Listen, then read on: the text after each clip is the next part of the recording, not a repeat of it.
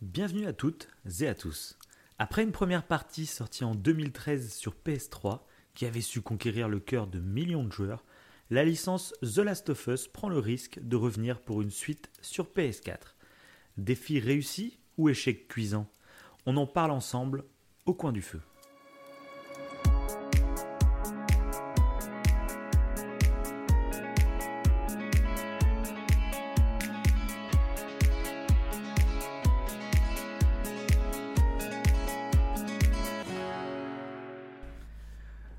Bonjour, bonsoir, je suis Davin, il est Wivo. Et ce soir, quelle émission? Quelle émission? On vous avait dit pour le premier épisode de The Last of Us que c'était une émission qu'on, en lançant le podcast, on voulait déjà la faire. Mais alors celle d'aujourd'hui, euh, voilà, c'est c'est encore plus beau. On vit la sortie de The Last of Us 2. Généralement, vous nous connaissez, on aime bien prendre du temps pour analyser, pour, euh, pour essayer de faire une émission vraiment complète sur le jeu. Et celle-ci viendra dans quelques mois. Une émission bien montée avec des passages audio où on retracera toute l'histoire de The Last of Us, le 1 et le 2. Mais aujourd'hui, on était obligé de faire une émission consacrée qu'à The Last of Us 2. On est, on est encore sous le coup de l'émotion, mais il faut qu'on la fasse. Est-ce qu'on a envie d'en parler De toute façon, ça fait 15 jours qu'on ne vit que pour euh, The Last of Us. On n'a rien regardé d'autre ni rien, donc euh, on était obligé. Bref, après ce petit interlude, cette petite présentation de ma part, Monsieur Wivo, comment allez-vous? Ça va, ça va. Après, je pensais qu'on allait parler de Luigi Mansion, moi, donc du coup, je suis un peu. Je suis un Ah, peu. euh, ouais. ah bah, bon, bah, bah, bah, on part sur Luigi Mansion, sur Ah. Nintendo Switch, sorti le 19 octobre. voilà, ça c'est mieux. Au moins, on prend aucun risque. non, carrément, ouais. Oh là là, c'est vrai que c'est. Ah, ça va être. C'était un jeu phénoménal, clairement. euh. Mais Ah, dis bah, pas tout de suite ton avis, ça se trouve on a détesté. Ou si on en parle, euh, les gens Mais il faut, non, il faut laisser ce suspense. Peut-être qu'on a haï le jeu. Voilà. Bah, d'une certaine manière, oui. C'est ça qui est compliqué. Donc The Last of Us, qu'est-ce que je sais? Pour ceux qui ne connaissent pas, on vous invite à écouter notre première émission où on retraçait un peu toute l'histoire du 1. Tout à fait.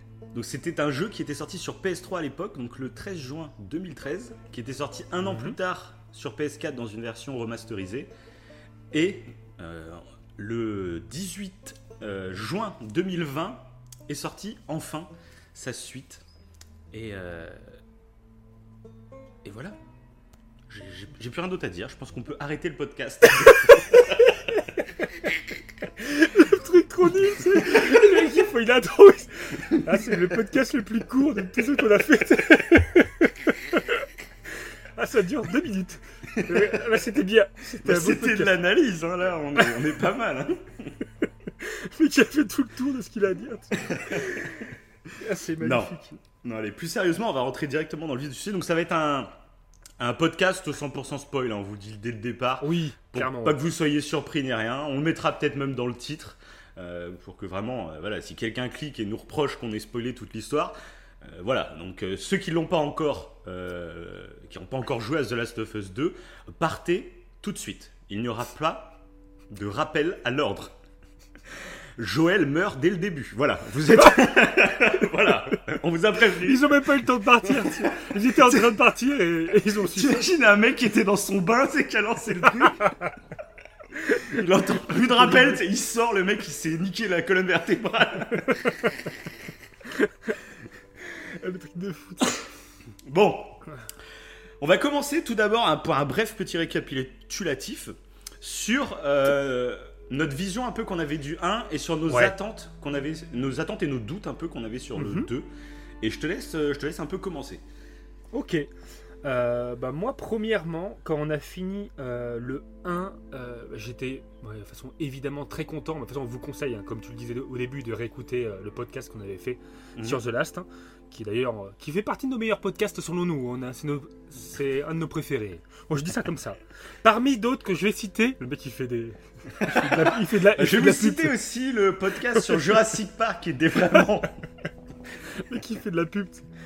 Non, ouais, franchement, euh, j'ai. euh, euh, quand la fin, quand on nous laisse en fait sur la fin de The Last, où tu sens que Ellie selon nous, hein, enfin selon moi, du coup, à cette époque où on sentait qu'Ellie a senti un, certain mensonge de la part de Joël, a senti qu'elle qu'elle ne savait pas tout. On se posait, moi j'étais persuadé en fait que dans cette suite, il y allait avoir une dispute par rapport à ça. Mhm. Euh, surtout bah, après c'est les trailers et tout qui ont fait que bah, nos pensées ont évolué aussi. On voit qu'elle est plus grande, etc. Et tout. moi j'étais parti euh, vraiment là-dessus. Euh, je pensais même dès le départ. voilà, le jeu allait vraiment tourner autour de, de, ça. De ça. Il, me, il me semble que je pensais que Joël allait mourir même avant en fait qu'on allait commencer que Joël était mort.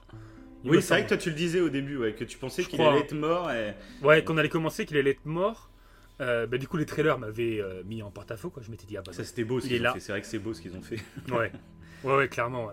Et euh, du coup, bah, j'étais parti là-dessus, quoi, et que ça allait être sur ce, cette, cette, comment dire, cette frustration en fait que Ellie s'était engueulée avec Joël et qu'on, que, que, voilà, qu'on n'en savait pas plus. Et je savais pas où ça allait nous emmener, mais j'étais mhm. pressé de le voir. Et là, bah, j'ai été encore euh, avec les trailers, on a eu du coup une idée de où ça allait, d'une vengeance de Ellie en bah Moi, c'est vrai qu'avec les trailers, en gros, ce que les trailers nous montraient, on va dire, c'est qu'ils étaient tranquillement à Jacksonville, mhm. mais qu'il allait se passer un drame. Moi, je pensais vraiment que c'était Jacksonville qui allait se faire attaquer. Parce qu'en plus, on voit des. vrai. Dans le trailer, on voit des, un village en feu, etc. Euh, ceux qui ont fait le jeu savent qu'en fait, c'est le village euh, des Séraphites qui brûle à la fin du jeu. Euh, mais bah, sur, dans le trailer, on ne le savait pas du tout. On voyait un village en feu. On voyait Ellie aussi debout sur un lit, avec, enfin assis sur un lit avec le dos complètement tuméfié. Donc, ouais, on conclut, elle s'est fait battre, elle s'est peut-être même fait violer. C'est un événement vraiment tragique. Et ensuite, on voyait Joël plus tard en fait dans le jeu. Et donc on en concluait qu'on pensait que Joël n'allait pas être là pendant une partie du jeu, on ne savait pas pourquoi, mais qu'ils allaient se retrouver au bout d'un moment. Moi c'était ça que je voyais à peu près. Ok. Donc, parce euh, les, les, trailers nous ont aiguillés sur autre chose. Mais ils, ont bien, bien, eu. Ah oui, ils ont bien joué. Mais par contre, ils ont bien joué leur coup. Je pense que c'est euh, dû en partie au tout premier trailer qu'ils avaient sorti. C'était le trailer où il y a Ellie qui joue de la guitare. Donc c'est ce qu'ils font souvent en fait. à chaque fois, le premier trailer qui sort, euh, c'est un trailer, on va dire, de présentation, mais ce sera pas une scène du jeu. Contrairement à tous les autres trailers où c'était des, des, scènes du jeu. La première, c'est Ellie qui fait de la guitare, et puis il y a Joël qui arrive et qui lui dit qu'est-ce qui se passe, et Ellie dit je vais tous les tuer un par un, blabla. Et, euh, mais déjà, dès ce trailer, bah, en fait, on voyait Joël arriver dans une sorte de halo lumineux. Et on, était, on était beaucoup déjà à dire Oh merde, Joël il est mort. Et bah je pense que c'est à partir de ce moment-là qui. C'est ça, bah, limite, moi ça avait confirmé en fait ce que je pensais pour la suite, qu'il était mort dès le départ et que c'était. Euh, et qu'on allait commencer comme ça quoi. Et genre, elle l'imaginait en fait. Euh, euh, ouais, c'est ça, ouais. Bah, c'était une sorte d'image, enfin, c'était un truc un peu euh, imagé de ce qui se passait. Tout à fait, et d'ailleurs, bah, j'ai regardé, euh, parce que je, du coup, il y a des leaks qui sont sortis à peu près un mois et demi avant la sortie du jeu. Et du coup, moi, bah, nous deux, au moins, on s'est couvert complètement des leaks, on a joué le jeu sans aucun spoil ni rien. Et je me suis mhm. renseigné du coup après. Et a priori, le trailer où vraiment ils ont modifié beaucoup de choses de la réalité, on va dire. en fait, il est sorti à peu près une semaine après que les leaks soient sortis. Euh, donc je pense que c'était vraiment histoire de brouiller même ceux qui avaient lu les leaks. Donc euh, apparemment dans les leaks, ça nous, ça nous disait vraiment que Joël mourait dès le début du jeu. Hein. Et, euh, et, du coup, ce trailer a été fait un peu en réaction. Pour, en fait, ils ont, il y a plein de scènes qui sont dans les flashbacks tout au long du jeu où en fait ils, les ont réutilisées dans le trailer, sauf qu'ils ont utilisé les skins de Ellie et Joël du présent en fait. Donc Joël un peu plus vieux et puis Ellie okay. avec tenue du jeu. Alors qu'en fait dans dans le jeu, eh ben c'est il y a un Joël beaucoup plus jeune, une Ellie beaucoup plus jeune, tu vois. Enfin voilà, ils ont réussi à bricoler leur truc, c'était assez intelligent quoi. Ils ont essayé de rattraper le coup en fait pour. Euh, ouais exactement. Pour pas que. Ouais c'est bien, c'est bien parce que ouais c'est bien qu'ils aient fait ça. Comme ça, même ceux qui avaient lu les leaks, eh ben finalement ils étaient un peu brouillés, ils se disaient bah ouais, voilà. se trouve, les, les leaks sont faux puisque Joël, euh, on le voit plus tard dans le jeu, on le voit à Seattle, on le voit. Donc c'était bien foutu. Ouais c'est bien foutu ouais. ouais ils ont Mais bref. Ça. Donc voilà, bah moi, donc pour revenir à mes attentes et mes doutes un peu sur le 2, moi, on en avait parlé de toute façon à la fin de notre épisode sur The Last of Us 1, mais bon, pour ceux mhm. qui n'ont pas écouté, voilà.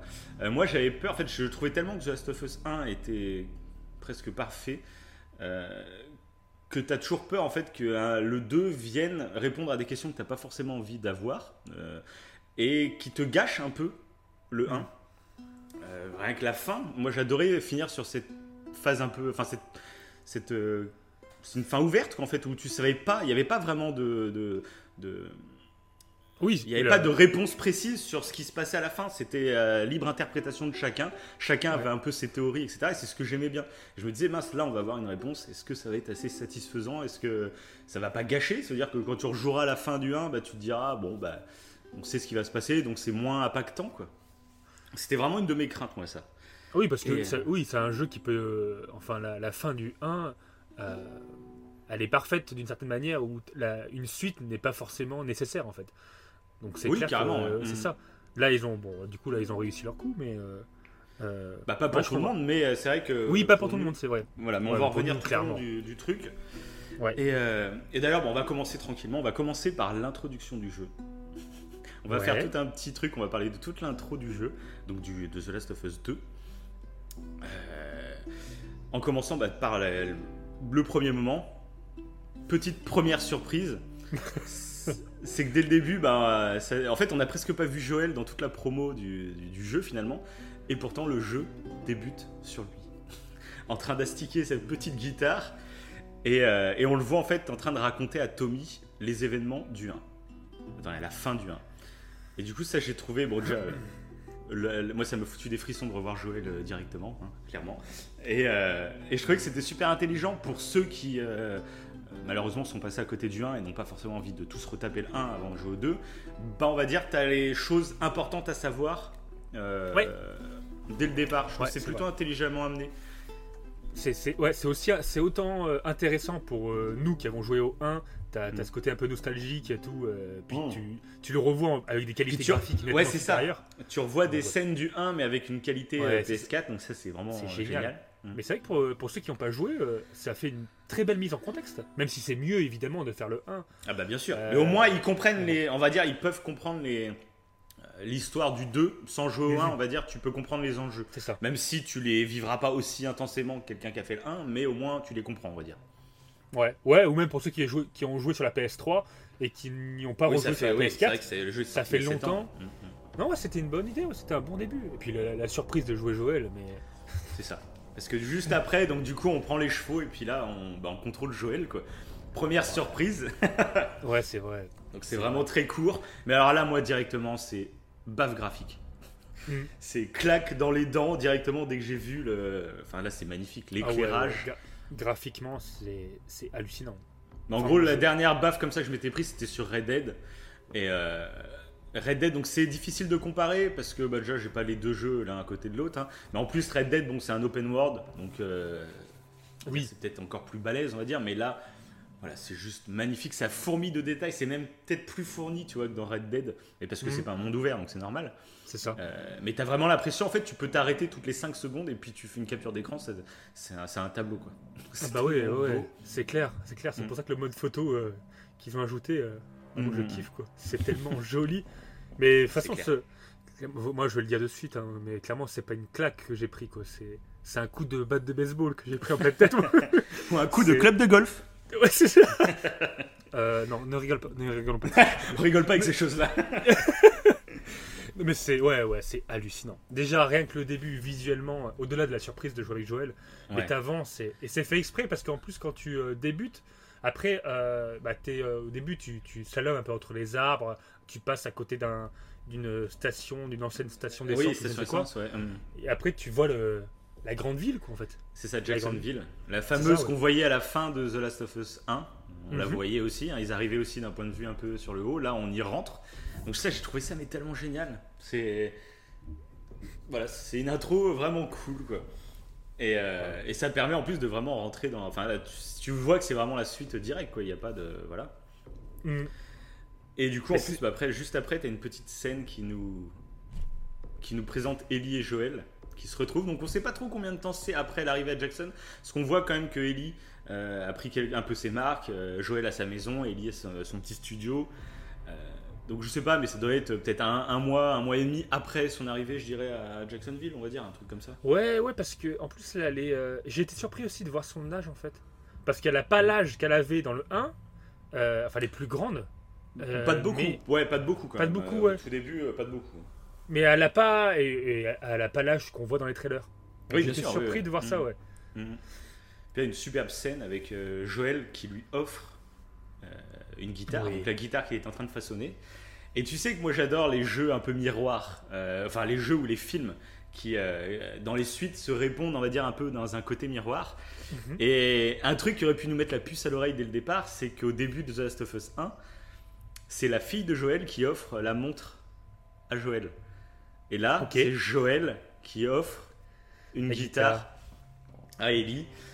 Et quand tu sais que bah, à la fin de l'intro, bah, ils vont finir à peu près dans le même état, euh, que ce soit la fille ou le père, c'est j'adore ce jeu de miroir qui aurait pu nous donner un indice dès le début. Bon, bien sûr, tu penses pas sur la première fois que tu joues, tu n'y penses pas, tu penses vraiment à autre chose. Mais, du coup, moi, une fois, euh, j'aime bien, c'est revoir, euh, repenser aux œuvres par la suite et se rendre compte qu'en fait, il y avait déjà des petits indices, des petits clins d'œil mm. qui glissaient dès le départ. Puis en plus, c'est une guitare qui, qui, va servir tout au long du jeu. Ouais, c'est ça, c'est ça. Puis bon, ouais, ça prouve bien qu'il considère vraiment Ellie comme sa fille. Quoi. Bon, on le savait ah déjà avec ce qu'il a fait euh, à la fin du 1. Mm. Mais euh, c'est vrai qu'il en parlait, hein, qu'il allait lui apprendre la guitare. Et limite, mm. c'est. Euh, en fait, tu commences avec un, avec une, un sentiment. pas d'euphorie, mais de. Si, quasiment. Ouais, ouais j'avais des, joyeux. J'avais vraiment des frissons. Ouais, j'étais, j'étais ému, tu vois, de les retrouver. Ouais. Et t'avais vraiment l'impression, euh, c'est vraiment la suite directe. Quoi. Ça fait 7 mm. ans que le jeu, je l'ai, euh, je l'ai fait 4 fois moi. Euh, j'en ai entendu parler, on a fait des théories, on a fait une émission dessus. Donc c'est des personnages que t'as l'impression de connaître sur le bout des doigts. Et du coup, de voir des trucs nouveaux, ça fait toujours bizarre. Quoi. Et t'as vraiment l'impression de les retrouver. Il n'y a pas d'autres mots, c'est tu les retrouves. Mm. Quoi. Et que tout se passe bien, ils sont dans la ville. Et bah, Joel a retrouvé son frère et tout. C'est, enfin, c'est, ouais, t'as la T'as l'impression que tout va pour le mieux, quoi. ouais, c'est ça, bah, exactement. Bah, tout va pour le mieux, de toute façon. Tout va pour le mieux. Jusqu'à. Hein bah justement, après le jeu, du coup, fait directement une ellipse temporelle et euh, nous projette donc 4 ans euh, plus tard. Ouais. Donc là, on retrouve une Ellie qui est quand même euh, plus âgée. Ça se voit mhm. directement. C'est une jeune femme maintenant, je crois qu'elle a 19 ans, je crois. Parce que je crois que ça se passe 5 ans après le début du The Last of Us 1. Et je crois qu'elle a 14 ans, donc c'est ça, 19 ans. Elle a 19 ans dans, dans, le début, voilà. Et donc là, bah, on... alors un truc que j'ai trouvé génial aussi, c'est qu'on se rend compte que le tout premier trailer, enfin, pas, pas du tout le premier trailer, hein, je dis n'importe quoi, euh, un des trailers qu'ils nous ont montré, celle du bal où elle embrassait Dina euh, lors de ce bal, euh, voilà, cette fête, tu te rends compte qu'en fait, eh ben, c'est quelque chose qui s'est passé avant le début du jeu. Ça, j'ai trouvé mhm. ça génial, parce que tu te dis, mince, là, quand il commence à parler, que Ellie a dit ouais, j'ai embrassé Dina, blabla, tu te rends compte que la scène, tu la verras pas. Donc, du coup, on la verra bien après, en flashback, mais ça, on le sait pas dès le début du jeu. Et, mais par contre, tu comprends ce qui s'est passé, que tu l'as déjà vu, la scène, et ça, j'ai trouvé ça génial. Ouais, ouais. Euh, L'idée, elle est super originale. Elle est originale en plus. Euh, bah, c'est clair. Non, c'était, ouais, c'était. Euh, en fait, ils en parlent. Ils, en, ils parlent de la soirée, donc du, toi, tu sais, en tant que joueur, de quelle soirée il parle. voilà. Ça, Grâce au trailer, ouais, j'ai trouvé que l'idée était. Elle était vraiment top. J'étais surprise, été surpris aussi, ouais. T'as été surprise J'étais surprise. Bah, je, parle en tant qu'Ellie, c'est pour ça. c'est ça. Mais elle n'était pas du tout surprise parce qu'elle n'a pas vu le trailer, Ellie. C'est ça, pas du tout. Pas du bon, allez, on passe à autre chose. Et donc, euh, donc là, bah, on découvre petit à petit un peu tout le, tout le camp en se baladant avec Ellie. Et, ouais, euh, ouais. Donc ça, c'est assez sympa aussi de voir euh, comme ils ont évolué. Enfin, eux, ils ont un camp, ils sont vraiment, ils sont mis bien, mais de, ouf. Quoi. Ils ont des espèces de baraques. Bah, ils ont du tout. Ah il y a un boucher, il y a un bar, t'as as tout là-bas. Mm, mm. Euh, bah, c'est c'est la belle vie, quoi. T'as l'impression que tu te demandes, euh, tu goûtes, tu te poses la question. Moi, je me posais la question à ce moment-là.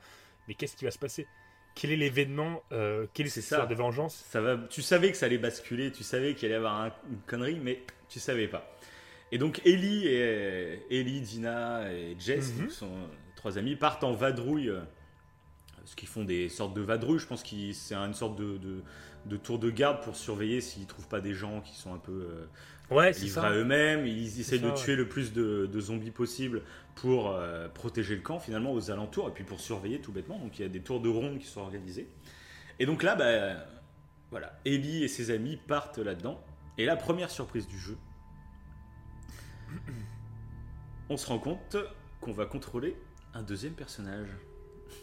Ouais. Donc, euh, sur le coup, euh, moi j'ai bugué parce qu'elle ressemble quand même pas mal à Ellie, je trouve. Et au début, tu as un plan sur sa tête Et j'avais l'impression que c'était Ellie, mais en plus baraque, hein, forcément. Donc du Mhm. coup, je me disais, attends, est-ce que c'est quoi? Est-ce que c'est un saut dans le temps? Ou je ne sais quoi? Puis je vois qu'il y a d'autres gars. Puis quand elle parle, euh, j'ai pas reconnu Adeline Chetaille, la doubleuse française du, du jeu. D'ailleurs, un petit, un petit, euh, petite parenthèse. euh, nous deux, on l'a fait en VF le jeu. Euh, je, je suis à ma deuxième partie. J'ai commencé à la jouer en VOSTFR pour, pour avoir le jeu de- d'acteurs de, Troy Baker, Ashley Johnson, etc. Mais en fait, non, je suis repassé en VF quoi. Euh, pour moi, déjà la VF, je la trouve excellente, mais vraiment, ils ont vraiment bien taffé sur leur VF.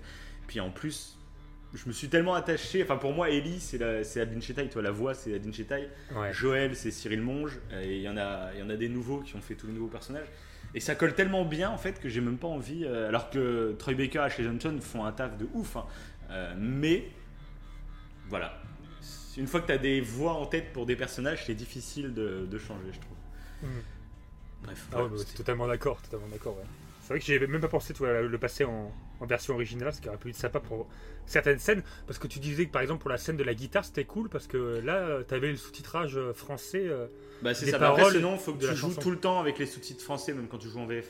Et toi, Ah oui, parce que oui, ça, c'est dommage qu'ils aient ouais. pas mis euh, pendant les chansons, qu'ils aient pas mis le sous-titrage français. Parce qu'ils ont gardé la version en VO, bien sûr. Euh, mais genre la chanson que Joël euh, lui chante dès le début, euh, il est en train de lui dire si un jour je te perds, euh, je me, enfin je, je perdrai pied en fait. Il lui dit euh, Ouais. si je te, enfin voilà, du coup c'est super touchant. euh, en sachant tout ce qui va se passer par la suite quoi. Donc il y a- et puis pareil même quand elle reprend Take on Me un peu plus loin Ellie euh, et ben les paroles aussi sont super touchantes euh, quand tu les replaces dans le contexte Ouais. etc. Donc bref c'est vrai que c'est dommage qu'ils aient pas qu'ils aient pas placé les sous-titres mais bon. En plus, surtout qu'à ce moment-là, on, on ne sait pas en fait. Enfin, si, on suppose que euh, Ellie euh, bah, euh, ne sait toujours pas ce qui s'est passé, ce qui s'est réellement passé en fait à l'hôpital. Oui, voilà, mais on va revenir un peu plus tard. On Ouais, va revenir je plus trouve tard. que la on chanson met pas les charrues avant les baies. Oui, voilà, c'est ça. Et donc, bah, on découvre ce personnage d'Abby. On se rend compte, c'est un peu bizarre parce que bah, du coup, on est un peu déjà dé- euh, désemparé de tiens mince, on sait qui, euh, pourquoi elle est là. Ouais, ouais. Mais je- moi, j'ai eu la plus- même, j'ai eu la Mhm. même impression que toi hein, euh, Mhm. sur, euh, sur le fait que je pensais que c'était Ellie. Ouais, c'est ça. Et ouais. sur le coup, euh, quand tu m'en as parlé, j'ai fait ah, bah, peut-être qu'ils ont un lien de parenté alors. Mhm.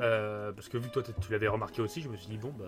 Et c'est ce qu'on s'est dit, peut-être qu'il y avait un lien familial entre Il y avait pas mal de théories en plus vis-à-vis de la mère de Ellie ou une éventuelle sœur jumelle. Il y avait pas mal de théories là-dessus.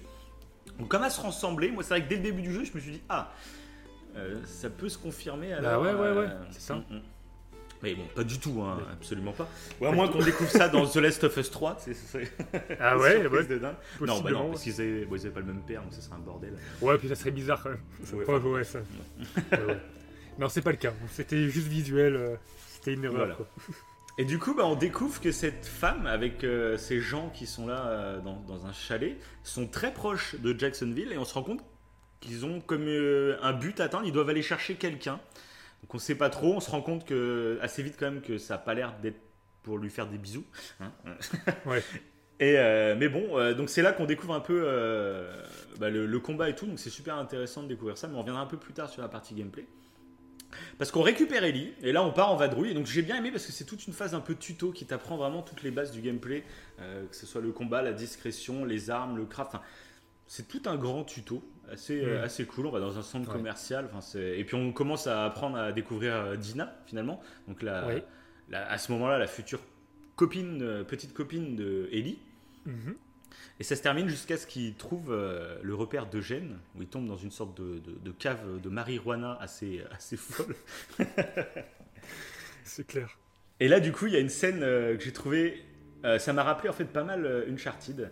Un truc que j'avais adoré dans Uncharted 4, c'était Ouais. le, le naturel des conversations entre euh, Nathan et euh, Elena. Que je trouvais. Je- même dans une série, dans un film, je sais, je sais pas pourquoi, ce Uncharted 4 m'avait marqué là-dessus. Euh, c'était un petit couple qui avait des petites chamailleries, qui avait des petits trucs, qui, ça me semblait naturel de, de dingue. Je sais, je saurais pas comment l'expliquer. Je sais pas si tu avais ressenti la même chose à l'époque, mais euh, Mm. moi c'est un truc qui m'avait marqué. Et là, bah, j'ai adoré parce que j'ai retrouvé un peu euh, le, le même genre de petits délires, de petites blagues, de petites, de petites charriades entre les deux filles. Et, euh, et voilà, bon, j'ai trouvé ça très, très joli en Bah, tout c'est- cas. ouais, bah, c'est ce que je trouve super fort aussi. euh, c'est les dialogues qui sont euh, souvent hors euh, animation, en fait, hors d'une animation lambda. hors cinématique. Je trouve que, Mm. ouais, hors cinématique, c'est toujours pertinent, intéressant, et, et limite, des fois, même les monologues, en fait, que ce soit Abby ou, E- ou Ellie, Mhm. euh, je trouve qu'ils sont pertinents parce que des fois, c'est- c'est c'est moi-même, c'est ce que je pensais. Je sais Mhm. pas, je, je vais dire un truc au hasard, mais genre, euh, je sais pas, je. je je trouve pas la, je trouve pas la, la, la- la porte, la porte pour sortir, par exemple. Je Ouais, prendre un truc ouais. tout, tout débile, quoi. Et du coup, ça me gonfle parce que je lui dis, mais c'est où? Et du coup, le personnage va sortir, euh, mais elle est où cette porte euh? Ouais, ouais, ils sont Euh, tu vois? ouais, ouais, mm. C'est à chaque fois c'est ce que tu peux penser. T'es en fait. guidé naturellement. T'es guidé Ouais. naturellement. Ça, Tout est fait intuitivement. Et Mhm. même les dialogues sont intuitifs et tout. euh, et puis, des fois, les dialogues sont super intéressants pour euh, t'enrichir sur euh, qui est Dina, qui est machin, qui est. Voilà.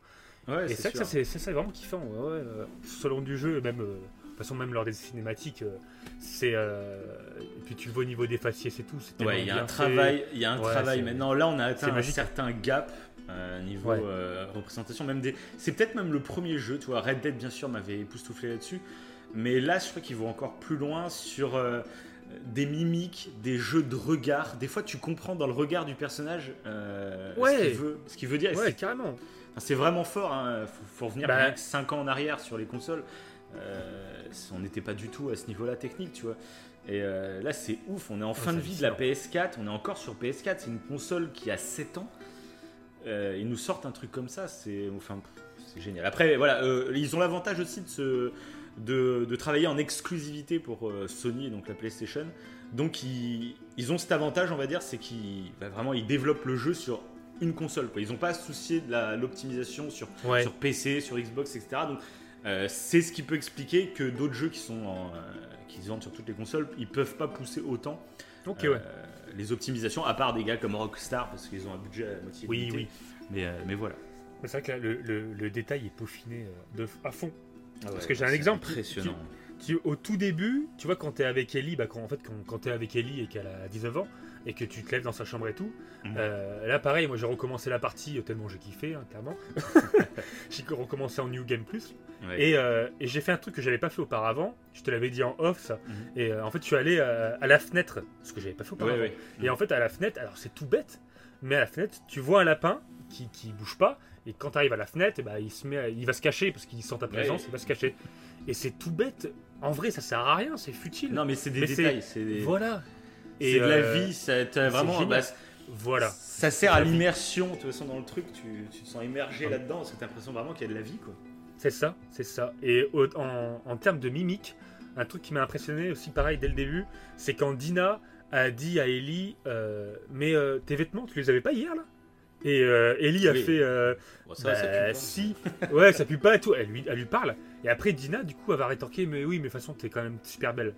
Et Ellie, quand Dina lui dit ça, elle fait euh, merci.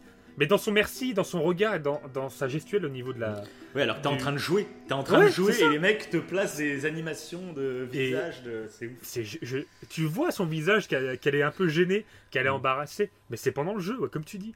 Mhm. Et je trouve ça, mais c'est du détail, euh, c'est magnifique, quoi. C'est. euh, donc, Bah, non, pour ouais, ouais. l'immersion, c'est ça qui Ah, est. pour l'immersion, c'est c'est- top, hein. c'est top, clairement. ouais. Et donc là, on en arrive à une scène assez monumentale. C'est euh, Abby qui se retrouve confrontée à une horde totale de zombies. donc là, moi, j'ai adoré parce que c'est pour montrer l'intuitivité du gameplay, je trouve. Euh, T'arrives, tu sais, t'avances discrètement comme t'as eu l'habitude de faire depuis le début, on va dire. Et tu commences à te battre contre un mec, puis un, enfin contre un zombie, puis il y a un deuxième Mhm. zombie qui arrive, donc tu dis allez, faut que je l'enchaîne, mais tu commences à stresser parce que tu dis merde, ils sont combien là? Puis tu tournes la tête et tu vois qu'il y en a cinq qui arrivent, mais c'est quoi ce délire?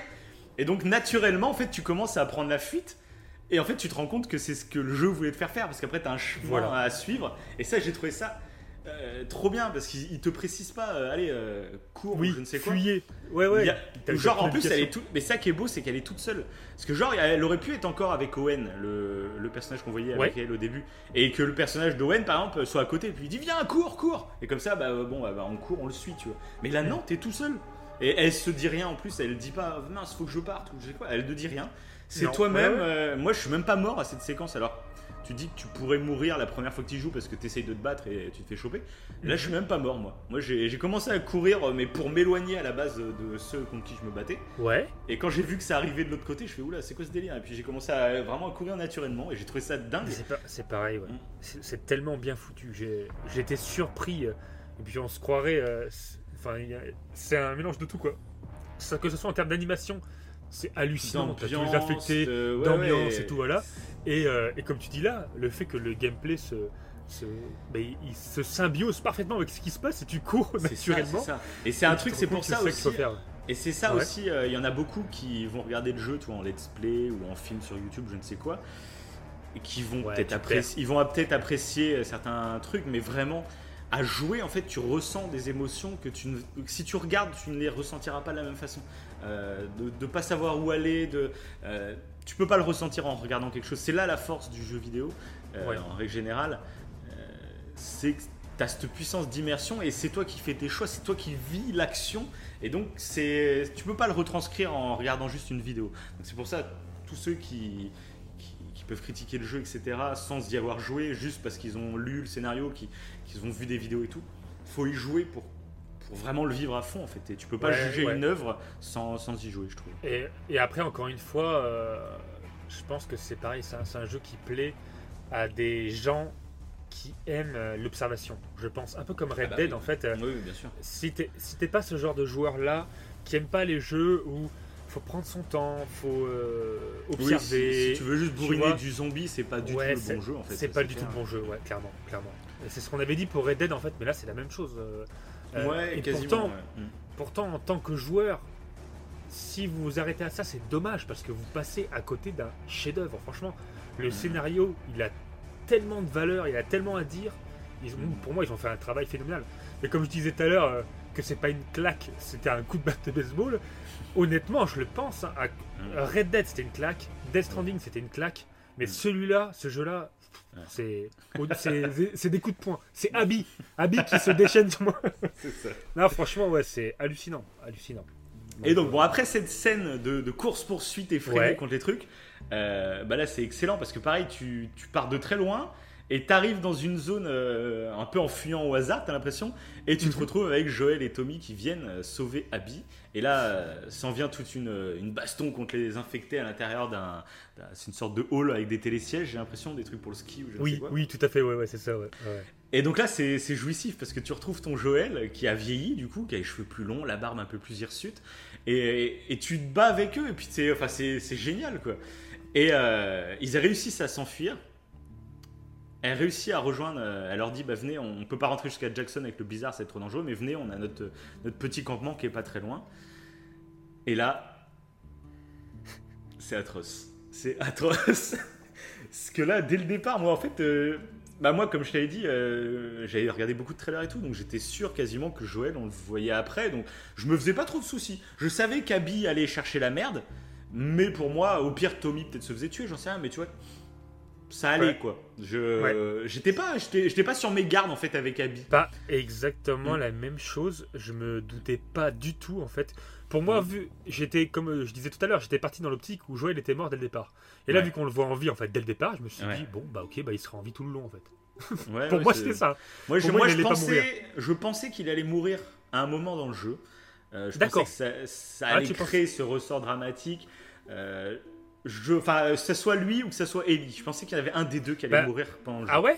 Parce que Ouais. moi, pour le moi, le, le, le- dans l'optique où on allait, dans cette vengeance d'Ali, pour moi, c'était Mm. Dina, en fait, la victime. Moi aussi, moi aussi. Moi, Tu je vois? pensais que ça allait et, être ça. ouais. Voilà, et, euh, et en fait, bah non. euh, Ah, moi, mais Mais moi je même- pensais qu'il mourrait bien après. hein, et je pensais vraiment que, oui, au D'accord. début du jeu, c'était ça. C'était les Dina qui allait mourir. Je pensais que D'accord. ça allait être ça, ouais, vraiment. Ok, ouais, genre limite que Joël, c'était une conséquence, en fait, de tout ce qui se passe euh, après, par ça. la suite. Et même j'aurais après- pensé, tu vois, que ça aurait pu être intéressant qu'elle perde encore une personne à cause de, de cette infection, etc. Donc elle perd Ouais. Dina, et du coup que ça serve de ressort scénaristique après pour qu'elle reproche à Joël de lui avoir menti, etc. Euh, j'aurais, tu sais, je me serais dit peut-être, voilà, j'ai encore perdu Dina. Si euh, tu m'avais laissé être le vaccin, bah Dina, on se serait pas connu, mais euh, elle aurait survécu, elle aurait peut-être une vie beaucoup mieux, ou peut-être que l'humanité aurait été beaucoup. Enfin, on n'en sait rien, tu vois. Mais c'est, je pensais, Oui. tu vois, ça pouvait peut-être partir là-dedans, tu vois, et qu'elle en veuille à Mm. Joël, voilà. Et non, bref. Pas du Pas tout. du tout. Ouais, pas du tout, du coup. Bah, pareil, moi, moi, je voyais pas du tout comme ça. En plus, la, la sensation est bizarre, en fait, quand tu euh, quand es avec Abby et que tu rencontres Joël et Tommy. Ça fait très bizarre, parce que du coup, Joël et Tommy passent pour des personnages secondaires. Parce que Ouais, tu, tu les joues pas. Ouais, c'est ça. Et t'es un peu. euh, En fait, tu sais, parce que c'est ça qui est cool encore. Abby, elle est un peu troublée parce qu'elle sait. Bah, bah, Que quand- c'est- c'est ça qui est génial quand t'es à la seconde lecture. Quand tu Oui. connais toute l'histoire, quand tu connais du coup tous les personnages qui vont être là dans ce chalet, euh, tu remarques Bah, tous tu les vois. détails. Moi déjà, il y a le premier détail, c'est quand Tommy, il fait, euh, je m'appelle Tommy, ça c'est mon frère Joël. Et là direct, tu la regardes, elle tourne la tête d'un coup en regardant Joël, et tu vois qu'elle Oui. a un regard bizarre. Et oui, oui, elle mais le tu- regarde plusieurs fois. C'est Elle le ça, regarde plusieurs fois, ouais. Tu fais pas gaffe sur le coup. Puis après, quand elle arrive dans le chalet avec les autres, euh, il y a Owen qui vient lui parler, qui fait euh, Putain, t'as eu de la chance, euh, t'as eu avec ce blizzard, t'aurais pu mourir. euh. Et puis là, elle regarde Owen et elle fait euh, T'imagines même pas à quel point j'ai eu de la chance. Et là, la première fois que tu regardes, bon, tu, tu- ça passe et voilà. Mais la deuxième fois, tu fais Ah, putain. Ouais, tu te doutes quand même. Parce que c'est la première fois, je me doutais que du coup. euh, Ah ouais, non, voulait- bah, ouais. moi c'est vraiment au moment où euh, Joël il dit, euh, enfin Tommy il, dit- il représente Joël en disant c'est c'est Joël, et là tu vois toutes les têtes qui se lèvent dans la, dans la salle. Ouais, c'est Et là j'ai fait un blanc horrible. Oh, ouais, j'ai fait oh putain c'est pas vrai. Et donc Joël il fait euh, ah j'ai l'impression que vous nous connaissez, et t'as Abby euh, qui lui fait un gros coup de fusil à pompe dans la jambe. Et là encore coup de fusil à pompe dans la jambe. Mm. Je me suis dit ah bah voilà pourquoi Joël ne sera pas présent toute une partie de l'aventure, parce qu'il va être blessé. non mais vraiment je me suis dit ça. Je me suis dit ça, je me suis dit, bah, Joël, c'est ça en fait, il va être blessé. Et donc, euh, Ellie va partir se venger toute seule. Et Joël, comme on le voit dans les bandes plus tard, Joël va finir par la rejoindre. Pour moi, c'était ça. J'ai fait, ah, j'ai fait top, génial, c'est cool, tu vois, c'est c'est top quoi. Et là, donc tu vois en plus que l'autre, elle, elle demande à Nora d'aller soigner la jambe, etc. Puis elle finit par lui foutre un coup de club dans la, de golf dans la tête. C'est ça, ouais, parce qu'elle lui demande de soigner la jambe. Alors à ce Ouais. moment-là, pareil, je me, je me suis dit, mais qu'est-ce qu'elle veut faire? Est-ce qu'elle veut l'interroger pour. Mais non, même pas, c'est juste le pas torturer. quoi. l'interroger. C'est Ouais, juste juste torturer. C'est Mais c'est horrible. Voilà, C'est horrible. Et là, du coup, bah, on, on arrive avec Ellie. Donc, Jess les prévient que Joël et Tommy euh, n'ont pas été présents à leur poste de garde où ils devaient être à telle heure. Et du coup, ils partent à leur recherche. Et on incarne donc Ellie qui arrive proche du, du chalet. On reconnaît le, le portail avec les zombies brûlés au fond, etc. Et elle rentre petit à petit euh, dans le chalet. Au début, moi, je rentrais tout doucement. Et puis, tu commences à entendre Oui. des cris de Joël. Là, je me suis mis à tracer. J'ai même pas fouillé en fait dans le chalet. J'étais vraiment en mode roleplay. J'ai fait Ah, c'est vrai un- que moi non plus. ah, j'ai couru, pas fouillé, j'ai ouais. couru comme un taré, j'ai pas fouillé du tout. Euh, Ah oui, parce que t'as pas envie. Oui, non, non, j'ai couru. Et tu Parce que moi, c'est vrai que, que moi, les jeux, j'aime bien les jouer Ouais. vraiment roleplay. J'aime bien me. Comme si j'étais dans une pièce de théâtre et que je suis en train de, de faire une représentation, tu vois. Et euh, je me dis, ça serait trop con. T'entends Joël en train de gueuler dans une pièce à côté. T'es pas en train d'ouvrir de, d'ouvrir tous les tiroirs euh, pour voir s'il y a pas un truc, tu vois. Ce serait complètement. euh, enfin, ça collerait pas. Ouais, ouais, puis tu songes. euh, Ouais, ouais, c'est vrai, c'est vrai. C'est Mm. vrai que ça serait bizarre si tu fais ça. Moi non plus, j'y ai pas du tout songé. hein. C'est ça. La première chose que je voulais faire, c'était me dépêcher en me disant que je vais le sauver à temps. Parce que même en termes de jeu, euh, je pouvais imaginer que si je mettais trop de temps à y aller, bah, il se fait tuer. Et c'est Ouais, peut-être, ouais, aussi. Tu ouais, vois ouais. Ouais, peut-être un game over, ouais, je sais Ouais, plus, voilà, je crois- coup, Ouais. tu te dépêches. Mais je sais plus ce que j'ai pensé, mais en tout cas, pareil. Comme toi, j'y suis allé. euh, Bah moi c'est au moment En ouvrant après- discrètement la porte. bah moi c'est au moment où j'ai descendu les escaliers, Ouais. je me suis dit mais ils sont tous dans la pièce, tu vas ouvrir la pièce, donc forcément Ellie va se faire choper. Et là j'ai revu la scène dans les trailers. Ouais. Euh, vite fait, c'est un flash. J'ai vu, tu sais, on voit Ellie euh, qui est plaquée sur le sol. Oui. Et moi, pour Eh, moi, en fait, elle était en train de voir genre Dina en train de se faire tuer ou je sais pas quoi. Pour moi, dans les trailers, c'était ça. Mhm. Et là, quand elle descend Exactement l'escalier, pareil. Ouais. quand elle descend l'escalier, je me suis dit, oh les connards, ils se sont foutus de notre gueule. Et c'est en descendant l'escalier vraiment que je me suis dit, oh, mais non, la scène où elle est plaquée au sol, ça va être là parce qu'ils sont juste derrière la porte, ils vont me plaquer. Et là, je descends, t'ouvres la porte, et là déjà en fait, t'as un premier plan quand t'ouvres la porte sur Joël qui est fracassé au sol. Il est pas mort parce que tu le vois encore bouger, mais il est fracassé. Et déjà, c'est choquant. Moi, ça m'a, euh, je suis pas choqué facilement. J'ai regardé des trucs gore, y a pas de souci. Mais là, c'est pas un truc gore, c'est Joël.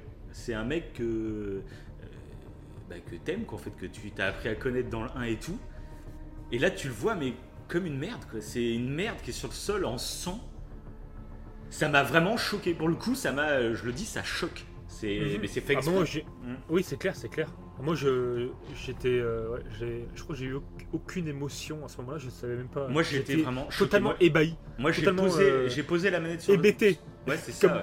Ah, mais c'est ça, hébété. euh, c'est exactement hébété, ça. ouais. Moi, j'ai posé Ben la Solo. manette. C'est très rare. Ben Solo. Ouais. Oui, comme. comme oui, oui. bah, bah, si Bah, on si s'en fiche, on s'en fiche. Oui, mais tu vois de quoi je parle. Tu vois de quoi je parle. Oui, oui, oui. Voilà. Non, il ne voit pas du tout. bon, Bon, bref. complètement hébété. ça va. Et donc complètement hébété. Et, euh, et là, moi, j'ai posé la manette.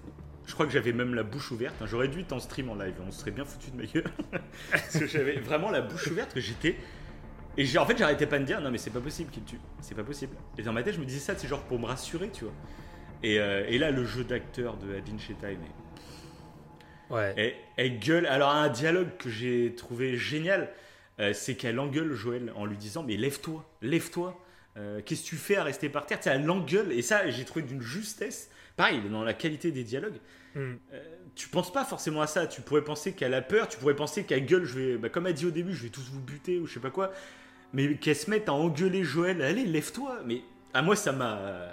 Bah, ça- paralysé. Quoi. Ça rend la scène encore plus triste, encore plus. euh, Ouais, c'est- tellement horrible, quoi. Tu sens qu'elle est impuissante et, et qu'elle qu'elle demande à Joël. euh, T'as l'impression que Joël, ouais, quand elle dit ça, c'est triste à dire. T'as l'impression que Joël se laisse mourir, alors pas du tout. en fait. Ouais, ouais, ouais. ouais, mais oui, mais T'as l'impression qu'il laisse tomber. intense. Ouais, ouais. Il laisse tomber, en fait. Il, il sait que c'est fini. Et son regard, quand il regarde. euh, Ouais, il la regarde qu'il lui Ellie, dit tu vois qu'il est encore c'est- vivant. c'est fini. tu- Oh là là. Ah, ça me met des frissons. il des Ouais, l'impression qu'il ouais, qu'il lui dit clairement c'est fini, c'est fini, Ellie. Je vais, je peux pas, je peux rien faire. Oui, tu peux rien faire. Bah, De toute façon, ils pouvaient rien ça. faire. Ils sont Ah bah non, mais il était- ah oui. euh, C'est Et puis, euh, ah oui, non, il pouvait rien faire. De toute façon, bah, il était, il a la tête en sang. il Ouais. des traumatismes crâniens. Ouais. Même si elle le laissait en vie, là, euh, Ouais, pour c'est- qu'ils s'en il meurt. euh. Il- enfin, mais c'est horrible. C'est vrai que la scène, elle est vraiment choquante. Tu Ouais, t'y- vraiment, c'est vraiment choquant. Pas du tout. Quand tu tout. connais, en plus, tu connais les personnages, tu t'y attends pas. C'est pour ça que je remercie la com de Naughty Dog. Euh, ça m'aurait fait chier en fait de savoir que Joël meurt dès le début. Ça m'aurait gâché cette scène Oui. parce que je m'y attends. Là, mais vraiment jusqu'au dernier moment, je me disais c'est pas possible qu'il meure parce que je l'ai Mhm. vu plus tard, c'est pas possible. Euh, me la faites pas, il va pas mourir. et, puis, et puis quand là, Abby lui donne le dernier coup en pleine Oh, tête et t'entends le craquement du crâne. Là, mais je.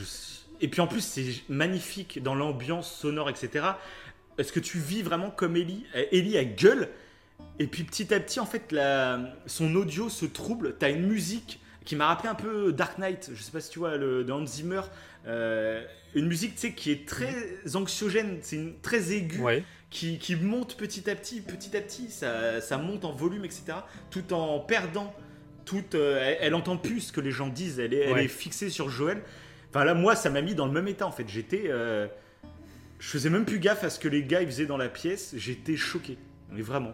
Euh, J'étais vraiment, enfin, ça m'a remué. C'est un truc de fou quoi. Et, euh, et ça, bon voilà, c'est- ouf quoi. Bah, c'est du génie, ça marche. Et, et c'est, c'est fou parce qu'en fait, du coup, on aurait pu. Tu vois, tu, comme tu disais tout à l'heure, tu t'espérais un mode miroir en fait, du 1 limite. Ouais. Et c'en est un. C'en est un. C'est ce que euh, on en avait parlé. euh, c'est euh, là, dans le 1, t'as Joël qui voit sa fille mourir sous ses yeux. Oui, de ça. façon atroce, de façon Mm. choquante.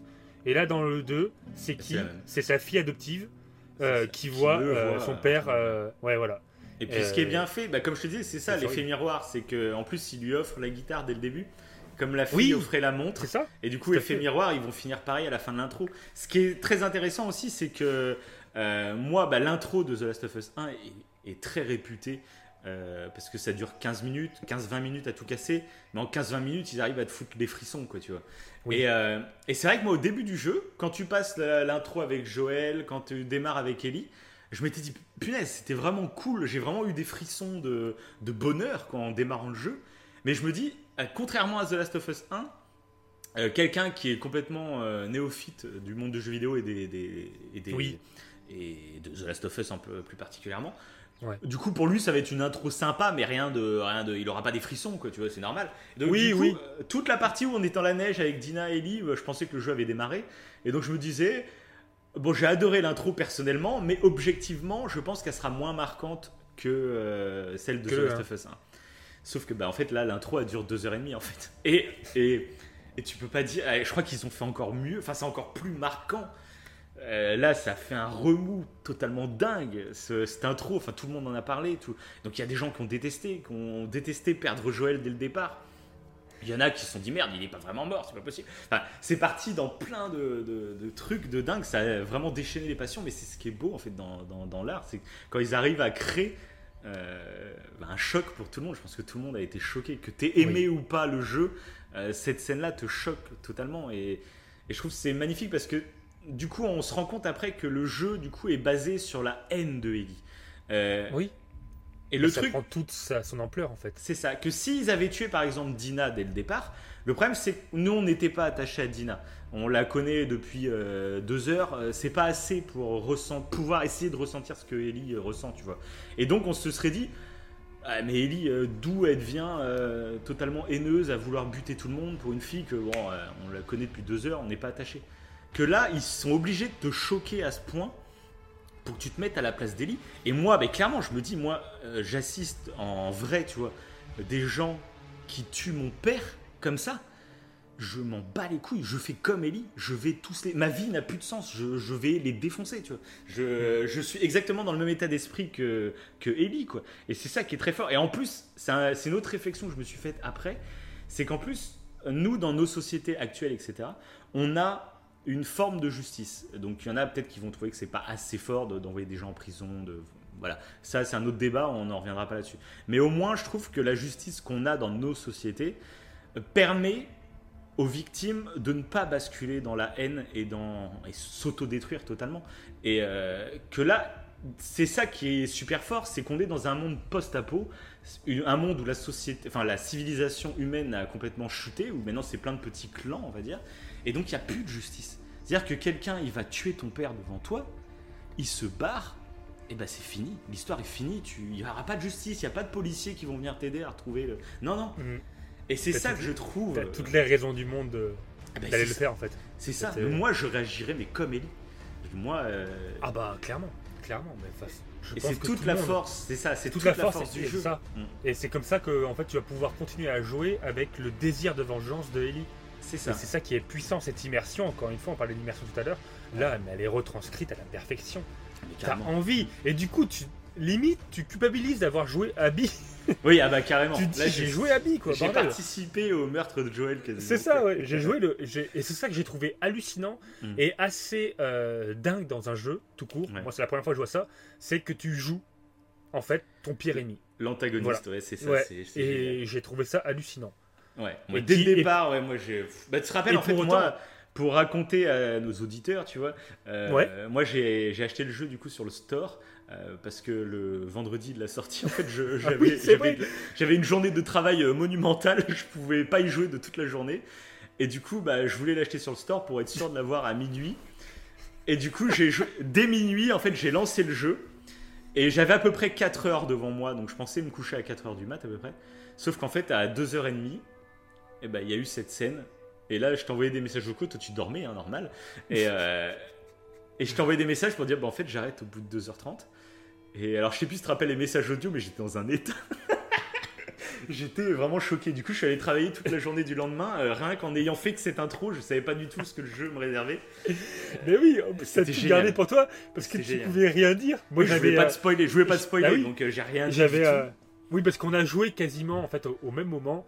Euh, parce qu'après j'ai eu le jeu plus tard moi, mais je t'ai dépassé. Après tu m'as redépassé. on a joué un peu après, euh, bah, quasiment en même temps quoi. C'est vrai que moi je savais pas. Euh, je me demandais ce qui se passait quoi. mais, ouais. mais bon, en tout cas, moi j'étais hypé au taquet. Bah, rien que pour le gameplay d'ailleurs. Rien que pour le gameplay, j'étais hypé au taquet. On en reviendra un peu après sur le gameplay, j'aimerais en parler, mais on fera un gros truc après. Là, je préfère qu'on se concentre vraiment sur la narration. On va commencer une première partie, on va vous raconter toute la relation Ellie-Joël dès le départ. Et on fera les autres mhm. personnages. Enfin, c'est un, très beau podcast, hein, je vous l'annonce. Euh, on vient de finir l'intro du podcast. Nous sommes à 48 minutes d'émission. en fait, on a duré presque autant de temps que le jeu. Tu sais. Mais ça, on s'en fout. Là, c'est une émission vraiment spéciale qu'on vous propose aujourd'hui. Et on s'en fout de combien de temps ça durera. Vous, vous le voyez du coup dans la barre de. Euh, vous voyez Ah, ils sont à 4 heures, hein, ces enfoirés ça Bref. Bah, surtout que c'est un peu original parce que ouais, on fait là c'est vraiment on, C'est vraiment à chaud, mais c'est pour ça, c'est qu'on avait envie d'être encore sous le coup de l'émotion, donc ça sera peut-être pas une analyse totale avec plein de clins d'œil sur plein de trucs. Ça on le fera plus tard, mais bon, on vous l'a déjà dit tout à l'heure, donc on va pas se répéter. on va continuer euh, bah, avec ce qui suit en fait. Euh, ce que j'ai surkiffé, c'est qu'en fait, tu es totalement sous le choc. Mhm. Il y a une petite cinématique avec Tommy qui explique. euh, Enfin, Ellie, tu vois qu'elle est motivée pour aller les, les tuer. Et Tommy qui essaye de la contenir en disant Non, non, calme-toi, euh, là, tu vas au suicide si tu vas comme ça. euh, voilà. Et après, on retrouve Ellie au cimetière. Et c'est là, finalement, après le choc, moi, c'est là que j'ai commencé à. bah, presque à chialer. comprends, en C'est là que je Ouais. commence à comprendre. Je fais Non, il est vraiment mort. Il y a la tombe. Et tu vois, là, tu vois Ellie en train de pleurer sur la tombe. Et il y a marqué Joël Miller. Tu fais Ça y est, il y a Joël, il est là. Et un truc que j'ai trouvé à ce moment-là, j'ai commencé à ressentir de la colère parce que j'avais des attentes sur The Last of Us 2. C'était leur confrontation par rapport au secret. Moi, j'espérais qu'ils aient une discussion en fait par rapport au secret, enfin au, choix de Joël à la fin du 1. Et là, c'est ça qui est fort aussi. En t'enlevant Joël dès le départ, t'arrives à ressentir vraiment une perte parce que t'avais des attentes et toutes tes attentes elles volent en éclats. Et je trouve c'est beau parce que bah, pour ceux qui ont déjà perdu un proche, etc., c'est un sentiment que tu as. Tu as l'impression que tu n'as pas fini tout ce que tu avais finir avec la personne, tu vois. Tu pas dit Mhm. un truc ou t'as. Enfin, c'est toujours. Voilà. Et j'ai trouvé que du coup, c'était ultra fort euh, parce que, comme on avait des attentes, ils arrivent à te faire ressentir cette colère. Il y a beaucoup de gens qui, avant d'être tristes euh, au décès d'un proche, sont en colère parce qu'ils ont, ouais, ils ont pas eu le temps de dire tout ce Ouais. qu'ils voulaient dire, par exemple. Et là, c'est exactement le cas. Tu te dis merde. euh, j'avais plein de questions. Je voulais, je voulais les voir en train de s'expliquer. Je voulais qu'il y ait la confrontation entre les deux. Je voulais voir comment Ellie allait réagir, comment Joël. Et ben non, on l'aura pas quoi. Mhm. Joël est mort. Encore une fois, encore une fois, l'idée est géniale parce qu'ils ils, ils arrivent à te faire retranscrire ces, mais c'est fou. Ouais, ouais, non, mais c'est c'est- fabuleux. Franchement, ils ont. Ah, mais Je sais pas comment ils ont fait pour écrire ça, mais ouais, parce que tu, re- tu ressens en fait exactement ça. Tu ressens cet état de deuil où tu as l'impression que tu as. Il t'a, voilà, c'est à ce moment-là en fait quand la personne te manque, quand la personne n'est plus là, que tu Ouais. te dis mais je lui ai pas tout dit et je lui ai pas dit en fait ce que je pensais réellement d'elle. C'est ça. Euh, et c'est vrai que c'est bien foutu. là. Ce moment il est et Ah, pareil encore une fois tu, ouais, prends ton temps mais t'es ouais ouais t'es, Et t'es là, c'est ça qui est marrant. Et c'est dommage d'ailleurs qu'il y, a- il y a certains joueurs qui se sont arrêtés à ce moment-là. Parce qu'ils ont ressenti cette colère qui est voulue totalement de la part de Naughty Mm. Dog. Ouais. Euh, c'est totalement voulu, mais il faut continuer le jeu pour comprendre pourquoi il t'amène là. Et il y a beaucoup de joueurs qui se sont arrêtés après la mort de Joël en disant Bah non, euh, moi, euh, The Last of Us, c'est Ellie et Joël. Euh, scénario de merde, et j'arrête. Il y en a qui ont vraiment arrêté le jeu. Bon, après, est-ce qu'ils l'ont dit juste pour euh, faire les kékés sur, euh, sur, Ouais. sur internet Ouais, ou mais c'est- bon, rien, mais c'est dommage. Ça me paraît hallucinant, quoi, d'arrêter là, quoi.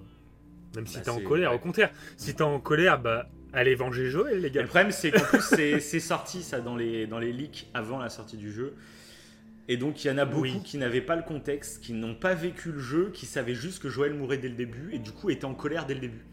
Euh, pareil, ils- Ah donc ouais, voilà, c'est bon, bref, voilà. Et c'est c'est- peut-être pour ça- c'est ils se peut-être sont ce dit, genre de merde, personnes qui vont veux pas acheter le acheter jeu. un. Ouais, c'est ça. ouais. Ouais. Moi, j'ai pas dépensé 70 euros euh, pour un jeu euh, C'est ça. où euh, mon personnage préféré meurt dès le départ. C'est ça. Voilà. Ouais. Et euh, bon, on va pas revenir sur les critiques négatives. Ce sont non, Non, non, non, c'est dommage. Ouais. Oui, c'est dommage pour ils eux. auraient dû c'est- continuer. c'est- Ouais, c'est dommage. Ouais, ouais, ouais. Bon, après, de toute façon, c'est dommage pour eux, c'est tout, quoi. Bref. Et donc là, bah, moi, ce qui était assez marrant, c'est que du coup, bah, là, c'est là que j'ai réalisé qu'il était vraiment mort. On est au cimetière, etc. Il faut que j'arrête de dire etc. Ça m'insupporte. Quand je me réécoute, je, je me déteste. Bref. Euh, Je me déteste. ah, c'est mon tic de langage, c'est horrible. Donc, euh, on suit Ellie qui, qui remonte petit à petit avec Dina jusqu'à la maison de Joël. Ouais. Et jusqu'à là, tu vois, bah là, je commençais à réaliser. Et là où je crois que j'ai versé les premières larmes, c'est quand j'ai vu toutes les fleurs devant la maison de Joël. Là, ça m'a touché. Euh, moi, je suis quelqu'un qui est très euh, empathique. Un truc qui me touche beaucoup dans la narration, euh, c'est que- euh, limite que moi, il m'arrive quelque chose d'horrible, ça va pas me faire pleurer, tu vois. Mais de voir quelqu'un pleurer, eh ben là, ça va me faire pleurer, tu vois. Et je sais pas si ça te le fait, toi, un peu. Mhm. C'est limite. ah ouais, non, pas vraiment. Bah, moi, euh, moi, j'ai, moi, j'ai Si, ce truc. si, ouais. Je vois ce que dans, tu veux dire. dans un film, quand il arrive un truc au personnage principal, euh, bon, ça va peut-être m'attrister pour telle ou telle raison, mais c'est de voir la réaction des autres personnes qui va me rendre triste, tu vois, ou qui va me Mhm. faire ressentir des émotions. Je suis, peut-être un peu trop empathique, tu vois, j'en sais rien, mais bon, moi c'est c'est comme ça. Et là, du coup, bah, moi, de voir toutes les fleurs devant la maison de Joël, ça m'a. Ah, j'ai été mal. Je sais, j'ai fait. Ah, t'imagines plein de trucs en fait. T'imagines que il était, il était aimé dans le village, que. Enfin, ça, ça m'a ah, ruiné. C'est marrant parce que moi, ce moment de, d'émotion un peu intense, en fait, c'était pas, c'était quand j'étais dans la maison. Ouais. Et que quand j'étais dans la maison, que je commençais à fouiller, et de voir cette maison vide, mm. et, et c'est là que fait, ça m'a fait quelque chose. Bah, le truc en plus, bah, déjà tu fouilles, tu trouves plein d'affaires de Joël. Donc, et tous ceux, pareil, qui ont, connu un deuil dans, dans, leurs proches, ont connu en plus ce moment où tu reviens dans la maison de la personne qui est décédée. Et plein de trucs, des détails du quotidien, bah, comme il montre euh, une tasse sur le bord d'un truc, hmm. sur, sur, le bord d'un évier, euh, une photo, un tableau, ou je ne sais quoi. C'est des, détails à la con, mais qui, une fois que la personne est partie, bah, en fait, ça prend, euh, je sais pas comment dire, ça, ça fait bizarre de voir ça. C'est des trucs du quotidien, donc tu dis, il y a une tasse à café, il va aller se prendre un café, ben non. Enfin, c'est, ils l'ont super bien retranscrit, je trouve là-dedans. Bah, tu ressens clairement un vide de fou, quoi. C'est génial. Et c'est génial. Et encore une fois, euh, même à ce moment-là, c'est quand je regardais un portrait. je crois que c'était un portrait de, Joël et sa fille. Euh, mm. Et ben en fait, derrière la fenêtre, tu voyais un cheval qui passait. Oui, c'est vrai. Ouais. Et, mm. et euh, détails. Ouais, c'est des détails, mais j'ai trouvé ça hallucinant. Quoi. tu, ouais, comme tu disais tout à l'heure, c'est sa vie, le jeu vit. et ça. Mm. ça. ajoute, ça ajoute à tout. Quoi. Tu, bah, D'ailleurs, tu vois les gens qui continuent à vivre. Sur cette commode, moi, c'est un des moments qui m'a. Pareil, je crois que j'ai continué à le chialer à ce moment-là. Euh, c'est que sur la commode, bah, il y a la fameuse photo de Joël avec sa fille, avec, euh, on dirait qu'elle a gagné une coupe au sport, je ne sais quoi. Euh, c'est une photo qu'en fait Maria avait conservée, parce que Maria et Tommy sont revenus dans la maison de Joël. On l'apprend ça dans le 1, ils sont revenus dans la maison de Joël, ils ont été prendre quelques objets, etc. Et ils ont mhm. pris cette fameuse photo. Et euh, sauf que Joël était totalement fermé, il voulait même plus avoir la photo, tu vois. Et sauf que Maria l'a donné à Ellie, et à la fin du jeu, quand ils sont juste avant d'aller au Luciole, Ellie donne la photo à Joël. Et tu vois, à l'époque, tu vois que Joël euh, commence à faire le deuil de sa fille grâce à Ellie en acceptant la photo. Il accepte la photo et puis commence à lui parler un peu de sa fille. Et du coup, là, tu revois cette photo sur son. C'est une armoire dans sa chambre, enfin un meuble mmh. dans sa chambre. Mmh. Et en fait, tu vois à côté, eh ben, il y, a un autre, il y a une autre photo et c'est euh, c'est lui avec Ellie et, euh, et Payette, le cheval. Et tu te dis, voilà, maintenant c'est vraiment sa fille. Il les a placées toutes les deux à égalité sur ça, son meuble. Ça, tout à fait, ouais. ouais. Putain, j'étais là, mais putain. Et puis en même temps, je me suis dit, ça y est, bah, il a rejoint sa fille. Enfin, euh, je trouve juste ce meuble, j'ai fait putain, c'est tellement bien pensé. C'est, enfin, c'est ouf. Ça te rappelle des souvenirs du 1 tu te dis, ça y est, il a rejoint sa fille, et en même temps, bah, tu vois qu'il a mis Ellie exactement au même niveau que sa fille, il n'y a pas de différence. C'est mmh. Ellie, c'est ma fille, c'est la même chose. Il n'y a pas. Euh, voilà. Et ça, du coup, bah, ça, ça, touche de ouf. Quoi. C'est ça, c'est ça. Et euh, mais euh, en y repensant, je crois qu'à ce moment-là, c'était surtout de la colère, moi, qui me. J'avais. Non, là, moi, j'étais abattu. Là, j'étais vraiment. Ah ouais. J'ai eu de la peine sur d'autres scènes, vraiment beaucoup. Mais je crois à ce moment-là, ouais, c'était. J'avais ce sentiment de vide et, euh, et, du coup, mais je pense, de toute façon, c'est aussi le but du jeu. Je mm. pense qu'après tu l'as eu aussi, c'est j'avais ce but, ce désir de vengeance en fait. C'est là mm. que ce, désir de vengeance est né et que du coup je, je comprenais là euh, où euh, nous emmenait le jeu. La vengeance des oui, a, ah bah pris tout son sens pour moi. c'est clair. Et, et, juste un dernier petit truc dans la maison qui m'a qui m'a ému en fait à la deuxième fois que j'ai joué, que j'avais pas fait gaffe à la. Enfin, je, l'avais pris la première fois, mais du coup, j'ai voilà. C'est qu'à un moment, tu vas dans sa bibliothèque et tu ramasses un bouquin euh, sur les dinosaures. Et du coup, une fois, une la première fois que tu joues, bah, tu vois le bouquin sur les dinosaures, tu fais bon, bah voilà. Sauf que quand tu as joué une deuxième fois, et donc que tu as vécu le jeu, et que tu sais quel moment ah à quel moment ils ont récupéré ce bouquin, et ben en fait, là, moi, ça m'a resurpris. En fait, la deuxième fois que je l'ai fait, ça m'a resurpris. Et du coup, ça m'a. Euh, alors que, bon, bah, la deuxième fois que tu joues, t'es un peu moins touché, t'es moins choqué, t'es moins ému, parce que c'est la deuxième fois, donc tu sais à quoi t'attendre. Et ben là, ils ont réussi à me surprendre la deuxième fois, et putain, j'ai fait, c'est pas vrai, putain. Je pars chialer une deuxième fois alors que je connais l'histoire maintenant. Ouais, c'est fort. En fait, t'as vécu, as vécu ce, ce, truc comme un souvenir, en fait. C'est ça. Je m'en souvenais plus. Je me rappelle que je l'avais pris, mais je m'en rappelais plus. Il y avait tellement de choses à regarder dans la baraque que voilà. Ouais. Mais la deuxième fois, et eh ben, du coup, ça m'a remonté directement les souvenirs donc d'un flashback qu'on va voir plus, tard dans le jeu. Et j'ai fait, oh putain, et puis c'est tellement un flashback agréable, euh, euh, où leur relation était au max quasiment. Ah putain, ça m'a refoutu une claque que j'ai fait, c'est pas possible, putain. Mais encore une fois, c'est là-dessus où ils ont été super bons, c'est sur la chronologie euh, euh, qui n'est pas du tout chronologique, quoi, du coup, mais de l'histoire, quoi. Bah, c'est ça, on va revenir là-dessus, justement, ouais, c'est ça. C'est génial. Parce que c'est pour ça que je veux, je veux commencer par faire l'histoire de Ellie et Joël, on reviendra sur les autres aspects du jeu petit à petit. Plus tard. Voilà, mais c'est ce que je voulais parler, pourquoi commencer par Ellie et Joël C'est parce que du coup, comme on disait tout à l'heure, à ce moment-là du jeu, eh ben, tu es en colère parce qu'il y a plein de réponses que tu attendais que tu n'as pas. Mhm. Et tu joues une longue partie du jeu avec Ellie. Donc Ellie et Dina se retrouvent à Seattle pour essayer de chasser euh, euh, bah, les tueurs de Joël. Qui leur arrive beaucoup de choses. Hein. Et euh, je crois que c'est au bout. Bah là, je suis en partie survivant. Je suis à plus de 7 heures de jeu. Et, et c'est à ce moment-là que intervient le premier flashback. C'est-à-dire pendant 7 heures, es vraiment, ils t'ont lâché. Pendant 7 heures, bah, Joël est mort, fin de l'histoire. Au revoir, on passe à autre chose. Donc c'est ultra dur. Et au bout de 7 heures, t'as cette surprise, parce que ce jeu est très très surprenant. Euh, vraiment tout le long du jeu, il y a des surprises. Euh, tu peux pas, tu peux pas genre jouer 5 heures au jeu et puis te dire bon bah je vais vous faire un premier avis sur le jeu. Alors je pense que c'est si. Non, t'es obligé de finir le jeu pour avoir un avis global. Tu peux pas donner ton avis avant, c'est pas possible. Oui, oui, parce que tu fais des retours dans le passé. C'est ça. Euh, c'est tout un truc. Non, c'est un méli-mélo. Euh, c'est ce qui Et donc c'est ça la première surprise, c'est que en fait bah, c'est un jeu où il va y avoir des flashbacks qui vont être très très importants. Et le premier flashback, pareil, j'ai là c'était de l'euphorie.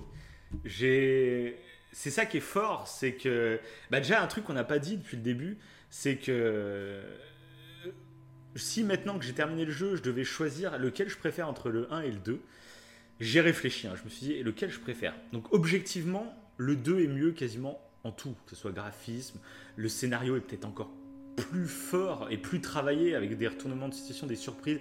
Il y a plus, j'ai, beaucoup plus peur. J'ai, euh, c'est un mélange de plein de trucs, mais en fait, j'arriverai pas à dire que je le préfère au 1. Parce que le 1, c'était différent en fait. C'était une histoire différente. Euh, c'était beaucoup plus bon enfant, c'était beaucoup plus marrant, beaucoup plus lumineux, je dirais presque. Et le 2 n'est pas du tout ça, mais du coup, c'est ce que j'adore. C'est qu'en fait, et comme ils ont eu raison, c'est pas The Last of Us 1 et The Last of Us 2, c'est part 1, enfin partie 1 et partie 2, c'est le prolongement du récit. Donc c'est normal que tu retrouves pas Ellie et Joël en train de faire des blagues à la con euh, comme dans le 1. Parce que c'est la suite, en fait. Et mm. moi, justement, j'adore. Si nous avions refait la même recette, ils auraient très bien pu le faire. Parce qu'on le voit dans ce flashback. C'est exactement la recette du 1 dans le, flashback. Où ils sont en train de se chamailler. Ellie, elle a sa petite tête euh, un peu malicieuse, euh, à faire des blagues, elle se moque de Joël. Joël, tu le sens ultra bienveillant. Enfin. Et du coup, c'est ça que j'ai adoré. C'est vraiment une suite. C'est pas. Euh, tous ceux qui avaient la crainte, ah ben ils n'avaient pas prévu de suite et puis bah là vu que ça a marché, bon bah ils font une suite pour le pour le pognon. Bah, si c'était vraiment juste pour le pognon et on reprend la licence, voilà, ils auraient fait la même recette. Ils auraient fait le jeu un an plus tard, les événements du 1, et puis Ellie et Joël partent en expédition je ne sais où, et puis tu revis les mêmes moments avec des, moments drôles. Ça aurait été. Bah, moi, j'aurais peut-être adoré, hein, mais ils ont fait un autre choix. Que moi, je trouve génial. Oui, puis ils ont pris un sacré risque. C'est ça. moi, personnellement, je préfère le 2. Ouais. Je... Mais ah, c'est pas. Moi, j'arrive pas. J'arrive pas à C'est un tout.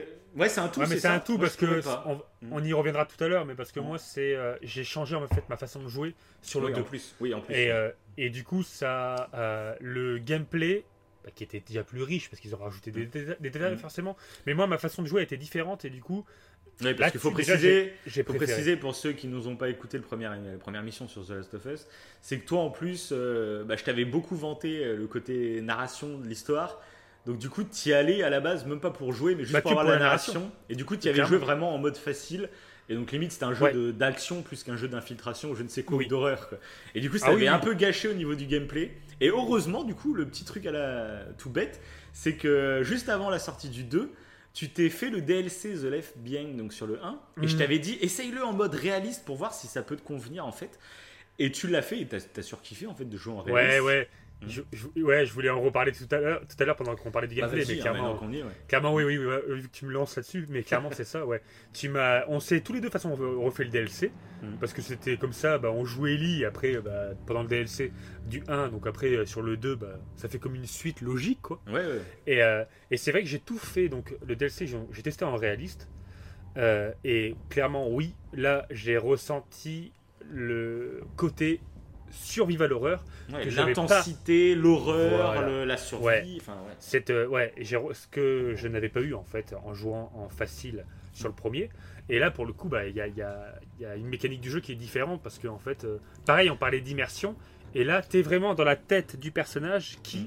a peur pour sa vie, euh, qui a peur de, de se faire attaquer par un infecté, de se faire repérer et tout.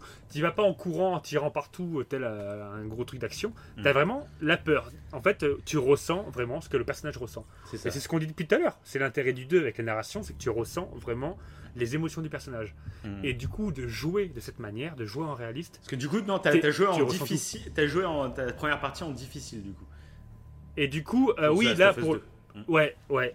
Parce que. oui, parce que le, le côté réaliste en fait du DLC, euh, l'avantage que j'avais, c'est que je connaissais un peu les lieux. Ouais. Et je me suis dit, bon, euh, pour le. Je vais pas quand même. euh, surtout qu'en plus, sur le 1, j'avais joué en normal au début, mais vu qu'à un moment, était, à un moment c'était un peu chaud, c'est là que j'avais redescendu en facile, comme Mm. on avait dit, tu vois. Ouais. Et du coup, bah là, je me suis dit, je vais pas faire un truc trop difficile parce que je connais pas les lieux, donc de toute façon, je vais être tendu comme je sais Mm. pas quoi. Mais du coup, je regrette en rien, quoi. Et dans le, dans le DLC, du coup, quand j'ai fait en mode réaliste, on peut pas utiliser le mode écoute. Ouais. Euh, du coup, tu es obligé de, bah, de, de t'aider de- des yeux, euh, du casque, parce qu'il faut y jouer avec le casque. hein. Ce jeu, pareil, ça joue bien clair, le casque, oui, oui, ça change toute la donne, quoi. Mm. Et c'est vrai que là, quand j'ai. euh, et même au DLC, quand j'ai fini le DLC, il y a une scène qui est extrêmement dure. Le problème, c'est qu'en fait, on joue avec Ellie qui est jeune, et du Mm. coup, t'as pas de combat au corps à corps. Oui, en plus, oui, pas elle, est, voilà. très faible co- comme elle est 14 ans en même temps. C'est normal. Mm. Et, euh, et du coup, je me suis dit, allez, pour, la, pour le gameplay, là, pour le, le 2, j'espère que le corps à corps, ça va être plus poussé, tout, Ah bah etc. là, Et là, c'est une aubaine. C'est une aubaine, c'est génial, quoi. Et du coup, je me suis dit, bah vas-y, direct en difficile. Et je regrette pas du tout parce que j'ai joué tout le jeu tendu, tension, comme ouais, je sais pas ça. quoi.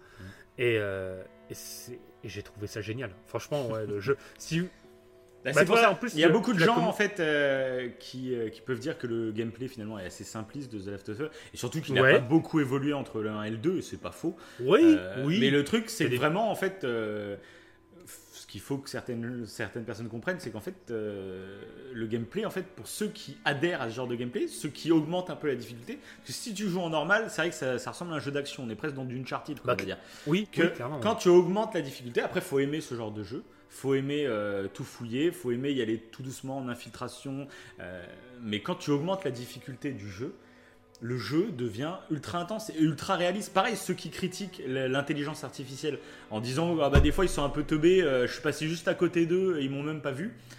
Augmenter la difficulté du jeu et là ils vous verront et ça sera et moi je trouve que l'intelligence artificielle dans ce jeu est vraiment bluffante Ouais, pour le coup. est- que le, dès que tu augmentes le niveau de jeu, euh, du coup ça devient beaucoup plus réaliste. C'est-à-dire qu'ils mettent pas euh, 4 secondes à réaliser que vous êtes en train de passer devant lui. C'est quasiment en une seconde, c'est instantané et qu'ils Bah oui. comprennent. Quoi. Euh, Bah, D'où le nom de la difficulté maximum du premier. Le, le nom, c'est réaliste. Parce que là, du coup, pour le coup, dans le 2, euh, ils sont arrêtés à survivant. Mais c'était le cas à l'époque de la version PS3. Ça s'arrêtait Ouais. en survivant. Et, euh, et du coup, ça, avec la remasterisation en PS4, ils ont sorti le mode réaliste. Pour ceux qui avaient déjà fait le jeu plein de fois, bah, qui a un autre défi en plus d'acheter de la remasterisation. T'as un autre défi. Donc, euh, clairement, euh, j'attends Bah après- version PS5. Ah.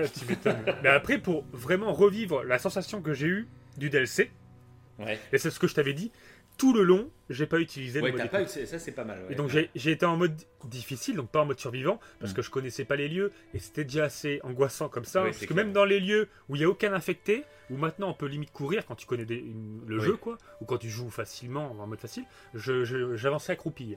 Oui, bah, oui, bien sûr. Oui. Tout le temps, tout le temps dans l'inquiétude.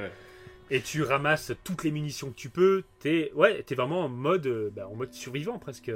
Mais euh, et du coup, j'utilisais pas le mode écoute pour ressentir ce, cette peur et je l'ai ressenti. Des fois, c'était tellement tendu et je regrette pas. Je regrette pas. C'est ça qui, je pense, qui a fait que j'ai préféré le 2, c'est par ma façon de jouer, C'est ça. qui s'est Moi, approché bah, de survival horror. Euh, moi, ce que je rêve, enfin, que je rêve, le mec qui a des rêves euh, vraiment très, très, très bas.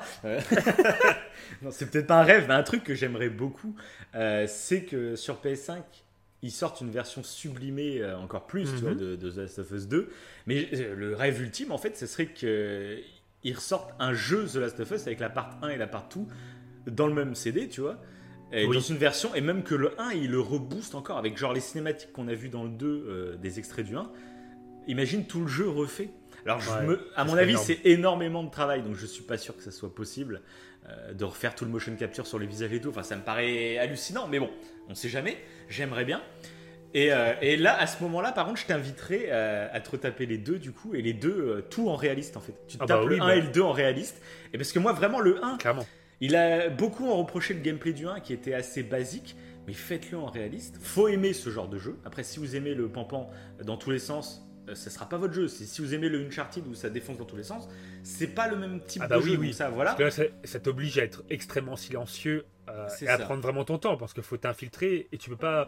Quand t'es accroupi, tu peux pas avancer vite en plus. hein. Si tu si Ouais. Et euh, puis- faut avancer doucement, etc. C'est vraiment un style de jeu à part entière, c'est vraiment de, de- ouais, de la survie et, et je trouve le jeu ultra bien rythmé entre ces phases d'infiltration, d'exploration. Et c'est pour ça Mhm. que ce que tu disais tout à l'heure, c'est que l'exploration est ultra importante. Moi, il y a plein de moments dans le jeu, je me sentais comme en urbex, tu vois, j'étais en train de visiter des lieux Oui. abandonnés et moi, ça me passionne de découvrir des lieux, euh, de faire gaffe aux détails, de lire les petites notes qui te racontent toute une histoire sur tout un passage d'une demi-heure, on va dire. C'est génial. Et, euh, et puis tu découvres des lieux, moi j'essaie de m'intéresser, je me dis tiens là c'est un dôme de sport, là c'est un ancien hôpital, ah, tiens il y a tel ou tel détail, là c'est la salle des scanners, là c'est... Enfin moi j'adore en fait euh, cette, curiosité, tu vois, j'adore euh, essayer de m'imaginer les histoires dans les lieux que je visite. Et donc ça, si t'aimes pas l'exploration, c'est vrai que c'est une grosse partie du jeu, donc voilà. Mais t'as aussi Oui. des phases d'action par rapport au 1, je trouve qu'il y a beaucoup plus de phases d'action, presque à la Uncharted, qui sont assez... euh, Bah, en voiture là. Ouais, en voiture, en mais voiture, même, même les courses-poursuites, comme on disait avec Abby tout à l'heure, avec tous les zombies. là. Bah, c'est Oui, une scène d'action. Il y a pas mal de, de fuites. Il y a par exemple quand tu vas chasser Nora, euh, j'ai adoré cette scène dans l'hôpital où tu la Oui. poursuis euh, tout le long de l'hôpital. Enfin, c'est génial. Euh, il y a plein de moments comme ça qui vraiment deviennent intenses euh, grâce à Bah, l'action. il, il se, il- après, je pense que pour, pour- pour vraiment prendre du plaisir sur ce jeu, faut vraiment y jouer comme un survival horror. hein. Mm. Et c'est comme ça que moi je l'ai vécu en jouant, comme j'ai dit là. Mm. Euh, mais c'est un survival horror qui te permet de te coucher. Rien que ça, c'est génial. Euh, rien que de, de C'est vrai que cette corps à corps. nouveauté, cette nouveauté de pouvoir se coucher, moi j'ai adoré. Ah ouais, ça ajoute des choses. Et le corps à corps, ils ont rajouté la fonction de pouvoir euh, faire des esquives, qui est ultra Oui. intéressante du coup, parce que tu peux vraiment te battre au corps à corps. Si tu gères vraiment le corps à corps, tu peux Ouais. vraiment affronter pas mal de gars quoi, en même temps. Donc c'est. C'est dans la survie du coup c'est super intéressant parce que tu dois te perfectionner dès le départ tu, tu te fais défoncer mais en te perfectionnant dans le gameplay bah, tu arrives de plus en plus à réussir à te battre et euh, tu peux vraiment affronter des gars et du coup tu te dis bon bah, dans l'optique de ne pas gaspiller des balles si tu t'entraînes euh, au combat à corps à corps, bah, tu vas réussir à économiser des balles. Donc c'est un. enfin, bah, c'est génial quoi. Bah c'est clair. D'ailleurs, ça me fait penser. J'ai essayé là, pas plus tard que bon, il y a quelques heures, de refaire du coup, du coup la scène qu'on dit où il y a tous les infectés Ouais. avec Abby dans la neige. Et j'ai essayé de les affronter euh, au corps à corps. hein. Ouais, Il y en a au 40. moins une. Il y en a, il y en a une. Non, je, suis- alors, je crois qu'il y en avait ouais, une dizaine, une quinzaine à l'écran. Oui, voilà. J'en avais jamais vu autant à l'écran. Et euh, le problème, c'est quand on esquive un, t'en as deux autres qui te foutent des coups. Ça va. Oui, bah, il a- Donc euh, bah, j'ai mis à peine 15 secondes de résistance. hein. Par contre, j'ai débloqué. Enfin, j'avais vu- jamais vu cette animation où je me fais manger par plusieurs euh, Ah oui en même temps. Ouais, je l'avais jamais eu ça. Bon, c'est ce que j'ai découvert. j'ai tenté le corps à corps, euh, mais non, non, non, ça ne marche pas. Là, vaut mieux, vaut mieux courir. hein. Ça. Mais c'est vrai que c'est ça qui, que j'ai kiffé d'ailleurs avec Abby euh, dès le départ. C'est Mm. que au corps à corps, euh, dans la neige, à gérer de ouf. Bah, tu le vois je me déjà. suis dit, euh, C'est ça qui est très Oui, intéressant. On en reviendra plus en détail quand on abordera le personnage d'Abby euh, sur les Ouais. changements un peu de gameplay qui sont super intéressants. oui, cla- clairement. ouais. Mais, moi, j'ai dit beaucoup clairement. Faut que j'arrête. Ouais, c'est- Toi, tu dis etc. Moi, je dis clairement. c'est Euh, ça. Tu vas, tu vas cutter tous les moments où on dit ça. Ah oui, ouais, c'est bon. hein. Du coup, le podcast va durer 30 minutes. ça va enlever. Les mecs cut comme les, les youtubeurs, tu sais.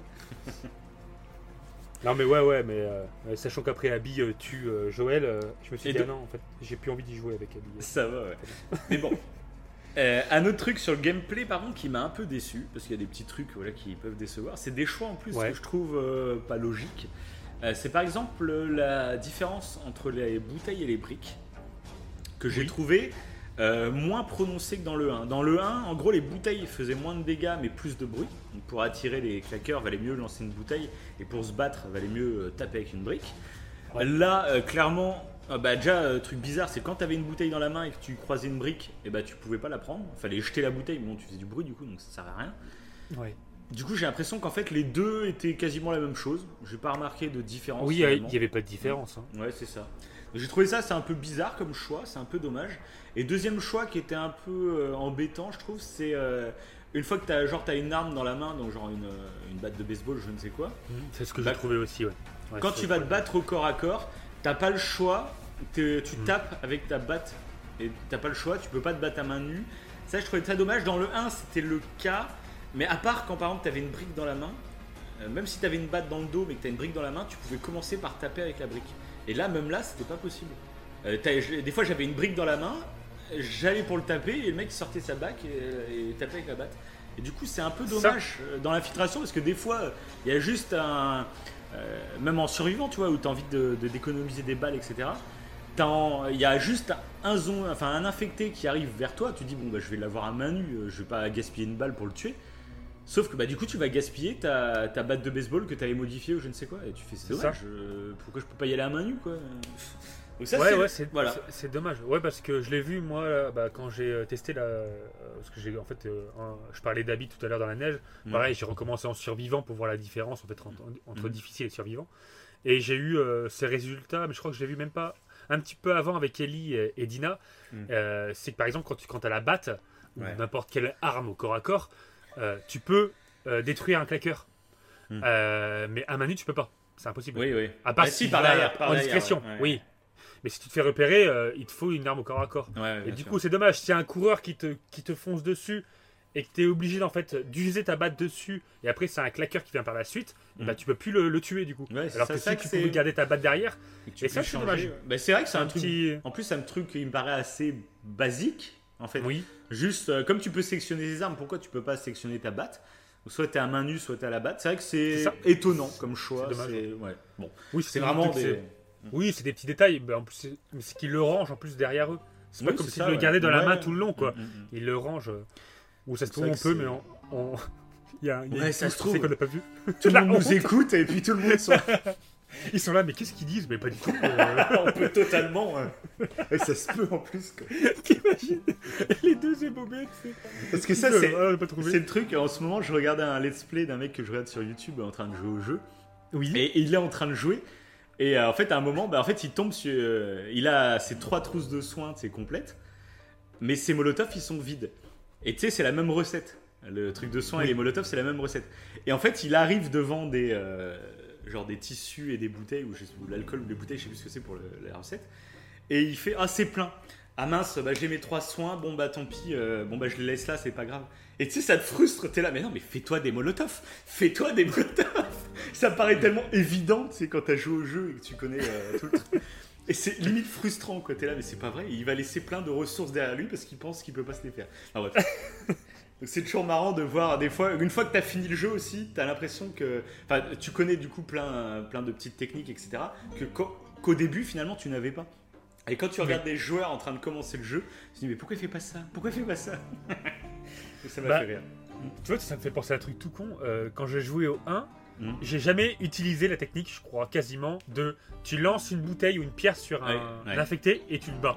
Oui, mais ça, alors, voilà, ouais, mais ça, c'est là, je l'ai utilisé tout le temps. Oui, bah voilà. Mais quand tu joues en mode réaliste et que tu dois économiser tes balles, t'es obligé de te battre comme ça. ça, c'est clair. Ouais, puis du coup, les, les, animations de combat sont encore plus intenses. Ouais, là, Je me suis. J'ai vécu des, des, scènes marquantes. Mais déjà. pas des scènes du jeu, enfin, du mais déjà, dans le 1, quoi. déjà, dans le 1, il y avait quand même pas mal d'animations pour le corps à corps. Alors, moins poussé que dans le 2, bien sûr. Ah, bah oui, oui. Mais euh, quand même, c'était euh, assez cool. Hein, hein. Ah, bah c'est ce que j'avais adoré, moi. On en parlait, de toute façon, dans le podcast euh, de The Last. Je trouvais que c'était déjà ouf. Là, c'est qu'ils sont allés encore plus loin, quoi. Mais c'est surtout le, le, fait de se coucher et le fait. Euh, il y avait quoi aussi? Et le fait de, de. mince, de créer des, des flèches. Oui, je crois de pouvoir crafter ses propres flèches, c'est Ouais, ça, c'est fabuleux. Ce qui manquait clairement dans le 1. Hmm. Non, mais je suis d'accord. On va revenir sur Ellie et Joël quand même. Oui, tout à fait. on, a, on, a, switché sur le, sur le gameplay. gameplay. mais bon. Donc Ellie et Joël, donc comme on vous disait, c'était super intéressant parce qu'à la mort de Joël, t'as plein de questions qui te paraissent sans réponse, alors que c'est bête parce que on le sait pourtant qu'il y a eu 4 ans qui se sont passés. Mais tu sais, euh, je pense qu'il y a un peu ce côté de l'ego du joueur. C'est-à-dire que quand tu reprends la manette, t'as l'impression qu'il ne s'est rien passé entre temps. tu reprends le jeu 4 ans plus tard, euh, tu es le dieu omniscient du jeu, donc euh, il ne s'est rien passé entre temps. Et c'est ça que j'ai trouvé super, c'est qu'il te crée ce manque, ce vide, cette colère, parce que tu n'auras pas les réponses que tu espérais. Et au bout de 7 heures de jeu, bah, tu te rends compte qu'en fait ça va être un jeu avec des flashbacks. Et du coup, bah, que, eh bah, finalement tu vas les avoir tes réponses en fait. Possiblement, tu vois. Et ça, j'ai trouvé ça génial. Parce que ça démarre en plus avec une cinématique. C'est peut-être mon moment préféré du jeu, tu vois. Et c'est celui qui ressemble plus, le plus à The Last of Us 1. Euh, c'est ce moment où euh, Joël, pour l'anniversaire d'Ellie, il a découvert, il a entendu parler grâce à Maria d'un musée d'histoire naturelle. Et euh, il décide de partir en randonnée avec Ellie en lui faisant la surprise, tu vois, de, de ce musée, quoi. Et j'ai trouvé tout ce flashback. J'avais le sourire aux lèvres tout le long. Que ce soit au début, quand euh, Ellie et Joël se poussent dans l'eau, j'étais plié de rire. C'est trop drôle. C'est cette complicité qu'il y a entre les deux. Et en même temps, c'est une complicité, euh, mais c'est limite. Euh, t'es nostalgique parce que tu sais que Joël est mort. Donc c'est. Hmm. Mais j'étais plus heureux quand même. J'avais le sourire aux lèvres. C'est. Mais c'est ça qui est beau parce que je l'aurais peut-être pas eu autant si j'étais pas au courant que Joël était mort, tu vois. Donc pareil, tout ce flashback. C'est là que c'est génial. Je crois que c'est là que je t'ai envoyé le premier message. C'est des génies. C'est des génies. Ça, on n'a pas arrêté de se l'envoyer tout le long du jeu. Des génies. Parce que, ouais, en fait, euh, tu crois que tu vas. Tu sais que Joël est mort, tu crois que tu vas plus jamais le revoir. Et grâce à un flashback, euh, mm. moi, je n'avais même pas songé qu'on allait pouvoir faire ça. Et du coup, grâce à un flashback, bah, tu reviens en fait des scènes avec Joël.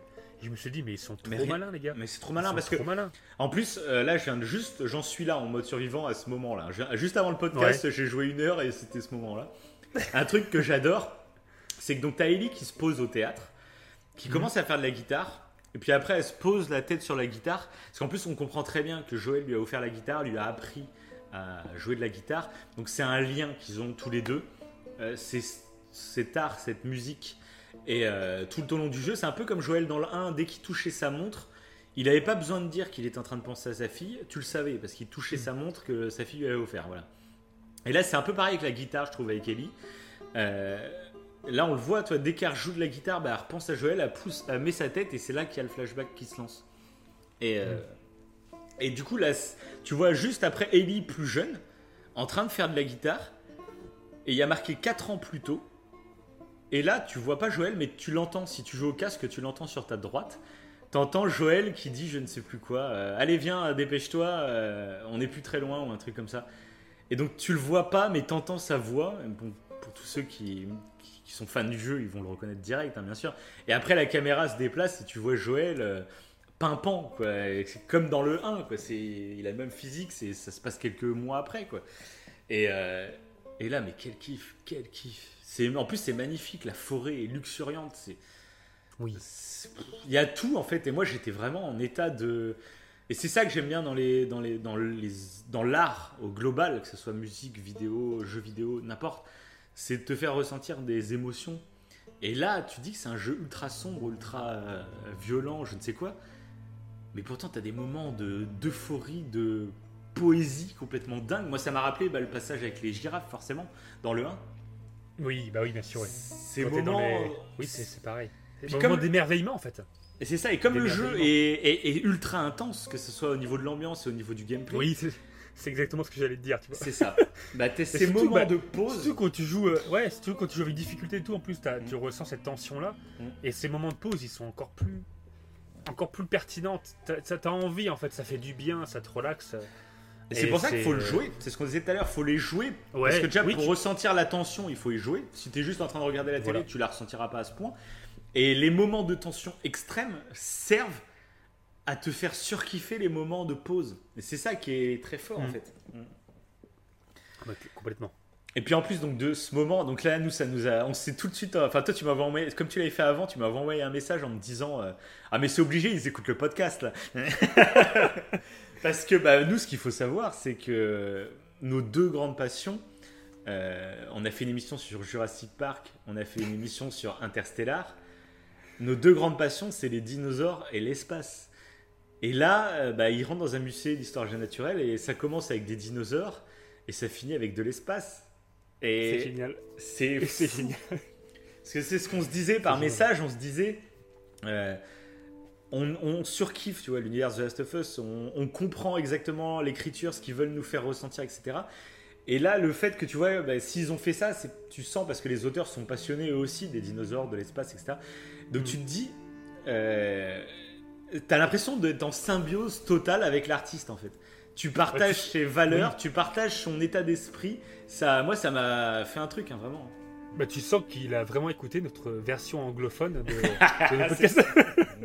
ah, mais j'ai kiffé. Parce que c'est vrai que tu sens qu'ils sont. Euh, euh, en fait, on sent que par en fait Joël, hmm. qu'ils aiment Jurassic Park. En plus. Par exemple. Et, euh, et, et, du coup, ce que j'ai en plus surkiffé, c'est que il il casse un peu tous les préjugés qu'il y a sur Jurassic Park. C'est exactement, c'est ça qui était fou, c'est exactement notre émission qu'on avait fait sur Jurassic Park. C'est ça, Où on s'était servi donc de Jurassic Park, un film qu'on adore vraiment, mais pour casser, parce que dans Jurassic Park, pour ceux qui ne savent pas, c'est qu'il y a plein d'idées reçues à l'intérieur. Il y a les vélociraptors ne ressemblaient pas du tout à ce qu'on voit dans le film, par exemple. C'est des détails.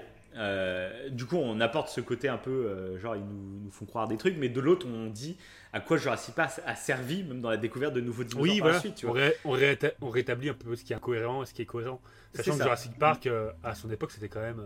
c'est ça. Ils, étaient en avance sur leur temps. C'est ça. Mais du coup, c'est exactement moi quand déjà quand j'ai vu les dinosaures, je me suis dit direct, ah mais toi tu vas surkiffer. Puis après quand j'ai vu qu'en plus il parlait de Jurassic Park et que en plus il, Ellie qui reprend Joël. Ouais, c'est ça. génial. Bah, ça, c'est un truc qui est assez touchant en plus avec Joël, je trouve. C'est que Joël, tu sens que c'est un homme euh, pas très instruit. Qui, euh, mm. qui vivait à, une époque où euh, bah, il fallait qu'il travaille pour. En plus, c'était un père divorcé. Il travaillait pour donner l'argent à sa fille, etc. Mais tu sens que c'est pas quelqu'un, même dans sa façon de s'exprimer. Des fois, il a pas, il a pas les bons mots à chaque fois. Il, oui. Tu sens voilà. Et du coup, là, on le voit dans cette scène, même euh, bah, sur les dinosaures, tu vois que lui, sa référence, c'était Jurassic Park. et que. Et bah, après, bah, comme beaucoup de personnes, je pense, hein, c'est ah bah, bien pas, c'est pas, c'est pas moqueur de dire ça, tu vois. Et pareil, après, avec l'espace, où il est impressionné par que, tout ce que Ellie lui dit, alors qu'Ellie lui dit des trucs presque pas ultra connus, mais on va dire des trucs de base, tu vois. Euh, et lui, il est impressionné par toute la, tout ce qu'elle connaît, tu vois. Et donc, moi, j'ai adoré parce que ça rend. parce qu'elle elle est vraiment passionnée, hein, pour le coup. Ouais, c'est ça. Parce moi, je... parle de trucs pointus. C'est ça, c'est ça. Moi, j'ai, moi, j'ai surkiffé, enfin, toute cette scène. Et puis après, la scène quand ils vont dans le cockpit et que Joël lui offre euh, la cassette du, d'un lancement lunaire. Oui. Alors j'ai pas fait gaffe si c'était vraiment euh, genre euh, Neil Armstrong, etc. Je sais pas exactement quel lancement lunaire c'est exactement. Mais Ellie le vit, ça m'a rappelé la scène avec Riley dans le DLC où elle joue au jeu vidéo, c'est par la pensée, en imaginant des trucs. Là, elle revient à lancement lunaire. Et cette scène, où en plus, là, je viens de la rejouer et t'as Ellie et Joël qui se regardent. Tu sens que c'est le point culminant de leur relation. À ce moment-là, c'est le père et la fille. Et en plus, c'est pas le père et la fille qui chamaillent. Non, c'est le père et la fille qui. Ils ont un profond, euh, profond amour, en fait, l'un envers l'autre.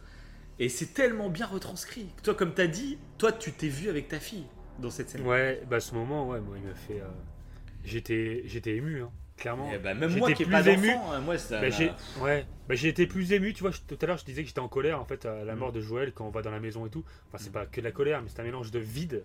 Mm. De, de, vide et un peu de, de, désir de vengeance plutôt.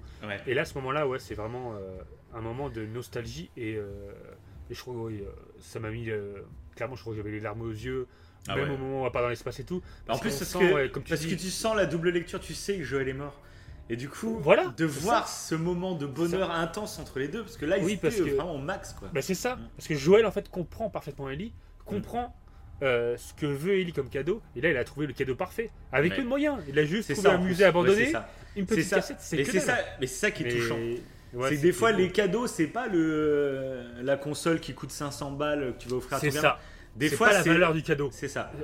En, termes de prix, c'est vraiment ce que. En fonction de comment tu, sens, la personne. Tu sens que Joël, ça fait plusieurs semaines qu'il prépare son cadeau. Donc tu sens. Et c'est limite, c'est ça qui est touchant. Quand quelqu'un te fait un cadeau, tu sens qu'il a, qu'il y a mis du temps, qu'il a mis, euh, qu'il a, il a réfléchi. Euh, même si c'est un truc sans valeur. Euh, oui. mercantile, tu vois, ça, va- ça, c'est une cassette audio, Bien voilà. Mais euh, bah, le, le fait que tu sentes tous les efforts qu'il a dû faire pour. C'est-à-dire que sans que tu t'en rendes compte, et bah, ça faisait deux semaines qu'il était en train de galérer pour te trouver ta cassette audio, Oui. tu vois. Surtout c'est- en période, en période de survie. Oui, bah encore pire, oui. Où ils sont, quoi. mais c'est Il a dû symbole. galérer. et C'est pour ça que j'ai trouvé cette scène, mais. Ah, elle est, elle est magique. Elle est magique. Et en plus, euh, bah, ce qui rend euh, vraiment. euh, qui, qui rend cette scène magnifique, c'est comme je disais tout à l'heure, c'est que pendant, depuis le début du jeu, bah, Joël il est plus là. Euh, tu sens une Ellie assez haineuse. C'est plus la même Ellie que dans le 1. C'est pas la Ellie qui dit plein de blagues, euh, qui, qui est un peu désinvolte. Et dans cette scène, eh ben, tu, tu retrouves. Tu fais. Là, on est dans le 1, là. Là, on est dans. C'est- Et c'est c'est pour, ça que je te- c'est pour ça que je te disais tout à l'heure que j'arriverais pas à différencier les deux, à dire lequel je préfère.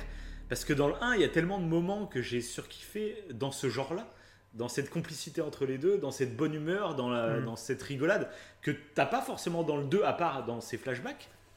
Mais du coup, Ouais, voilà. mais, Mais- oui, et encore une fois, c'est pour ça que c'est dommage en fait que les gens, pour ceux qui l'ont peut-être fait, Voilà. d'arrêter le jeu au moment où Joël meurt, parce qu'en fait, les moments que vous vouliez, ben, ils y sont. Vous, vous les allez les avoir, mais en flashback, C'est ça. Et c'est bah, exactement ce que je voulais dire tout à l'heure, c'est ça. C'est que c'est fait exprès qu'il te qu'il tue sans t'offrir toutes tes réponses pour que tu aies Ouais, ce vide, créer que ce désir de ce- vengeance. C'est ça. Ouais. Mais, ça. tu, mais après, ils sont, on va dire, ils sont cool, tu vois. Ils savent que les fans, ils voulaient voir quelques scènes entre Ellie et Joël quand tout se passe bien.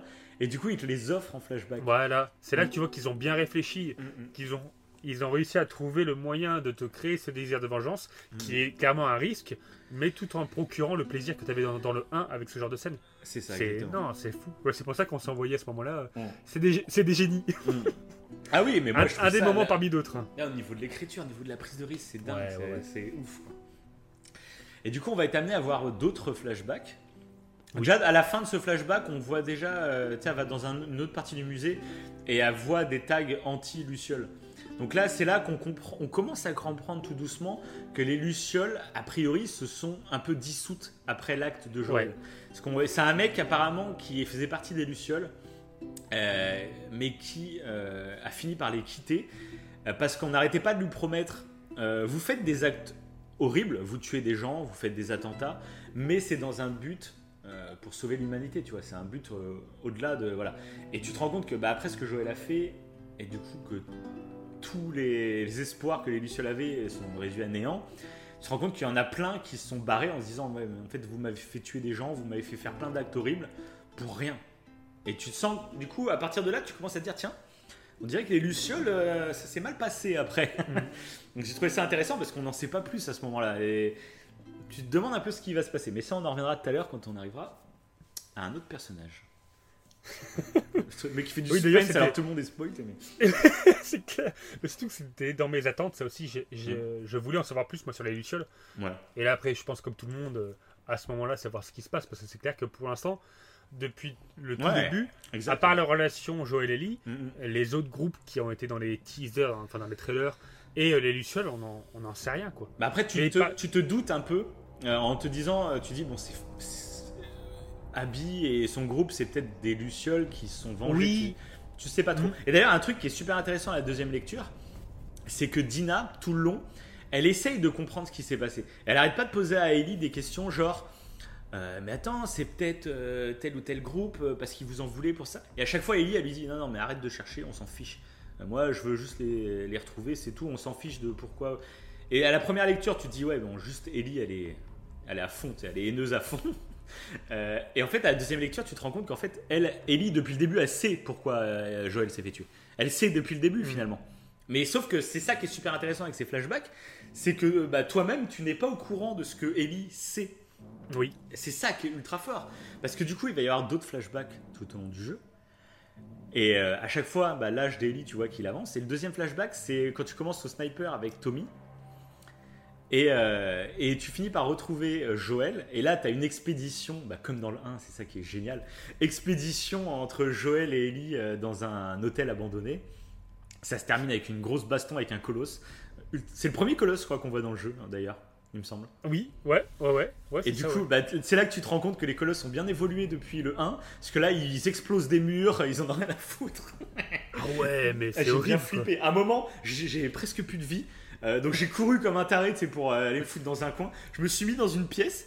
euh, accroupi, tu vois, je me suis dit, bon, bah, ça, il sait, il sait plus où je suis, il est aveugle. Et j'ai commencé à me soigner, et puis là, il a défoncé un mur, ça m'a fait penser à Resident Evil 7. Je sais pas si tu te rappelles le moment où t'es tranquille, et puis le mec il sort par le mur comme un taré. c'est ça.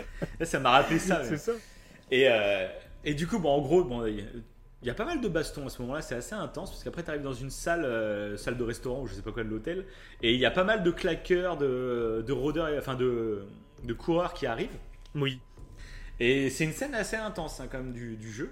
Et ça se conclut par le fait que tu vois qu'Ellie commence à avoir des doutes. Euh, donc on se rend compte déjà qu'à la fin du 1, finalement, elle l'a cru. Elle a vraiment cru, Joël. Euh, c'est la première réponse qu'on a, c'est qu'à la fin du 1, quand Joël lui dit Mhm. Je te jure que c'est ce qui s'est passé, elle le croit. C'est pour ça qu'après on voit des scènes où ils sont vraiment heureux ensemble, parce que tout est naturel. Sauf que Ellie va grandir. Et donc en même temps, Ellie n'est plus la petite gamine de 14 ans, un peu insouciante ou je ne sais quoi. Elle grandit et du coup elle commence quand même à se poser des questions. Et là tu te rends compte qu'elle se pose des questions. Et euh, Joël ne va... Il, il a l'occasion presque de lui dire la vérité, mais il va lui mentir, encore une fois. Donc là moi j'étais là, je fais... Ah non Joël. Là Ouais, c'était grave. c'était La l'occasion parfaite. C'était l'occasion eu la parfaite. même sensation. Ouais, c'est Mais ça. pourquoi tu dis pas la vérité à ce moment-là? Mais non, en fait. euh, Il s'enferme dans son mensonge et t'es là merde quoi. C'est limite, limite, en fait, on te laisse croire qu'il va dire la vérité. Ah ouais, bah et en fait, ça, non. ouais. Mm. Et en fait, pas du tout. Et du Mhm. coup, t'es là, oh non. Ça veut dire qu'il. Ouais, euh, Et c'est ça qui est bien. s'en doute, quoi. Et un truc qui est bien fait, c'est que c'est une scène qui était dans les trailers. Sauf qu'à ce moment-là, ils avaient utilisé le skin de Joël vieux et de Ellie euh, dans, dans le présent. Quoi. Sauf que bah, tu te rends compte quand tu joues au jeu que bah, Joël il est encore jeune avec sa barbe courte et tout, et Ellie elle est plus adolescente, tu vois. Oui. Donc ça c'était marrant parce que voilà, ça faisait partie des petites scènes. Et on va avoir un autre flashback où là pareil ça m'a mis des frissons de dingue parce qu'on voit Ellie, ça démarre, Ellie se retrouve dans le couloir qui mène à la salle d'opération des Lucioles à la fin du 1. Là je m'y attendais tellement pas. J'ai... Moi, je croyais que c'était un rêve, moi, à ce moment-là. Ah ouais moi, moi, je- ouais. savais pas, j'attendais de voir ce que... Mais moi ça m'a fait... euh, parce ça que tu pouvais pas foutu, utiliser ton arme, rien. En Oui, fait, t'étais, euh, t'étais en mode cinématique presque. Tu pouvais pas. Je me suis dit, bah, elle est en train de rêver peut-être. euh, elle fait un cauchemar ou je ne sais quoi. Ouais, c'est Et en fait, possible. non, pas, pas- pas du tout. Et non, elle était en train d'explorer pour avoir des. Parce que tu te rends compte que bah, du coup, Pour les, doutes, les doutes qu'elle avait eu quelques mois avant bah, commençaient à la ronger et donc euh, il fallait qu'elle ait des réponses. quoi. Et elle va s'aventurer donc euh, à la fin du 1. Et ça, pareil, niveau narration, mais je trouve ça tellement fort. Parce que tu. Moi, j'adore les jeux où tu repasses à des endroits que tu as vécu il y a plusieurs années, tu vois. Genre, j'avais adoré dans Red Dead, à la fin de Red Dead, quand ils ouvrent la map en entier et que tu reviens dans des moments, enfin des, niveaux que tu as joué euh, à l'époque sur dans le premier Red Dead. Ouais. Euh, tu retrouves la ville du début. Enfin, moi, ça m'avait foutu une claque, quoi, parce que enfin, c'est c'est touchant, quoi. C'est c'est génial. C'est un, mé- un mélange de nostalgie, mais en même temps, c'est de la nostalgie subli- sublimée. Enfin, enfin, c'est génial. C'est ça, c'est ça. Parce que Mm. graphiquement, c'est aussi. Enfin, c'est tout aussi joli que le reste. Mm. Mais là, oui, Et- oui, ouais. T'as cette sensation aussi, ouais. Quand elle rentre dans l'hôpital. euh, Et donc là, coup, elle, trouve, ouais. elle trouve un, un dictaphone et elle apprend, en fait, c'est un dictaphone d'un Luciole qui a survécu, qui explique en gros que, que le contrebandier, donc Joël, a récupéré la fille et qu'il a tué tout le monde. Quoi. Et donc là, euh, bah, Ellie, en gros, apprend une partie de la vérité et Joël la retrouve juste en bas, en plus de l'hôpital. Et, euh, et ben là, elle lui fait l'ultimatum. Elle fait écoute, euh, soit tu me dis la vérité et je reviens avec toi à Jackson, soit euh, tu me mens encore et je me barre et tu t'entends plus jamais parler de moi. Quoi. Et donc là, la scène, elle est ultra intense parce que tu vois un Joël. euh, bah, qui, qui- tu, sais, tu sens qu'il qu'il a pas envie de le dire, parce qu'il a peur de ce qui peut se passer. Et, mais il finit par lui dire, quoi. Il lui dit, euh, il lui avoue que voilà, bah, si on Ouais, t'avait que opéré, euh, ça t'aurait Ouais, tué. Quoi. Il connaît pas en plus l'enregistrement. Il peut pas. Il peut pas essayer de tâter son mensonge, de savoir sur sûr. quoi elle se base et tout. Et là, ouais, il est obligé de lui dire la vérité, quoi. Mais C'est et ça. ses peurs vont être exaucées en fait. euh, Ouais, c'est à ça. cause de cette vérité, bah, elle va lui en vouloir à mort. Bah là, c'est ça. Et, et c'est. Euh, mort. Pas mort, mais elle va lui en vouloir beaucoup. si, si, si, à C'est- mort. Si, si. À mort. Bah, c'est si, elle. parce qu'elle lui À la fin euh, du jeu, c'est elle qui le tue en fait. On Oui. contrôlait. euh, les- Non, non, c'est. euh, Parce que là, bah, Joël lui dit donc, euh, que euh, si l'opération allait au bout, bah, en fait, ça l'a tué. Hmm. Et du coup, lui, il n'a pas supporté, il n'a pas pu euh, la laisser mourir, et c'est pour ça qu'il l'a sauvée. Et donc là, Ellie, euh, c'est un peu une interrogation qu'on avait à la fin du 1, c'est de savoir est-ce qu'elle, elle, aurait été prête à sacrifier? Et là, bah, on voit que oui, euh, elle, elle a été abandonnée depuis qu'elle est petite par tous les gens qu'elle aime, etc. Elle se demande un peu ce qu'elle fout sur Terre, quoi. Et son but, c'est un peu d'avoir cette. Elle se disait, mince, si je peux avoir ce rôle-là, même en me sacrifiant, bah, je veux, parce que ça donnera un sens à ma vie, tu vois. Et là, elle, elle prend direct mal elle l'engueule, quoi. Elle lui dit euh, Écoute, je reviens à Jackson, mais par contre, tu m'oublies, quoi. Euh, tu me parles plus. Et là, un truc que j'ai, que j'ai trouvé méga. Ouais, c'est un truc que j'ai, méga, que j'ai trouvé méga touchant. C'est que tu sais, le Joël au début du jeu. Oui. Euh, tu sais, il, est il fait très vieux par rapport au flashback. Et il a les cheveux plus longs, il a la barbe beaucoup plus hirsute, etc. Ouais. Et le truc qui est encore plus horrible, c'est qu'en fait, dans cette cinématique-là, eh ben c'est encore le Joël qu'on connaissait dans le 1. De toute façon, il n'y a que 5 ans qui sont passés entre les deux, donc c'est pas le mec, il a pas pris 40 euh, ans. Voilà. Et du coup, en fait, tu te rends compte, euh, il a encore la barbe courte, les cheveux courts, bien coiffés, enfin, il n'y a pas de souci. Et tu te rends compte que bah, ça s'est passé quoi? Cette scène-là se passe, on va dire, maximum un an avant le début du jeu, je dirais, tu vois, à peu près. Ouais. Et tu te rends compte qu'en un an, eh ben, il est devenu le Joël qu'on voit dès le début, c'est-à-dire avec les cheveux longs, avec la barbe hirsute. Et là, tu te dis, ah ouais, mais en fait, c'est pas qu'il a vieilli, c'est que ça fait un an qu'il se parle plus. Et c'est ça que tu dis. Et que lui, bah, du coup, c'est pas qu'il a vieilli, c'est qu'il. Bah, il a perdu Ellie, donc il a à moitié en dépression, je dirais, donc il se laisse pousser les cheveux, il se laisse pousser la barbe. et là, tu fais. Oh, c'est ce stress qui, qui l'a fait vieillir aussi. Mais c'est même pas vieillir, c'est juste, juste, les cheveux longs. Bah, peut-être, mais c'est les cheveux longs. Mais tu dis qu'il s'est laissé aller maintenant qu'Ellie n'est plus dans sa vie.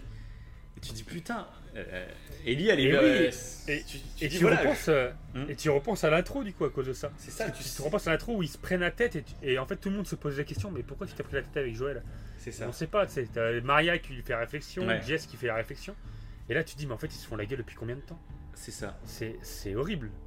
En fait ça accentue euh, la, la, mort de Joël. C'est ça. Ça accentue ce côté prenant, intense du fait qu'il est mort trop tôt. En fait, quand tu meurs, c'est mhm. toujours trop tôt. C'est ce côté-là où c'est. Ouais, c'est.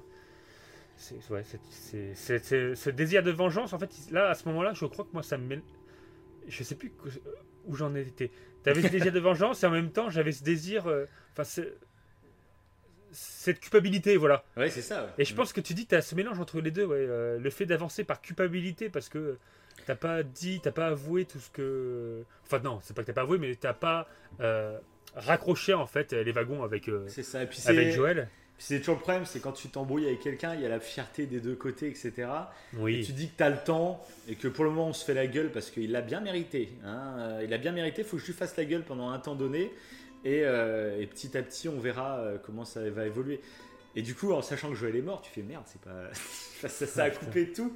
Et, et du coup, bah, à ce moment-là du jeu, c'est vrai que tu comprends du coup la rage d'Ellie de se dire, euh, donc là, euh, ils se sont quittés, euh, ils étaient en colère a priori, on n'en sait pas plus pour le moment. Et donc le jeu va continuer à avancer.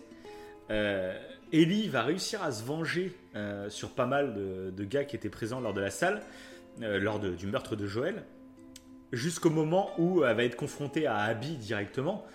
Euh, où là ça va partir en gangbang total, hein. c'est une baston monumentale. ouais, ouais, ouais.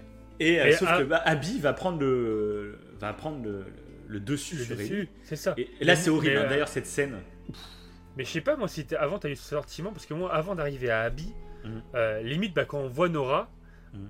je commence déjà à me dire que je commence à culpabiliser de tuer autant de monde. Oui, mais on reviendra après. Justement, c'est prévu. Là, on parle de Ellie et ah, Joël. On parle de Ellie et Joël pour le moment. Oui, mais là, je parle de Ellie particulièrement. Parce que après, c'est avec Ellie. Ah, avec Ellie, t'as commencé à avoir de la culpabilité. Euh. Ouais, pas avec, pas, pas avec Abby, mais avec Ellie. D'accord. Quand, euh, juste avant de rencontrer Nora. D'accord. Tu vois Je mhm. commençais à me dire, mais ça fait beaucoup de monde, quoi, de, tuer. Tu... Je sais pas, je me. Parce que tu sens, c'est là, on en revient tout à l'heure, tu sens que l'IA elle est poussée parce que. Euh, ils ont des vrais dialogues. Ils s'appellent par leur nom. Il y a des chiens. Il y a. Il y a beaucoup Les chiens sont hyper chiants dans le gameplay parce qu'ils te reniflent, ils savent C'est ultra frustrant. Donc t'as envie, de les... as envie de les... les défoncer, mais bah, en fait c'est des chiens quoi. C'est bah oui oui c'est clair. touchant. Mais bref, ça, je t'ai dit, on en reviendra un peu après. Là, j'ai vraiment envie qu'on se concentre sur Ellie et Joël. Leur oui, parce que Davin a prévu un petit planning pour qu'on soit, ça. Pour qu'on soit structuré. Pour, pour, pas qu'on parte dans, tous les sens. Et donc, bon, on reviendra bien sûr sur les émotions lors de ce combat, mais en gros, Ellie, et, et Abby vont se battre et c'est Abby qui va vraiment prendre le dessus. D'ailleurs, la scène est atroce euh, parce que Dina vient aider Ellie, mais euh, t'as vu comment elle éclate le crâne de Dina Enfin, c'est atroce. Ah, bah oui, puis elle vient de tirer une balle dans Tommy. Eh, ouais, elle vient, elle, vient de, ah bah, elle vient de tuer Jess elle vient de tirer une balle, du coup, qu'on pense dans la tête, mais en fait, on se rendra compte plus tard que c'est dans l'œil, heureusement. Oui. Mais bon, t'as l'impression, sur le coup, t'as l'impression qu'elle vient de tuer Jess et Tommy. Et, et que après, elle va se bastonner avec Ellie, elle lui pète le bras à Ellie. Dina arrive et, euh, et Abby la plante et ensuite lui fracasse le crâne contre le sol. Et heureusement, c'est Lev, donc un personnage secondaire qu'on découvrira tout à l'heure, qui lui dit calme-toi. Et donc là, Abby reprend ses esprits. Heureusement. C'est ça. Et dit à Ellie, écoute, que je te revois plus jamais parce que la prochaine fois, je te, je te, je te tue. quoi. Et du coup, ça laisse euh, Ellie et, Dina vraiment. Euh, leur vengeance finalement vient de tourner euh, court parce qu'elles sont. C'est tellement bien fait en plus ce moment. Parce qu'Abby mm. ah ouais, parce qu'Abby veut tuer Dina et t'as Ellie qui lui dit non mais elle est enceinte. Et elle a fait là, bah, tu sens, c'est la colère qui parle. Il n'y a, plus aucune mm. rationalité, c'est vraiment l'émotionnel. Mm. Et là, bah, justement, euh, parce que bah, ça. Parce qu'il faut le dire, Ellie vient juste. Ouais, voilà, Ellie vient juste de, de tuer, euh, Owen. Donc, euh, Owen et Mel. Owen et Mel, qui était enceinte en plus. Mel qui était enceinte. Et c'est pour ça qu'elle, limite, elle s'en réjouit, quoi. C'est ça. C'est la, la, haine qui parle, quoi. Et heureusement bah, qu'il y avait Lev, quoi. Celui qui qui a, qui a, qui a calmé, qui a réussi à rationaliser euh, Abby, c'est clair. Exactement, ouais. Et donc là, c'est assez fort parce qu'on se retrouve. Euh, bah moi, j'étais persuadé que c'était la fin du jeu. On retrouve Ellie euh, dans une ferme avec un coucher de soleil, donc c'est très Naughty Dog-esquien. ça me rappelle certaines fins d'Uncharted, je ne spoilerai pas lesquelles, mais il y a des fins d'Uncharted qui ressemblaient vraiment à ça, mhm. où on est posé, tranquille, il y a un soleil, il y a une belle vue, et voilà. Donc là, pour moi, c'était la fin et je me disais, bon bah voilà la morale du jeu, c'est de dire que bah voilà, tu, tu, cherches à te venger et au final, euh, bah, t'es mieux une fois que t'as ta petite famille et tout. Voilà. Et euh, j'étais vraiment persuadé que c'était la fin. Pour le coup, j'étais là, bon bah voilà, fin du jeu. Oui, euh, moi aussi. moi, la fin, elle était là. Tu te dis, oui, t'as compris que la haine, mm. ça a apporté plus de dégâts qu'autre chose. C'est un mm. vieux cycle de violence. Et, mm. et parce qu'en plus, c'est à ce moment-là que t'apprends que que Abby, bah, que la, la, la le, c'est le père de Abby qui a été tué par Ellie. Enfin, on le dira tout à l'heure, on le dira tout à l'heure, bien sûr. Parce que Ellie, je crois pas qu'elle est au courant de tout le truc, elle est pas au courant. Non, elle est pas au courant à ce moment-là. Hmm. Bon, ça, on en parle, on va parler d'Abby. Euh, t'as envie de finir l'émission, quoi? C'est quoi là? Ouais, bah, je. je... Non, mais c'est un. C'est ouais, un, un ce moment-là où tu comprends. Bah, c'est ce moment-là où tu, ouais, qu'on se dit que c'est la fin parce que tu comprends toute la nuance du jeu. Mais, mais c'est très frustrant parce que tu dis mince, en fait, donc la fin, c'est Ellie qui se prend une branlée et après elle vit sa petite vie. Et donc, moi, sur le coup, d'un côté, je me disais, c'est intelligent parce que ça ouvre des pistes de réflexion, ça, ça, apporte, ça ouvre le débat bah en fait. Donc je trouvais ça intéressant, mais je me disais putain c'est quand même frustrant quoi. T'as passé tout le truc à vouloir te venger, et puis à la fin Elise prend juste une branlée et c'est fini, au revoir. Et j'étais là, euh, j'étais partagé, mais bon, je vivais le truc. Mais on se rend compte très rapidement que bah, en fait Ellie est victime de sorte de stress post-traumatique, on va dire. Elle oui, ça elle a des crises d'angoisse. Elle a des crises d'angoisse, elle, a des visions. Top, la crise d'angoisse en plus. C'est ça, oui, en plus c'est à, moitié horrifique. Euh, ouais, ouais. Tout est beau et tout va bien, et cette crise d'angoisse, euh, elle est. ça. Euh, encore une fois, ça te c'est retranscrit à la perfection. C'est tellement stressant. Quoi. Ouais, non, mais c'est vrai, ouais. Et, c'est pas fini. Quoi. Et puis là, tu mais là, c'est là que tu as le doute. Tu te dis, ben là, ça sent la fin. Et puis d'un coup, il y a ce, cette scène où elle revit des, des chocs qu'elle a et tu dis ah bah attends c'est peut-être pas la fin là en fait qu'est-ce qui se passe et puis tu te rends compte que non ça continue il y a d'autres cinématiques. Après il y a Tommy qui arrive chez eux. Tony qui euh, Tony Tommy qui fait culpabiliser qui fait culpabiliser Ellie en disant bah écoute j'ai retrouvé potentiellement Abby. Euh, viens euh, va la buter quoi. Et puis Ellie qui dit non bah je ouais. Et là tu fais Tommy ouais c'est trop mal. Enfin là il réagit vraiment comme un con hein. Parce que lui, il dit qu'il. En plus, parce qu'au début, moi, quand il a annoncé ça, je mm. pensais qu'il allait partir avec elle. En fait, non, il, lui dit carrément. il est blessé maintenant, il peut plus. Bah oui, il est blessé. Il lui dit carrément, euh, bah vas-y. Euh, euh, non, faut que tu y ailles, faut que tu ailles à ma place. C'est ça. Et là, moi, ce qui, est, ce qui est super intéressant, c'est qu'à ce moment-là, je me disais, comme toi, je me disais, Tommy, t'abuses. Euh, D'où tu l'as fait culpabiliser comme ça? Ouais, voilà. Ellie, maintenant, elle a une vie calme. Alors, c'est horrible, elle a échoué. Elle a échoué dans sa vengeance, etc. C'est horrible, c'est dur de vivre avec ça. Mais maintenant, regarde, t'as un cadre idyllique. Euh, t'as une femme qui est avec toi. Vous élevez un petit gars. euh, vous avez la vie devant vous. Vous avez tout à reconstruire. Reste là maintenant. Calme-toi. Et donc, euh, Tommy vient la faire culpabiliser. Donc là, à ce moment-là, je me disais, ah, Tommy, tu fais chier, quoi. Et après, t'as. Un nouveau flashback. euh, mec se transforme en claqueur.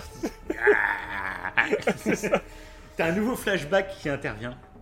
Et là, je m'y attendais pas du tout à ce flashback. Il m'a ravagé. Mais vraiment. J'étais. En fait, je m'y attendais pas en plus. Je pensais tellement que ça allait être la fin.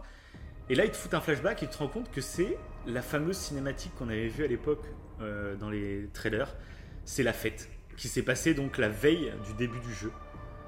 Cette cinématique que je pensais être juste une cinématique de trailer euh, pour nous montrer euh, hors du jeu ce qui s'était passé. Là, tu te rends compte que non, la cinématique elle est là. Donc tu sais, dit. tu sais qu'ils vont finir par s'embrasser, sauf qu'à l'époque le trailer ça se terminait au moment où elles s'embrassaient Oui. et t'avais pas la suite. Mais en débutant le jeu, t'étais au courant qu'il y avait une embrouille avec Joël et t'étais au courant qu'il y avait Seth là, ce, ce vieux beauf Oui, au début. là. Le barman, quoi. C'est ça. Qui avait cherché l'embrouille et a priori Joël avait essayé de défendre, tu savais pas trop ce qui s'était passé, bref. Et là tu vis la scène, mais ça m'a détruit. Parce que bah, tu vois la scène qui est mignonne au début, Ellie et Dina qui commencent un peu à se, à se chauffer euh, sur la piste de danse, elles finissent par s'embrasser. Et puis là t'as ce gros beauf, euh, Seth là, mais quel beauf En plus il a une tête de beauf pour le coup et, euh, et qui vient dire attention, il y a des familles ici. faites, ça, des faites- ça Il y a des ailleurs. enfants voilà, genre comme si c'était contagieux. quoi. Et euh, mais quel fils de pute. Et donc, et donc, euh, et donc là en plus c'est Dina qui commence. Non, c'est Ellie qui commence à se rapprocher en mais qu'est-ce qui se passe? La Ellie qu'on Oui. connaît quoi. Elle, euh, tu lui cherches des noix, c'est Ellie, elle y va quoi. Et t'as Dina qui la retient. Et puis là t'as Seth qui sort euh, une phrase. euh, ah bah en plus de ça une guinasse euh, qui, qui a de la gueule ou je sais plus quoi ce qu'il Ouais, dit. ouais, ouais, c'est ça, un truc, ouais, Et là un truc du genre. Et là, t'as Joël, t'as Joël qui débarque. Joël qui, qui pousse 7, etc. Donc tu fais ah, mon, mon jeu- déjà ça te touche parce que tu vois Joël quoi. Et sauf que bah après euh, Ellie le prend mal. Euh, Joël il dit non mais il avait pas à faire ça. Et Ellie elle lui dit bah toi non plus t'avais pas à faire ça. Et tu sens en fait que bah du coup depuis la dernière cinématique qu'on a vue où ils sont enculés, Oui. tu sens qu'ils sont toujours en en- froid. Et du coup Bah, lui, Tu- le pire, c'est que tu sens que Joël, lui, euh, essaye de de- d'aller vers Ellie en fait. oui c'est ça. à chaque fois ça de- qui voilà. est- Alors que c'est Ellie qui rejette en fait à chaque fois Joël. Ellie qui le rejette. Prenant, encore plus triste quoi. C'est ça. Puis tu vois, en plus, euh, Joël, il est quand Ellie commence à lui, lui gueuler dessus, euh, Joël, il est pas, il veut pas chercher le conflit. Il la regarde avec un air mais tellement triste, Ah ouais, c'est vrai. horrible. vrai. Et puis du coup, il cherche pas le conflit. Il direct, il dit, euh, enfin, il fait OK, OK, pas de problème, et il part. Genre, je veux pas trop. C'est horrible. C'est trop triste. ouais. Ah oui, c'est horrible. Et puis là, bah, toi, tu réalises en tant que joueur que bah, ça se trouve, c'est der- la dernière fois qu'ils se sont parlé. C'est ça. Et là, mais ah, moi j'étais mal. Et puis là, c'est là qu'il bascule et que tu vois que Ellie, elle est ravagée par ses souvenirs et qu'elle se dit dans sa tête, mais il faut que j'aille tuer Abby, sinon je ne m'en sortirai pas. Je ne peux pas vivre. J'ai beau avoir tout à côté, j'ai ces images qui me reviennent en tête. Je ne peux pas. Je suis obligé d'aller la tuer. Je suis obligé de venger Joël. Faut qu'il y ait une justice parce que sinon, euh, je, je ne pourrais pas vivre, tout simplement. C'est c'est pas qu'elle aime pas Dina, c'est pas qu'elle Ouais. aime pas le gamin, c'est qu'elle peut pas vivre. C'est un- elle a pas le choix. C'est comme ça. Ouais, là on n'est plus, je trouve, c'est ça qui est fort dans, Mm. dans ce jeu. On croit que c'est la fin, on Mm. croit que ce cycle de violence est terminé parce qu'il y a ça. des dommages collatéraux énormes. Tommy il est handicapé à vie, Mm. euh, Jess est mort, donc euh, il y a plein de choses qui se sont passées. C'est bon, on a, on horribles. a poussé le bouchon trop loin, quoi. Mais non, parce ça. que elle Mais peut non, pas. et- c'est mais- plus fort qu'elle, quoi. Voilà. Elle peut pas. Et tu- mais tu sens qu'en fait, euh, ces crises d'angoisse et tout, tout- tous ces démons du passé, en fait, c'est Mm. plus limite euh, un désir de vengeance qu'elle a, c'est une culpabilité envers son comportement envers Joël. C'est ça, exactement. C'est- ouais. c'est- et c'est génialissime, c'est tellement bien présenté. En fait, c'est ouais, c'est plus euh, ouais, faut que je le venge euh, pour X raison, c'est que elle culpabilise et elle se dit mais non, mais au moins pour Joël, faut que je fasse ça. C'est Et c'est ça. vrai qu'à ce moment-là, moi je euh, au début, bah comme toi en fait, tu dis Tommy là, il exagère et, Mm. et tu dis qu'Ellie va pas partir. Et en fait, c'est ça qui est fort. Encore une fois, et c'est ça, l'écriture elle est brillante. Mm. C'est à ce moment-là où tu as bah, Dina qui essaye de, de, de garder Ellie vers elle en fait, Ouais. mais Ellie qui lui explique qu'elle veut partir. Et là, tu comprends les deux. Enfin, C'est ça, personnellement, j'étais, vraiment dans les deux, deux camps. Tu te Ouais, dis, mais que- quoi faire quoi Tu comprends les deux en fait. Euh, C'est ça que Dina, elle a perdu Jess quand même, elle a perdu. euh, et elle a pas Oui, envie de elle veut Ellie. pas encore perdre Ellie, elle se dit c'est bon, on arrête. Mais, Ellie, mais euh, Dina n'est pas autant impactée que Ellie. Ellie, elle a perdu son père et euh, C'est ça. elle peut pas la comprendre en fait. C'est, tu peux pas la comprendre. Et c'est ça, donc t'es des deux côtés. Enfin, C'est moi, je trouve ça. fort. Quelle fort. écriture, quoi. quel truc Ouais. de ouf, c'est monumental. Quoi. Et euh, du coup, Ellie va partir donc jusqu'à Santa Barbara, là où Tommy les aurait repérés. Et donc là, bah, déjà, euh, nouvelle surprise, c'est que t'as encore une partie du jeu euh, à jouer. Quoi. Là, j'étais là, mais c'est ouf. Quoi. Puis une partie super sympa avec des nouveaux décors, euh, plus bah, vraiment Los Angeles. Quoi. C'est, c'est les palmiers, c'est la plage, enfin, c'est magnifique. Ah, J'ai adoré ce moment-là. Et on apprend donc que Abby s'est fait emprisonner par un autre groupuscule, là, les Crotales. Et donc Ouais. Ellie va aller jusqu'à la, la libérer finalement de, de ses, de ses, ses geôliers. Quoi. Oui, pas pour la sauver euh, de base. Non, non, elle veut juste la tuer. C'est, pour euh, elle, limite, elle serait déçue que quelqu'un la tue avant. Quoi. Mais limite, euh, ça, mais, ouais, mais moralement, limite, euh, ça pose un autre dilemme. Tu dis qu'à part pour une histoire de vengeance, et en fait, elle va libérer des prisonniers. Elle va libérer tout, tout un, une population presque. C'est trop ça, bizarre ouais, mais comme elle euh, veut, elle, elle veut moralement. juste. euh, mais non, mais c'est, je pense qu'à ce moment-là, elle est même plus dans, dans la haine pure. euh, Ah bah, quoi, elle, sait, elle sait même plus ce qu'elle est en train de faire. Elle se dit juste, euh, j'arrête pas d'avoir des crises d'angoisse, etc. Euh, il ça, faut pour, c'est ça. Pour me soigner, il faut que je la tue. C'est limite, c'est devenu le médicament. Il faut que je la tue parce que sinon, je j'arriverai pas à vivre.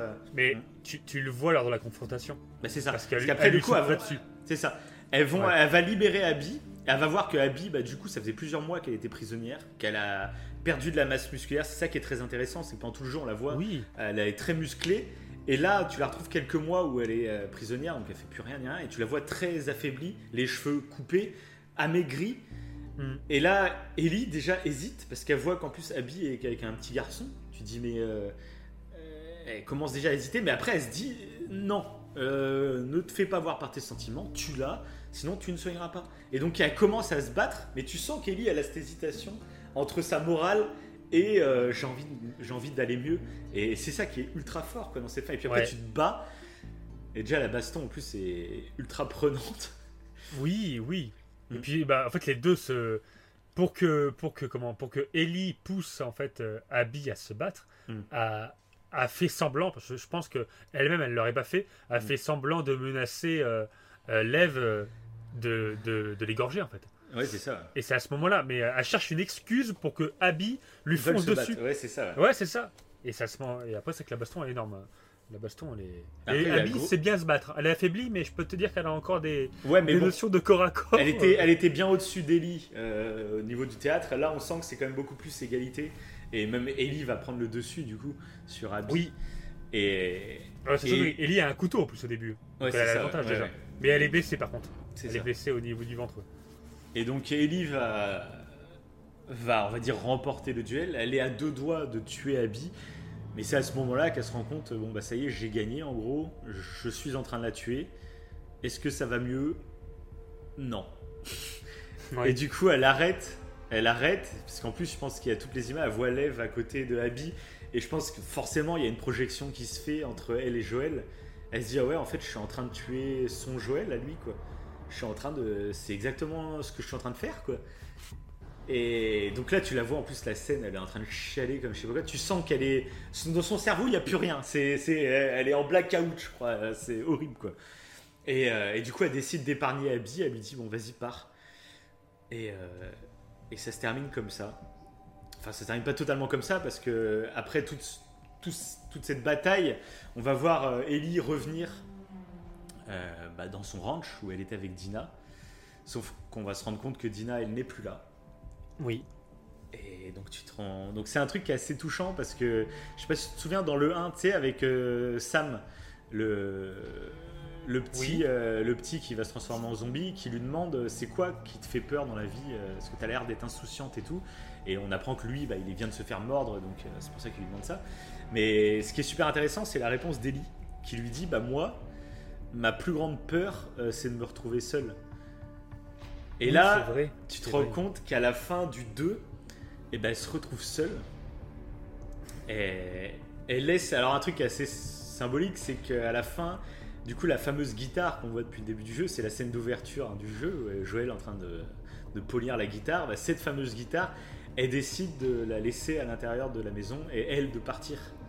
Donc, comme Mhm. si, ça y est, elle laissait euh, Joël, ça y est, elle faisait son deuil. Elle avait réussi à faire son deuil, tu vois. Pour moi, c'était ça un peu, la fin du. Ah, t'avais l'impression ouais, qu'elle laissait son. Bah, déjà, moi, en fait, euh, elle a un flash quand, au moment où elle étrangle Abby. Mm. euh, elle, a, elle a un flash qui est différent d'habitude quand. À chaque Déjà, fois qu'elle pensait à chaque à, fois, à ouais, Joël. ouais. Mhm. Ouais, elle pensait à Joël qui se faisait défigurer, clairement. C'est ça. Et, Et là, et là, elle a un flash de Joël à la guitare. bah, c'est ça. C'est comme si là, elle avait gagné contre Abby.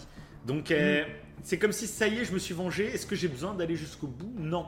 C'est ça, c'est ça. Euh, je- Bah, ça- En fait, intérieurement, sa conscience, elle a réussi à penser à autre chose. C'est ça. Je pense que c'est pour ça qu'elle arrête, parce que ça vaut pas le coup de la tuer. Surtout qu'elle va créer. euh, Bah, Lev, il va être tout seul. euh, Enfin, c'est. Mhm. C'est encore un nouveau cycle. En fait, sinon, elle a créé un nouveau cycle. C'est Qui ça. dit pas que Lev allait se venger après Tu me diras. Oui, euh, non, mais c'est c'est ça. Elle avait plus rien à perdre, mais bon. Enfin, en, en partant là-bas, elle a quand même perdu Dina. De ce qu'on voit de la Bah, fin c'est de- ça, du coup. deux. C'est ça. C'est que, bah, en plus, bah oui, voilà, c'est ce qu'on on voit qu'au final, elle, elle a tout perdu pour se venger, pour aller jusqu'au Oui. bout presque de sa vengeance. Elle a tout perdu. Même le fait de jouer à la guitare. Parce qu'à part sans la guitare, mais parce qu'elle peut plus jouer. Elle la a plus de doigts, ouais. Elle a, elle a- Ouais, elle a plus de doigts, ouais. euh, Dina, euh, Abby lui a mordu Et- et donc elle a plus les doigts, donc elle peut plus, elle a plus ce lien avec la guitare et la musique. Mais à mon avis, C'est horrible. Oui, c'est ça. C'est horrible, ça aussi. Mais elle a même perdu ouais, ce, ce Mm. truc de la guitare. Bon, après, tu me diras. euh, Justement, elle arrive, à- justement, moi, je- elle part sans la guitare, c'est un peu pour montrer que, pour moi, après, on verra s'il y a une suite. Mais pour moi, Ouais. c'est à ce moment-là qu'elle a réussi à faire une partie de son deuil sur Joël. Pour moi, c'est, elle laisse la guitare de côté, c'est pour dire, allez, Joël, je te laisse là maintenant et euh, je, je pars et je vais faire autre chose, tu vois. Et il y a aussi euh, le dernier flashback qu'on a de, de Joël et Ellie, parce que du coup, c'est un peu la surprise. On pensait les quitter euh, bah, lors de cette soirée, qui sont en froid. Et une fois qu'Ellie euh, réussit, on va dire, à se venger, enfin, va au bout de sa vengeance avec Abby, Oui. et ben on découvre juste avant la scène finale du jeu qu'en fait, c'était pas la dernière fois qu'ils se sont parlé. Et là, mais moi, ce dernier flashback m'a ruiné. Là, j'étais. ah ouais, non, mais c'était un truc de malade mental. J'étais. euh, euh, non, bah, j'ai chialé, il faut que je le dise. Hein. J'étais comme un couillon. Là, euh, alors il y a plusieurs raisons. La première raison, ça peut paraître un peu stupide pour euh, beaucoup de gens, mais euh, il y a, comme je t'ai dit tout à l'heure, je suis très empathique. Quand les gens sont heureux, eh ben, je le ressens, tu vois. Mhm. Et c'est ce qui me rend plus heureux plutôt que personnellement, tu vois. Je sais pas si tu... Bon, voilà. Ouais. Et il y a un truc tout débile, c'est que... Ouais. Oui c'est très complexe comme sentiment que tu exprimes. Voudrais- Bah pas tant que ça, c'est juste de l'empathie en fait. Euh, moi de voir quelqu'un Ouais, heureux, ça me rend heureux. Oui, euh, plus heureux que toi, tu dis. Ouais, limite des fois, ouais. Euh, Ouais. sur certains trucs, euh, de voir quelqu'un que- en train de pleurer tellement il est heureux, euh, ça va, je vais être encore plus heureux que si Ouais. euh, la raison pour laquelle lui on, on le rend heureux, euh, ça m'arrivait, tu vois. Euh, c'est que genre par, par exemple, je déteste les anniversaires surprises pour moi, mais par contre, euh, j'ai déjà vu des anniversaires surprises qui ont fait pleurer la personne qui était concernée. Et du coup, ça m'a vachement touché de voir la personne aussi touchée. Alors que moi, j'aimerais pas avoir un anniversaire surprise, ça me plaît pas, enfin, c'est pas mon délire, tu vois. Oui, d'accord, euh, oui. donc voilà, Oui, c'est un oui, exemple à la con, tu vois. mais Ok, voilà. ouais. Ok. Et là, moi, bah, le premier truc qui m'a ultra touché dans la scène, c'est que tout au long du jeu, on ressent que euh, Ellie, euh, que Joël n'était pas au courant pour l'homosexualité de Ellie. Tu Oui. le ressens tout au long du jeu à plein de petites remarques. Alors c'est pas méchant à chaque fois, c'est juste qu'il se rend pas compte qu'elle est homosexuelle, parce que c'est, on va dire, c'est pas la norme. Donc, euh, et lui de base, il, il pense qu'elle aime les hommes, tu vois, mais euh, sans méchanceté ni rien. Bien sûr. Mais du coup, tu, tu te rends compte que Ellie n'a jamais osé lui dire. Et, euh, et là, cette scène me touche parce que bah, du coup, elle vient d'embrasser Dina à la soirée et Joël lui dit bah, J'espère qu'elle se rend compte de la chance qu'elle a de t'avoir. Enfin, tu te rends compte qu'en fait, Joël s'en fout. Du moment qu'Ellie est heureuse, et c'est ce que tout le monde, tout le monde devrait réagir comme ça, tu vois. Euh, et ben du, du moment qu'Ellie est heureuse, bah, il s'en fout avec qui elle est, tu vois, il s'en fout. Et du coup, ça me touche euh, déjà parce que bah, tu vois Ellie qui est comme un peu soulagée. Genre, c'est un truc qu'elle osait pas trop dire pour je ne sais quelle raison. Et tu sens quoi soulagée. Et deuxièmement, ça me touche un peu plus personnellement parce que bah, moi, dans ma famille, euh, j'ai une tante qui est homosexuelle. Mhm. Et. Euh, putain, je, je chialer. et. non, je ne prends plus. et pendant, pendant 15 ans, elle n'a pas osé le dire à mes grands-parents. Ouais. A été. Putain, tu vas me faire chialer, mec. tu vas me faire chialer, putain. Oh, et bon, voilà, pendant 15 ans, pendant 15 ans, elle a. Ch... Euh... Putain, c'est con, con, quoi. Donc voilà, pendant 15 ans, en fait, elle l'a pas dit à personne, alors qu'elle était en couple avec une femme. D'accord. Mais elle osait pas le dire parce qu'elle avait peur. Euh, même si mes grands-parents étaient des gens euh, très gentils, etc. Mais c'était quand même la vieille France, tu vois, la Ouais. vieille éducation, un peu catholique, etc. Ouais, pour des normes, donc- voulait pas en parler, quoi. Pendant 15 ans, elle a préféré pas le dire. Elle voulait pas prendre le risque de perdre ses parents. Et au fond d'elle, elle se disait non, je les, per- je les perdrai pas. Mais tu as toujours ce doute et tu dis merde, euh, je leur avoue ça et je les perds quoi. Et euh, au bout de 15 ans, elle a décidé bah, de le dire parce que ça faisait plusieurs années qu'elle était vraiment en couple avec une femme. hein. Et, euh, et ben, mes grands-parents, bah, ils, ont, ils ont accepté sans problème quoi. Et putain,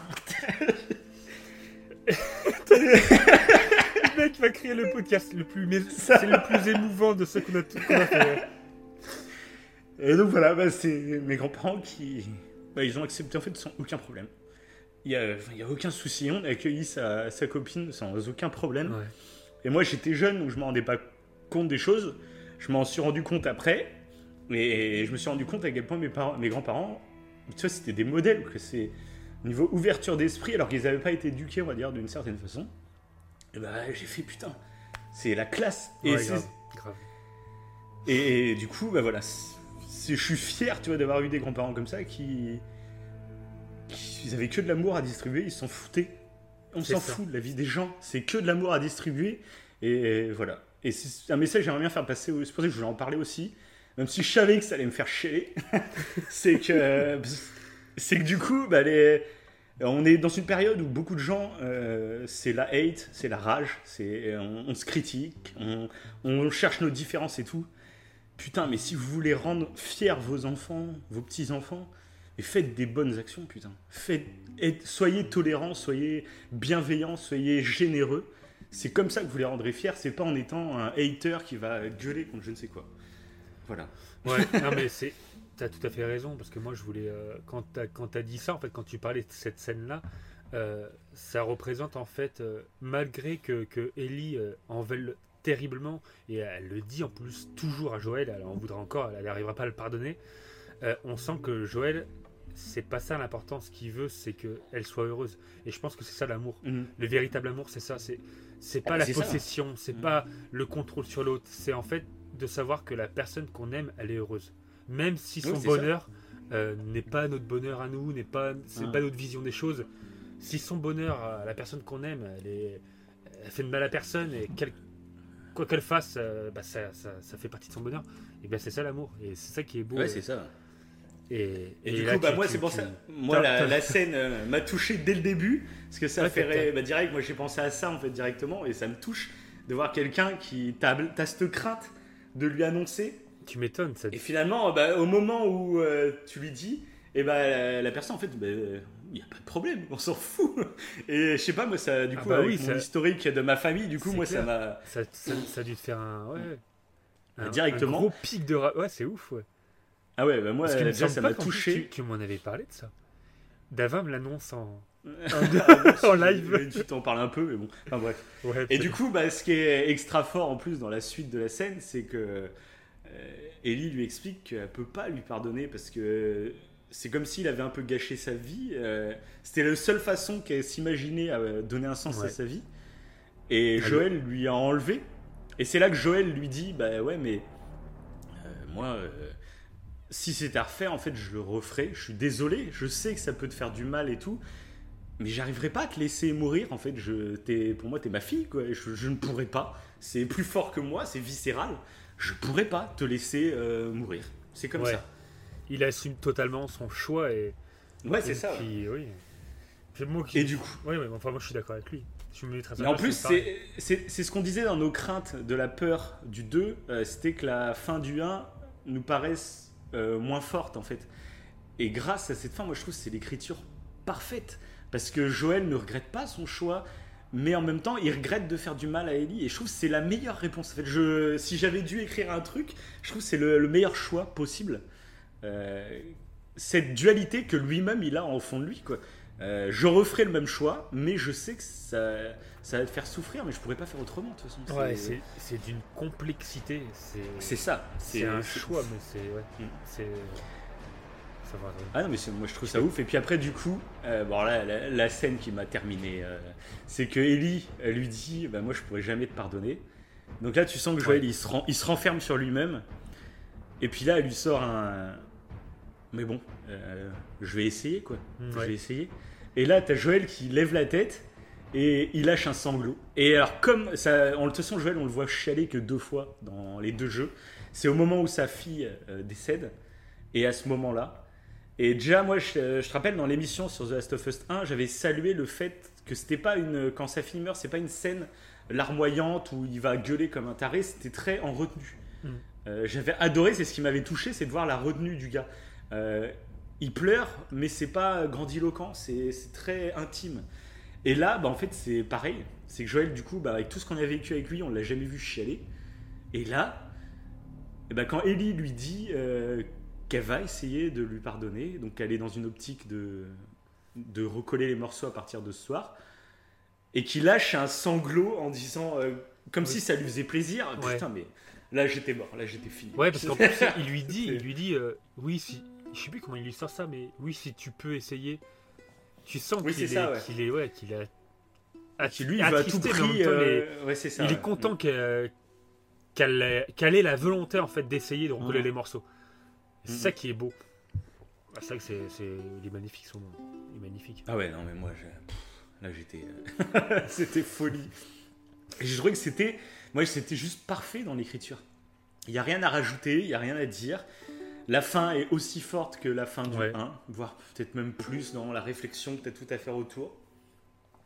Niveau émotion, enfin je sais pas, parce que dans le 1 m'avait foutu aussi les larmes aux yeux, quoi, donc je pourrais même pas dire, mais déjà ils ont réussi au moins à égaler la fin du 1.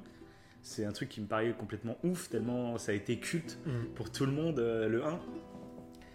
Donc voilà, moi c'est ce qui m'a... Voilà, bon, fin quasiment, moi parfaite hein, pour moi. Bah, je sais pas ce que toi t'en ah bah, moi, as pensé. C'est pareil complètement.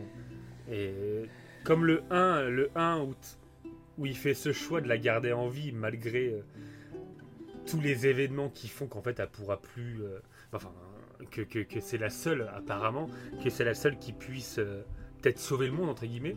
Et mm. moi, comme j'avais dit bah, sur le podcast qu'on avait fait, moi j'aurais fait la même chose. Et là, et là, du fait, en fait, pareil, si je me mets à la place, du fait qu'elle lui en veulent terriblement et que lui, il essaye de recoller les morceaux, hmm. c'est, je trouve que c'est tout aussi intense, en fait. Il l'a sauvée, mais en fait, en la sauvant, c'est comme si elle était il se rend compte lui-même. Et puis il se rend compte lui-même qu'il a fait un choix égoïste. Il se le rend ah bah, compte lui-même, en fait. C'est ça. C'est ça. Et, puis en fait, au mais il, compte, euh, il... a. Euh, je suis, en fait, je suis d'accord. Avec... En fait, si tu penses émotionnellement, euh, moi je suis de son avis, tu, tu fais exactement la même chose, mais rationnellement en fait il l'a perdu un peu au moment où il lui a dit la vérité, et euh, euh, il l'a perdu parce qu'elle, elle aurait voulu euh, se sacrifier. En la sacrifiant, elle aurait peut-être sauvé énormément de monde. Ça, du coup, c'est tellement complexe. J'aime bien ce sentiment de ne pas savoir en fait, de, de ne pas savoir où se placer. Garde à la fin du 2, bah, t'es es, ouais, un peu comme es comme à la fin du 1. Tu sais pas, il n'y a pas de réponse au choix de Joël. C'est ça même eux, ils sont torturés par rapport à ce que Joël a fait. Donc c'est ça qui, moi, je trouve c'était. Ouais, tu peux, tu peux pas dire que t'es pour ou contre. Euh, tu peux pas dire ouais, je suis pour ou contre. C'est, c'est magique. Moi, moi, je trouve que la fin, moi, m'a fait. De euh, façon, vu comment c'est amené avec les flashbacks en arrière et tout, moi, pour moi, ils ont. Ils ont atteint une perfection et je trouve que la ah relation Joël et Ellie, elle est, toujours aussi puissante. C'est ah ouais. C'est génialissime. c'est un truc de ouf. Et d'ailleurs, bah, après, donc, pour conclure sur Ellie, euh, moi, la alors je sais pas comment tu as interprété la fin, je vais donner ma petite interprétation de la fin. Ouais. Euh, pour moi, il y a deux possibilités. C'est soit, tout bêtement, elle va rejoindre Jackson. Moi, j'imagine que Dina est à Jackson. Et donc, euh, elle, vient, elle vient de faire le deuil de Joël, enfin. Et donc, elle va retourner sur Jackson en paix. Pour, on va dire, imaginer, construire sa vie, euh, blablabla. Donc, ça, c'est la première version que je me dis qui est plutôt positive, finalement, mais on n'en sait rien. Mais c'est, ça pourrait être une solution. La deuxième version, pour moi, c'est qu'elle laisse. fait- je- Tu En laissant- deux versions. Ouais, bah oui, parce que bah, la fin est un peu ouverte, Ah bah oui. finalement. Tout complètement. Donc, ouais. euh, moi, je sais pas, je j'ai pas la vérité sur le truc. hein. Donc, euh, moi, c'est soit ça, soit c'est une happy end où elle a enfin, en laissant la guitare, c'est-à-dire qu'elle fait le deuil de Joël et elle est prête à aller reconstruire une histoire avec Dina, etc. Et C'est bon, elle est libérée de ses démons. Mhm. C'est soit ça, la première fin, soit la deuxième fin, c'est euh, qu'elle accepte euh, d'avoir tout perdu pour, euh, par le fait qu'elle ait assouvi sa vengeance. Elle en avait besoin pour, euh, pour, pour faire son deuil, d'assouvir sa vengeance. Comme il n'y a plus de justice dans ce monde post-apo, elle avait besoin elle-même de se venger pour faire justice. quoi. Mhm. Et du coup, pour moi, la fin, euh, elle part toute seule. Et là, j'aimerais un The Last of Us 3, parce que un des sujets qui n'est pas évoqué dans ce. Enfin, presque pas évoqué dans ce The Last of Us 2, c'est le fait qu'elle soit immunisée, et qu'elle soit un- une potentielle solution au virus zombie. Et donc, est-ce qu'elle n'est pas en train de partir toute seule? En gros, pas pour se sacrifier, mais quasiment si, en se disant Bon, je suis le seul remède pour l'humanité, j'ai tout quitté, j'ai tout mis de côté, je laisse ma vie euh, dans ce ranch, et maintenant je vais me sacrifier pour euh, sauver l'humanité. Et euh, dans l'optique d'un The Last of Us 3, où je ne sais ce qui pourrait se passer, mais qu'elle essaye de rejoindre des Lucioles ou je ne sais quoi, peut-être recroiser Abby. Euh, voilà, c'est ce que je me suis dit. À mon avis, c'est une des deux possibilités. Après, je sais pas s'il y en a d'autres, hein, mais Ouais. c'est pour moi la fin, c'est ça. C'est une des deux solutions. Voilà. Je sais pas toi ce que t'en as pensé? Euh, pour moi, clairement, quand à part, euh, ça rejoint plus la deuxième version que tu avais Ouais. toi. Pour moi, elle va pas retourner à Mhm. Jacksonville, quasiment Ouais. Mhm. sûr. Parce que Tommy, euh, enfin, ça me regarde moi, mais parce qu'elle s'est pris la tête avec Tommy. Euh, Elle a même pas fait ce que Tommy voulait. Euh, Dina l'a quitté. Je pense pas que Dina voudra euh, revenir avec elle. Je sais pas parce que Dina, ça reste un personnage ultra compréhensif, ultra gentil finalement. Ouais, Moi, ouais. je suis sûr qu'elle pourrait lui redonner une seconde chance si vraiment Ellie est retournée en plus en disant ça y est, je suis apaisé. je sais Euh, je pense que c'est une possibilité. Hein. C'est pas forcément ce qui peut Ouais, se passer, ouais, ouais. mais je pense Ouais, mais c'est vrai possible, hein. C'est possible. Et je pense que moi, prend, elle prend pas ce risque de. Ce risque en Je fait, sais pas, de- mais de toute façon, oui, de oui, se faire embarrer. pas, hein. Oui, c'est Ouais, ça, bah, bien sûr, oui, c'est c'est ce tout à fait subjectif. Mais pour moi, Mm. ouais, y retourne pas Jacksonville, en fait, elle s'en va clairement. Euh, culpi- je pense qu'elle culpabili- culpabilise d'avoir fait ce qu'elle a fait. Elle, a- elle était obligée de le faire pour essayer de penser à autre chose, mais elle se rend compte qu'en faisant ça, et bah, elle a tout perdu. Et du Ah, coup, je pense pas qu'elle peut-être par fierté ou je ne sais pas, par rapport au comportement qu'elle a Ali, je pense pas qu'elle va essayer de, de rattraper les gens qui, qui ne sont plus là pour elle. Et Mm. surtout que c'était Joël et qui, qui était, qui, avait- qui était une grande part pour elle. Mm. En plus, elle laisse la guitare et tout. Je me dis, si elle serait partie à Jacksonville, pourquoi elle aurait pas pris la guitare en plus? Je sais pas. Bah, parce que pour moi, ouais, oui, remarque, ouais. Tu vois, je sais Après, pas. pour moi, vraiment, la guitare, c'était vraiment un symbole. C'était genre, j'ai, ça y est, j'ai fait mon deuil. Ouais, moi, c'est- ouais, je le vois plus comme Moi, un symbole de ça. culpabilité, moi, en fait, qu'elle laisse la guitare, ok. qu'elle qu'elle se dit, euh, elle a même perdu en fait l'usage de ses doigts en faisant ce Mm. qu'elle voulait faire. Ouais, elle a vraiment tout perdu. Même Ouais. le lien qu'elle avait avec Joël. Ouais, voilà, qu'elle a tout perdu et du coup, En voulant se venger, euh, en voulant venger la mort de Joël, elle a perdu son lien avec Joël. Mm. C'est qui est assez, euh, c'est vrai que c'est assez Mais- beau ça. Mais du coup, est-ce qu'elle part vers les Lucioles, sachant que, euh, je sais pas, Après, pour moi, ça, à part s'isoler en fait. pas.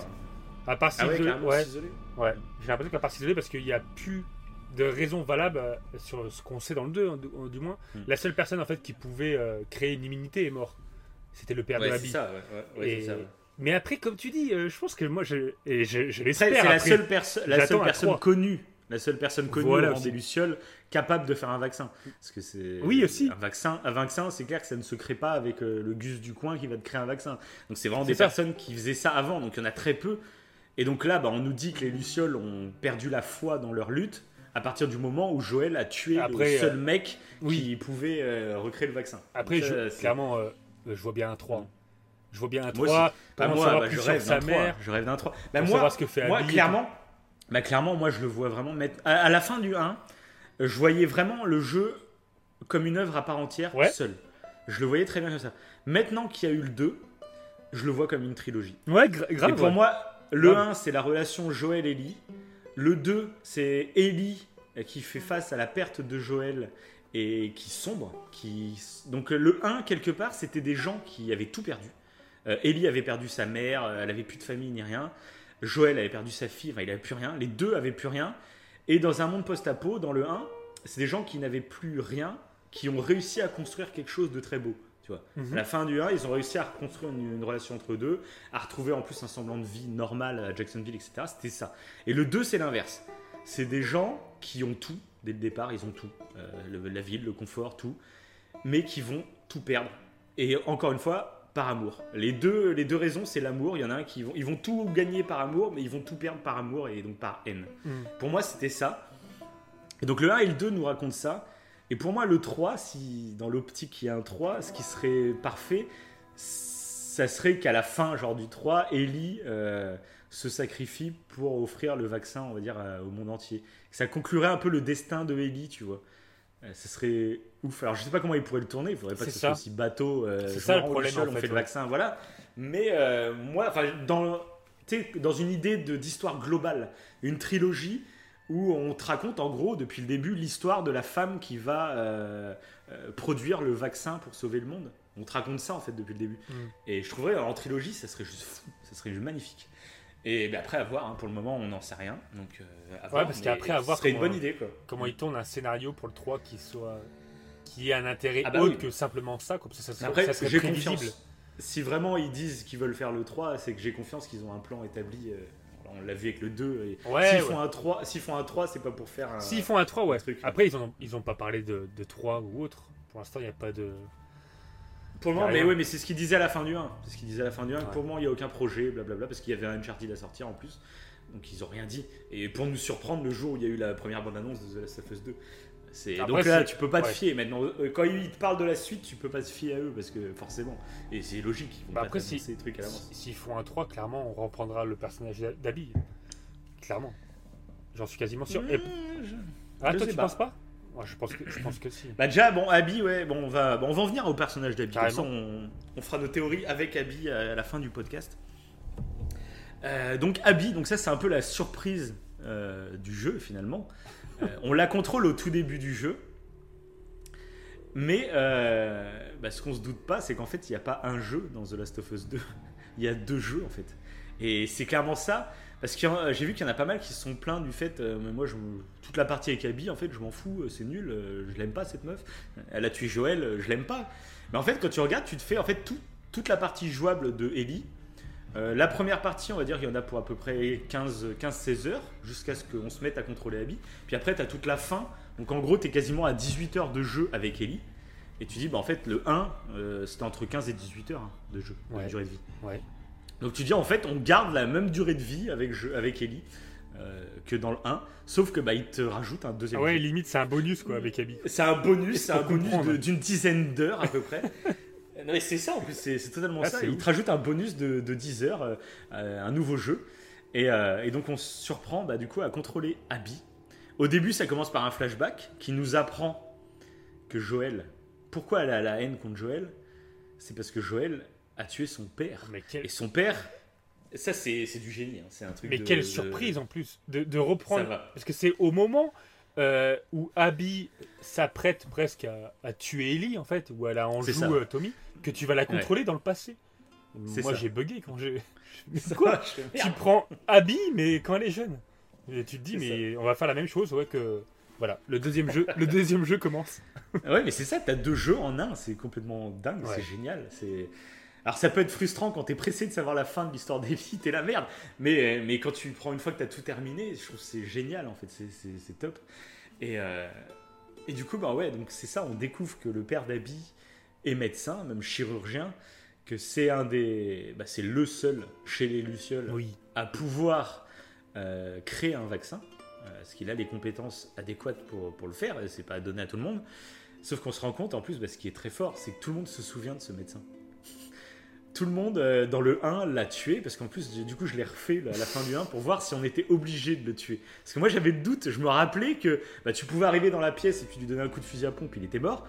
Mais je me rappelais que, genre, j'avais épargné des infirmiers, donc je me dis, attends, mais lui, je l'avais pas épargné à un moment. Et non, j'ai refait le 1. Euh, tu peux donc soit le tuer dès que tu arrives, soit tu décides d'aller chercher Ellie. Sauf que là, bah, il sort un, couteau et il essaye de te planter si tu te rapproches trop d'Ellie. Et là, bah, tu retournes le couteau contre lui et tu le tues. Et puis après, par contre, tu as le choix de tuer les deux infirmiers qui restent. Ok. Donc, euh, donc tu es obligé, lui, de le tuer, ça c'est sûr, et c'est obligé. Et donc ça, c'est ce que j'ai trouvé génial, parce que du coup, tout le monde s'en souvient, parce que tout le monde se l'est dit. Mince, eux, c'est pas des mecs armés qu'on vient de zigouiller euh, dans tous les couloirs. Euh, là, c'est un médecin et des infirmiers qui sont totalement désarmés, mais on les, on les tue. Quoi. Et la plupart des gens, pour leur première partie, on les a tués. On n'a pas essayé d'épargner le docteur pour je ne sais quel. Non, on a tous fait le même choix que Joël. Et ça, du coup, je trouve la fin encore plus folle, parce qu'on s'est tous posé la question de qu'est-ce qu'on aurait fait à la place de Joël. Et pourtant, tous, on a tué, enfin quasiment tous, on a tué le médecin, alors qu'on n'était pas obligé de le tuer. Et ça, je me dis, mais c'est où? Ça fait 7 ans qu'on se pose la question de si on aurait fait comme Joël, et on l'a fait sans s'en rendre compte. Et ça, j'ai fait, mais. Réécrire ça 7 ans après, et nous, nous, faire, nous faire prendre conscience de ça 7 ans après, mais je fais, mais.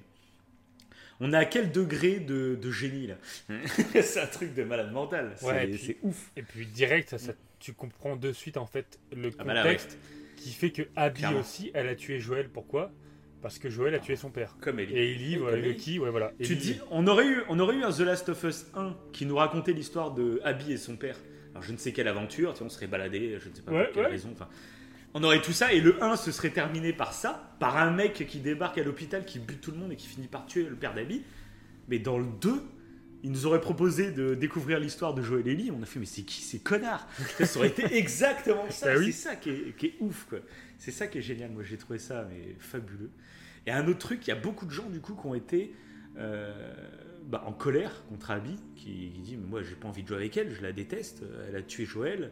Alors ok, euh, on comprend pourquoi elle l'a fait, mais je m'en fous, elle a tué Joël, basta. Mhm. Et un truc que je me suis fait, moi pour le coup en fait, euh, dès le départ que je l'ai joué, j'étais plus happé par le côté ah ça va être intéressant plutôt que de me dire direct ah, j'ai la haine contre elle, c'est une connasse. J'étais pas du tout en cette optique-là de base. Euh, donc après, bah, petit à petit, bah, je me suis fait au gameplay de, de Abby, on a découvert toute son histoire, etc. Et je me suis dit, euh, non, bah, c'est plutôt sympa. Bref. Ouais, mais après, après j'ai réfléchi. Je suis parti dans le même délire que toi. Parce que déjà, comme je te disais tout à l'heure, je commençais déjà à trouver que, en fait, pour exaucer la vengeance que, que Ellie voulait faire, on tuait beaucoup de personnes. Beaucoup, beaucoup de personnes. Alors que avec Abby, bah, elle a même pas tué Tommy, quoi. Elle a juste tué Joël. elle les a épargnés. Voilà. Et nous, on tuait beaucoup de personnes. Et je commençais déjà euh, à me dire, et, ça, et je trouve que c'est ça qui est fort dans ce jeu. Mm. C'est la première fois que je ressens ça. Je joue pas un jeu où je suis en mode gunfight et j'en ai rien à foutre euh, des, autres, des autres IA, entre guillemets. C'est juste euh, des bots et tu les tues et machin. Limite, tu les sens comme des personnages. C'est ça. Bah, déjà, de base, tu le sens un peu avec Ellie parce qu'ils ont tellement travaillé les dialogues entre eux. Les, le fait que quand tu tues quelqu'un, bah, il y a un personnage qui veut faire Donny, Donny, il est mort. il appelle par son prénom. Déjà, ça donne euh, un truc. Même les chiens, ils ont un prénom. tu te rends compte, tu fais. Euh, ouais, c'est ça qui. déjà, ça humanise. Ouais, ça humanise les trucs. Exactement. Alors, le truc encore plus fort, c'est quand tu te mets à contrôler Abby et que du coup, tu vas rencontrer les gens que tu sais qu'Ellie va tuer plus tard. Mais plein de gens, même des figurants qui sont en train de manger, tu sais, où il y a toutes les tables oui. et tout. C'est plein de figurants. Et alors, bon, ça sera intéressant. Je pense qu'il va y avoir des vidéos qui vont sortir là-dessus, qui vont montrer euh, bah, tel mec qui est assis à telle table, tu vois, tu le tues à ce moment-là. Parce mon avis, ils ont récupéré les skins. Tous les gens qui sont à table, tu vois, dans le restaurant. Oui. À mon avis, c'est vraiment des gars que tu as vraiment tués, euh, qui étaient vraiment aléatoires dans le jeu, tu vois. Donc ça, ça va, être, un régal aussi à regarder.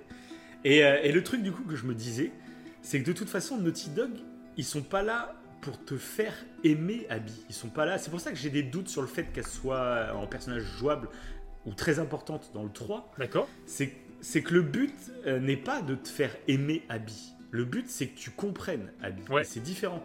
Moi, j'ai pas. J'ai, moi, euh, moi bah, de toute façon, je le dis. Au moment où on arrive au théâtre, déjà, je commence à me dire ah non, mais moi, je rentre pas dans le théâtre avec elle. Et puis, alors, le pire, c'est quand euh, tu pars à la poursuite, tu te rends compte que tu dois te battre contre Ellie. Mais là, moi, j'étais non, c'est mort. Je, limite, j'ai posé la manette, j'ai mis pause, j'ai fait non. Bah moi, pour le, pour le coup, j'étais persuadé qu'on n'allait pas tuer Ellie. Pour moi, dans ma tête, j'étais. ah non, moi j'étais persuadé qu'on allait pas. Même, j'avais pas envie, mais même, j'avais pas envie de la taper. Quoi. Je, fais, moi, c'est mort. je... je... veux, je m'étais dit, moi, je veux bien jouer Ellie, je veux bien jouer Abby. Ça, je trouve ça super intéressant de découvrir tout le background et tout. Mais par contre, me faites pas tuer. Ellie. Ouais. Enfin, me faites pas Bah, taper Ellie. Bien sûr. ouais. j'avais c'est- là, là, c'est le moment où mon cerveau, tu sais, il a bugué. Il a fait non. Euh, là, je, je, peux pas. Mais c'est- Et je pense, mais c'est c'est- ça qui est extrêmement fort. Ouais, c'est ouais, ça ouais. qui est extrêmement fort. Parce qu'en plus après ils te font passer Ellie pour une, euh, pour comme un boss. Parce que ça m'a rappelé la scène dans le 1 avec euh, David, là, le pédophile cannibale, Oui. etc. là. Ah oui, Euh, oui, tu sais c'est où t'es caché, t'es caché dans le dans le restaurant et, et, bah, c'est exactement à peu près le, le même genre de boss. Sauf que là, bah, c'est Ellie quoi. Et et c'est horrible à jouer, c'est vraiment horrible parce que tu vas vraiment à contre-coeur, mais je pense que tout le monde l'a ressenti. Et clairement, ceux qui pensent qu'à ce moment-là, Naughty Dog, ce qu'ils veulent te dire, c'est bah, Vous voyez, Ellie, c'est finalement c'est une connasse, donc allez tuer Ellie. C'est pas du tout ça que Naughty Dog veut te faire ressentir. Ce qu'ils veulent te faire ressentir, c'est qu'il y a plusieurs points de vue et que c'est normal en fait d'être dégoûté à vouloir tuer Ellie, mais en même temps, tu comprends pourquoi Abby le fait. Mais toi, tu veux pas parce que tu es attaché à Ellie.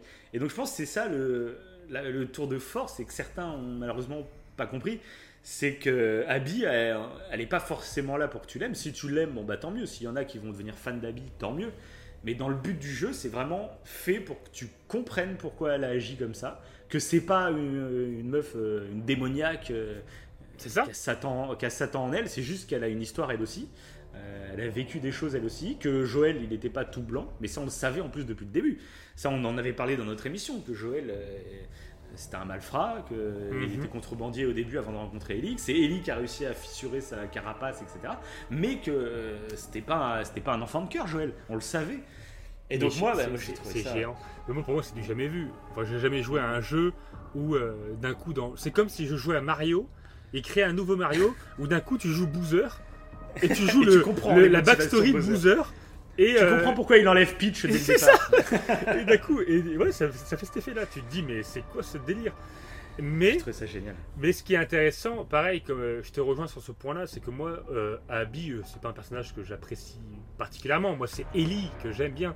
Ah oui. Mais ce que j'appréciais quand je contrôlais Abby, c'est que euh, elle est nettement meilleure au corps à corps. Du coup, il y avait une différence Ah de oui, bah, c'est ça qui était intéressant au niveau gameplay. ouais. Voilà. Donc c'était pas le personnage que j'appréciais, c'était la différence de gameplay qui faisait Bah, que j'appréciais jouer avec elle. Pas par, le, par rapport au personnage, par rapport à sa façon de jouer. Et, Et même au-delà, que au-delà du côté, trucs. euh, au-delà du côté euh, juste combat par exemple, j'ai trouvé qu'en fait Ellie, le récit de Ellie, c'était très intimiste. C'était très deux femmes qui se baladaient et euh, on découvrait la ville en plus et c'était très euh, à petite échelle. C'était vraiment une histoire euh, dans des petites pièces, dans des, Mhm. enfin, c'était un, un peu un délire comme ça.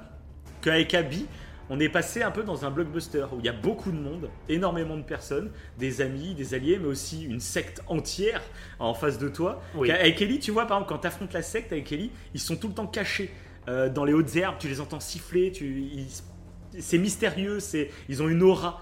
Que quand tu es avec Abby, T'as vraiment l'impression bah, d'une guerre. De toute façon, ça finit comme ça. Ça finit dans une grande guerre entre les, les Wolves et les Séraphites.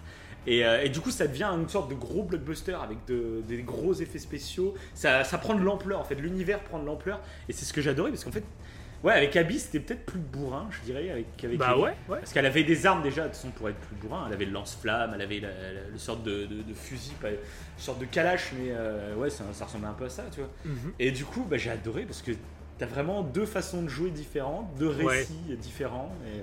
Mais euh, ouais, et puis en fait, il y a- moi j'ai eu deux, deux réflexions en fait quand j'ai commencé euh, bah, à jouer avec Abby, mais euh, réellement quoi. Pas quand elle est petite, mais quand elle est grande quoi. Quand tu vois qu'elle a fait de la muscu, etc. Et, tout. et bah c'est, euh, c'est premièrement, en fait euh, avec Ellie, ça tournait vraiment que sur la vengeance et du coup on ne savait pas trop, à part en fouillant un peu sur des, en trouvant des documents et tout, mais on n'en savait pas en fait réellement sur qui étaient les Séraphites, qui, Ouais, qui ouais. est les Wolves. Et les Wolves, faut qu'on commence à comprendre, mais on n'en savait pas trop là-dessus. Et quand tu joues avec Abby, bon, déjà, comprends tout. ouais, tu comprends tout comme tu dis. En fait, tu as un blockbuster où tu as deux camps qui s'affrontent, mais du coup, tu comprends euh, quelle est euh, la raison de ces camps, d'où ils viennent, etc. Tout. Et ils sont super intéressants, ces camps. Euh, C'est clair. Au-delà des Ellie Joel, euh, je trouve que cette réflexion sur le côté, euh, il y a des milices qui se créent post-apocalyptiques, une milice religieuse, une milice de Wolves totalement organisée.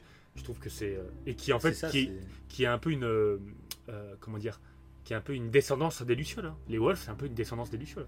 Enfin, il y a- il y, a beaucoup Ouais, de bah Lucioles ouais, qui c'est ce qu'ils disent. de toute façon. Ouais, c'est ce qu'ils disent. De toute façon, ils disent que les Wolves sont beaucoup plus organisés que les Lucioles. C'est un groupe, euh, ils n'ont pas hésité à faire un coup d'état du coup à Seattle. Ils ont viré euh, l'armée, parce qu'il y avait une zone de. Comme à, Boston au début du 1, mhm. il y a, l'armée qui contrôle tout Boston et les Lucioles, c'est des petits terroristes qui font des petits actes. Là, tu te rends compte qu'à Seattle, c'était à peu près la même situation, sauf que les, les Wolves ont totalement pris le pouvoir sur l'armée et sur la Fedra, comme ils appellent dans, dans le jeu. Ils ont pris totalement le pouvoir de la ville par rapport à l'armée. quoi. Donc c'est super intéressant de voir que, bah, en gros, les, les Wolves, c'est un peu les Lucioles en mode euh, euh, plus organisé et surdéveloppé. C'est ça, et j'ai trouvé ça tellement. Euh, je sais pas, c'était un sentiment de curiosité qui était rempli, je sais pas. Ah bah, mais tellement, et tellement intéressant en fait d'être dans les Wolves, d'être dans le camp qui, que, que, tu comprends depuis le début, de voir comment ils s'organisent. En fait, tu comprends tout, comment ils s'organisent, comment ils envoient tout. Limite, on mm. t'explique comment ça marche, comment ils s'organisent et tout. Enfin, c'est et c'est là que la deuxième lecture, c'est là que la deuxième lecture est trop bien, parce que là, moi, j'ai recommencé le jeu et je me régale, parce que tu comprends plein de petits détails. Oui. Euh, tu te rends compte de l'organisation, tu reconnais des visages. Donc ça, c'est ouf. C'est des ennemis que tu trouves banals de base, mais que tu reconnais leur visage. Et tu fais putain, ouais, lui, je vois qui c'est, lui. Je... Et ça donne une nouvelle ampleur au jeu. C'est vraiment un jeu. En fait, il faut le faire minimum deux fois plus que déjà de base nous on trouve que les œuvres faut les faut les faire deux fois pour vraiment les appréhender à 100% tu vois. Pour euh, au-delà des attentes euh, apprécier le récit à sa juste valeur une fois que tu as les attentes qui sont passées pour nous il faut au moins faire tout deux fois. C'est euh, voilà. C'est ça. Et là mais il y a une donnée en plus quoi. Là, là c'est clairement tu l'as l'envie de base de le faire deux fois le jeu. Bah là j'ai jamais vu un jeu avec une seconde lecture aussi, aussi forte, ouais aussi forte bah, un jeu, ouais. Un jeu, j'ai beaucoup. Je vois je pas. vois pas non plus. Euh, Après, on n'a pas joué à tous les jeux du monde, hein, mais, euh, mais, globalement, bon, globalement, quand même, là, ils ont fait extrêmement fort. Au vu des retours qui se passent autour et tout, j'ai pas l'impression qu'il y oui, parce que regarde, aussi loin bah, même, là même Death Stranding, tu peux le faire avec une seconde lecture où tu comprends mieux certains trucs. Et oui, ça va être sur l'univers. Mais là, je trouve que cette seconde lecture. C'est dans ta compréhension de l'univers, ouais. Là, là c'est vraiment euh, la, connaissance des personnages, des situations. Moi, le, passage que j'ai adoré, c'est quand tu retournes à l'hôpital avec Abby. Et là, j'ai reconnu, c'est la scène euh, où on avait été avec Ellie, où en plus j'avais galéré à cette scène parce qu'il y a un chien, et puis il y a pas mal de, il y a des mecs qui sont en hauteur sur les, dans les bâtiments, et du coup j'avais galéré, et puis là tu reviens, puis déjà tu peux aller caresser le chien, tu fais bah oui le chien que Ellie a tué parce que c'était une menace, en fait c'est juste un chien en fait, tu le caresses, il est tout gentil quoi, il y a rien. Ah oui, oh, bah, c'est trop fort. Oh, ça. ça me rappelle un moment. je me suis mis presque à chialer aussi à ce moment-là. Mais tu sais, euh, euh, quand on est dans le stade qui est magnifique avec Abby, quand on voit tout le stade magnifique, et à un moment, en fait, on va descendre dans le stade et on va aller jouer à la balle avec un chien. Hum. Et ben ça m'a fait. ça m'a mis la larme à l'œil. Ah bon? Le mec, il s'en ah, bat, les couilles de tous les gens qu'il a tués. Mais là, ce chien-là qui a été tué par Ellie, et ben ça m'a fait de la peine. Ça m'a fait trop bah, peine en fait. Bah moi au contraire ça m'a fait un espèce de fou rire parce que bah du coup tu peux lui lancer la balle donc je lui lance la balle et tout. Et puis euh, la dernière fois et eh bah, je lui lance au-dessus de la grille et du coup la balle elle est partie euh, loin quoi. Et là le chien bah, et le chien il a, couru vers, il a couru vers le grillage et puis il regardait avec un air super triste et il guettait la balle. J'ai fait ils sont cons putain. Et du coup je suis allé je suis allé dehors de la cage pour essayer de retrouver la balle et je l'ai pas retrouvée par contre. T'as quand même eu la... pu faire un effort. T'as hein, quand même eu la volonté de, de trouver oui, J'ai eu la pitié. Je le pauvre chien, il bougeait plus, il était devant sa grille. Euh. Mais ma balle, elle est où?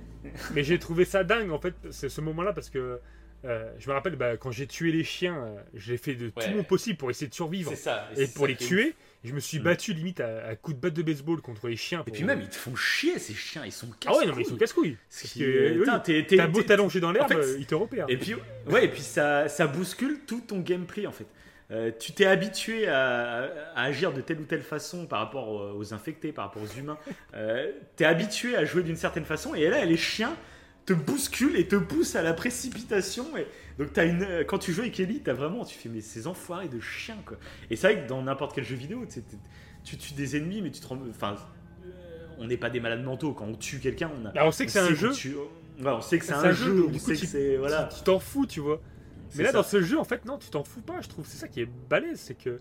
Mhm. Non, t'as l'impression que tu. Ah, moi, ça m'a, ça m'a rappelé un peu Red Dead, du coup. Euh, ouais, c'est euh, Dans Red Dead, quand genre tu, tu, tu tirais mal sur une biche, euh, au lieu de lui tirer en pleine tête pour la tuer sur le coup, bah, tu lui envoyais une flèche dans, dans la jambe.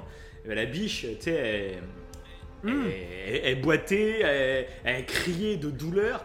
et tu ressentais vraiment que tu venais de blesser un animal. T'avais pas juste euh, tué quelqu'un. Et là, je pense que Naughty Dog s'en est inspiré forcément parce que ça me l'a fait penser surtout finalement quand tu tues des humains, où des fois ils poussent des espèces de cris. Euh, je sais pas si tu sais, tu tires une balle dans, dans la gorge d'un mec, le mec il meurt pas sur le coup, il a le temps de gueuler comme un taré. Et plusieurs fois, je me suis dit putain, c'est atroce comment il est en train de cou- il est en train de gueuler le gars. Ouais, ouais, ouais. Et ça, Ouais, j'ai trouvé ça tellement bien, quoi. Mais c'était. Tellement fort. Tu vois, cette comparaison que tu fais avec Red Dead, c'est un peu ce que j'ai. euh, ce que j'ai eu avec les chiens, c'est que tu as ce côté-là. En fait, quand tu tues un chien, bah, il queen et tout, mais bon, c'est la survie, Ouais. donc tu le fais. Mm. Mais ça a été. Et ça- t'as ce côté-là, en fait, qui est encore plus puissant, là, du coup, que Red Dead.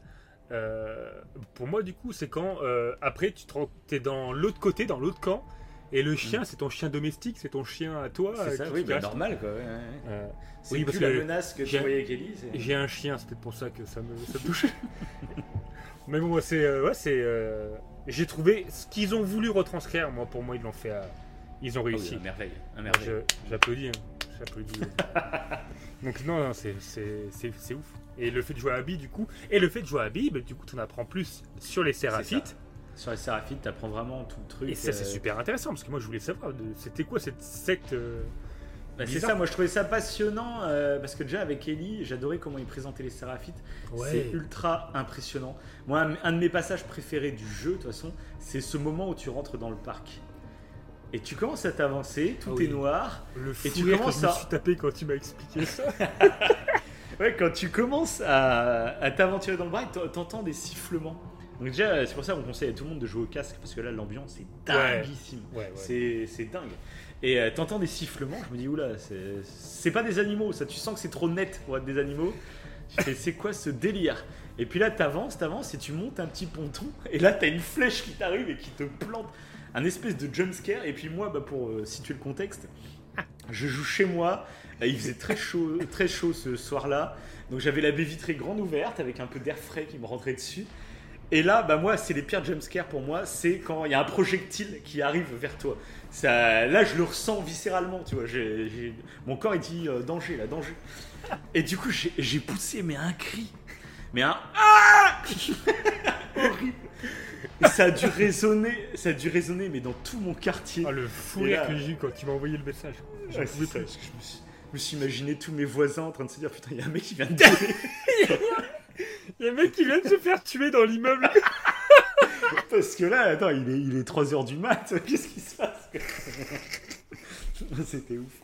Mais, là, ouais, l'ambiance, l'ambiance là qu'il y avait dans ce parc, et c'est ce que j'ai adoré du coup, parce que ça donnait un, un truc un peu surnaturel à la secte.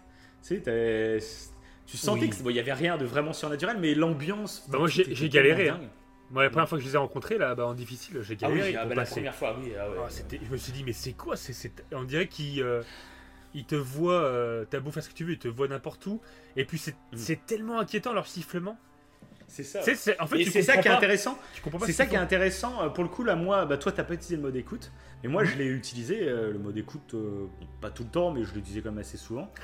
et ce, qui est- ce qui était intéressant, c'est que du coup, tu t'habitues un peu à utiliser le mode écoute. Et là, quand tu arrives avec les séraphites, et ben comme c'est des chasseurs, et ben tu les vois pas au radar.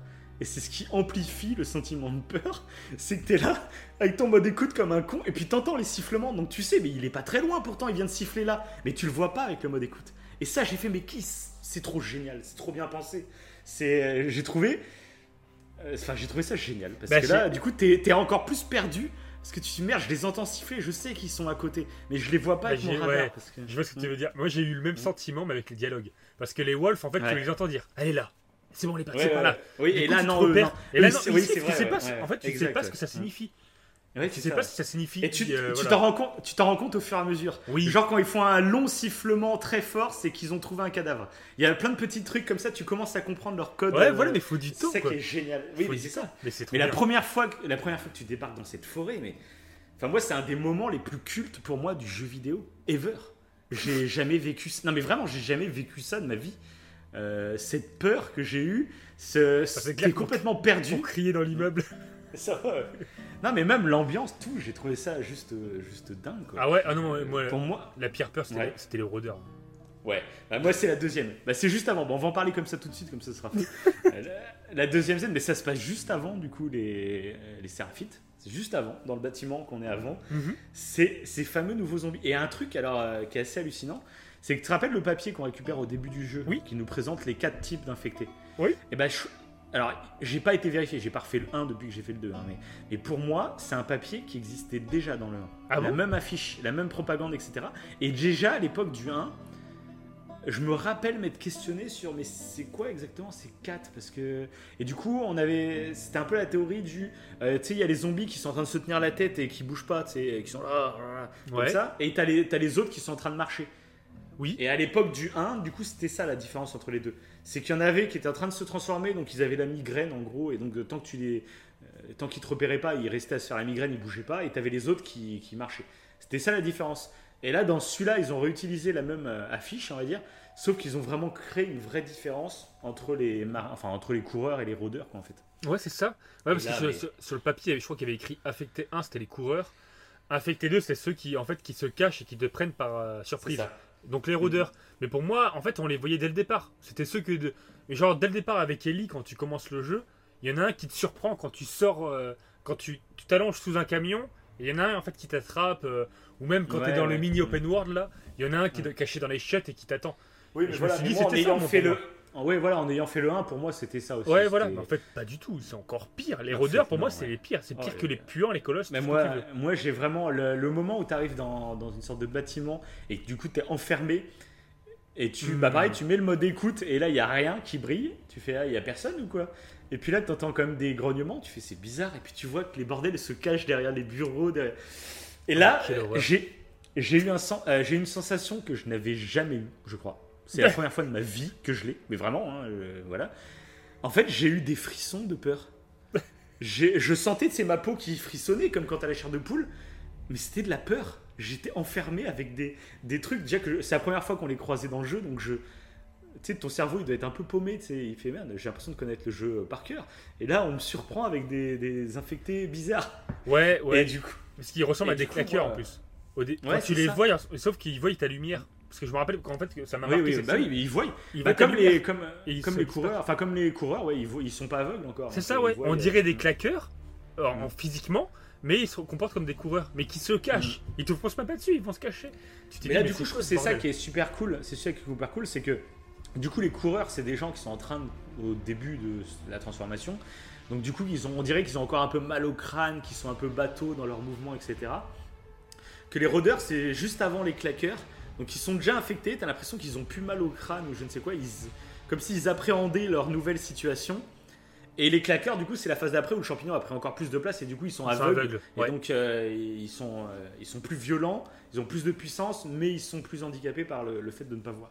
Et ça, j'ai trouvé ça super. Ouais, mais bien, tout- en fait, ouais, ça, de tout s'explique. euh, hum. Ouais, ouais, c'est Mhm. bien foutu. hein. Ça paraît totalement cohérent sur l'affection en fait. Et C'est limite, les, les, les rôdeurs, t'as l'impression qu'ils sont plus intelligents, ils, commencent, ils veulent te choper absolument, ils veulent te bouffer quoi. Ah oui, oui. Mais c'est Puis ils se cachent flippant. Ouais, mais moi, vraiment, ouais, ça m'a. ça m'a Ah bah moi, j'ai- cette scène, j'y suis pas resté longtemps. Ouais. J'ai couru vers la, euh, putain. vers la sortie. Ah, moi, je les ai tous tués au moins, quand même. Ah ouais Encore, encore en plus, ouais. ouais. Ah non, moi je, je suis pas resté dedans. Ouais, mais Et ouais, tu bah, sais- t'as- bah, t'as bien fait. Hein, Bah, ça. m'a fait penser à, à The Forest, clairement. Oui, c'est Au, vrai. au ouais, même ennemi que The Forest qui court à quatre pattes. Mm. Euh, et sauf que euh, là, t'es, c'est, The Forest, t'as des grandes plaines, tu peux courir. Là, non, là, Mm. t'es enfermé Ouais, t'es dans enfermé, une maison avec eux. C'est horrible, c'est, ouais, c'est la pire des sensations. Ah, il m'a choqué ce moment. hein. Ouais, moi aussi. Bah, de toute façon, moi, c'est vraiment les deux moments où j'ai eu le plus flippé, je pense, du jeu. Ah ouais, les séraphites et les, et les Ouais, quoi. C'est les deux moments où vraiment euh, ça m'a mis euh, une baffe au niveau horreur. Quoi. Euh, contrairement au 1, je- où il n'y avait pas vraiment de moments vraiment d'horreur pure. Euh, Il y avait toujours des moments angoissants ou des moments où c'était tendu. Parce Oui, que, et puis, euh, Il n'y voilà. avait, pas de jump scare non plus, non? Si, il y en avait quelques-uns. Si, il y en avait. mais bon, des petits après. ouais. Ouais, parce qu'ils m'ont moins marqué. Là, je me souviens pratiquement de tous. Bah, T'as t'as fait le jeu il y a- il y a, même pas trois jours. Mais... Ouais, mais même. Hein Ouais, mais même. Non, non, mais je m'en souviendrai encore, c'est sûr. Ouais. Ah, faudra qu'on fasse le test. Enfin, c'est ça. il y en a, il quelques-uns quand même dans l'un qui sont sympas, mais bon. Ouais. Et euh, donc voilà, donc sinon on va en revenir un peu à Abby parce que du coup on découvre euh, bah, tout l'envers du décor avec ses séraphites et ses wolves. Donc on apprend Mm. à, vraiment à apprendre à les connaître. Même en plus, bah, Abby du coup va, va, va tomber. Bah, c'est au moment, bah, c'est la scène en plus qui était dans le trailer. tu sais, où on découvrait Abby, où c'était super intelligent parce qu'elle s'appelle Abby. Et à l'époque, Naughty Dog, quand ils avaient passé ce trailer donc, de Abby qui se faisait pendre sais, par les séraphites, et qui se faisait sauver par donc c'est Lev et c'est Iria, c'est ça? Je sais je crois que c'est Iria. La sœur, je crois que c'est Iria. Iria, il me semble. Bon, vous nous corrigerez s'il y a une erreur, mais je crois que c'est Lev et Iria. Et on les voyait bah, en train de la sauver, etc. Etc. Etc. Mais qui rentre en bug. Qui rentre en bug. supporte. et, euh, et, donc on revit donc ce trailer. Donc là j'ai fait mais c'est en fait là c'était vraiment un vrai trailer pour le coup. Là ils sont pas foutus de nous, mais à l'époque on savait pas du tout ce que ça voulait dire. Quoi. Et euh, je me rappelle à l'époque Naughty Dog ils avaient fait euh, bah, telle actrice joue euh, Lev, euh, telle actrice joue Iria, telle actrice joue. Enfin, tu vois, ils faisaient mhm. tous les personnages qu'on voyait, ils faisaient les acteurs et les actrices qui jouaient leur rôle. Et après, ils étaient arrivés à Laura Bailey joue. Et il y avait le A, et après, il y avait trois petits points. Donc bah, maintenant, on sait que c'était Abby. Mais à l'époque, comme ils savaient qu'il y avait des rumeurs autour de la mère de, de Ellie qui s'appelle Anna, j'ai fait, oh, ils sont forts les cons c'était pas Anna, alors que toi, tout te poussait à croire ça. Et en fait, non, c'était Abby. et on en avait parlé hein, dans nos théories bah du, 1. Euh, de bah oui, mais c'était super bien pensé de leur part. Moi, j'accepte euh, totalement de m'être fait avoir. Je trouve ça tellement génial. Bah, c'est mieux, parce que sinon. Ouais. Bah, c'est limite mieux parce que on savait en fait déjà, quand tu joues au 1, tu sais pas où tu vas. Alors que là, mm. quand tu joues au 2 avec les trailers, on savait qu'on allait sur une vengeance de Ellie. Tout le monde en parlait, tu savais que c'était mm. là-dessus. Mm. Donc c'était bien de mettre, mettre sur des fausses pistes. Parce que sinon, le jeu est prévisible et il n'y a aucun intérêt. Bah, c'est pour ça, bah, nous, en fait, on aime bien les théories, etc. On aime bien jouer au jeu des théories, à imaginer des suites possibles. pour ça qu'on l'a fait tout à l'heure avec la fin euh, de Ellie. Euh, mais après, nous, par contre, on fait partie. Il y a des gens qui s'enferment tellement dans leur théorie. Euh, ah ouais, mais je pense que j'ai décelé le secret ultime. Genre, je suis le premier à avoir deviné tel ou tel truc. Qui, quand le jeu ou le film sortent, c'est comme si on touchait leur fierté parce qu'ils se sont trompés, tu vois. Mhm. Ah bah non, ta, théorie, en fait, c'est pas du tout ça qui se passe. Hein. Et c'est comme s'ils prenaient, c'est comme s'ils prenaient personnellement. Et, du coup, ils sont en colère parce que c'est pas. Euh, voilà, on l'a vu dans plein de trucs. Hein. On, vous fera pas la liste, mais euh, plein d'œuvres qui sont sorties au cinéma ou en série récemment, on a, on a vu ça très fort. Hein.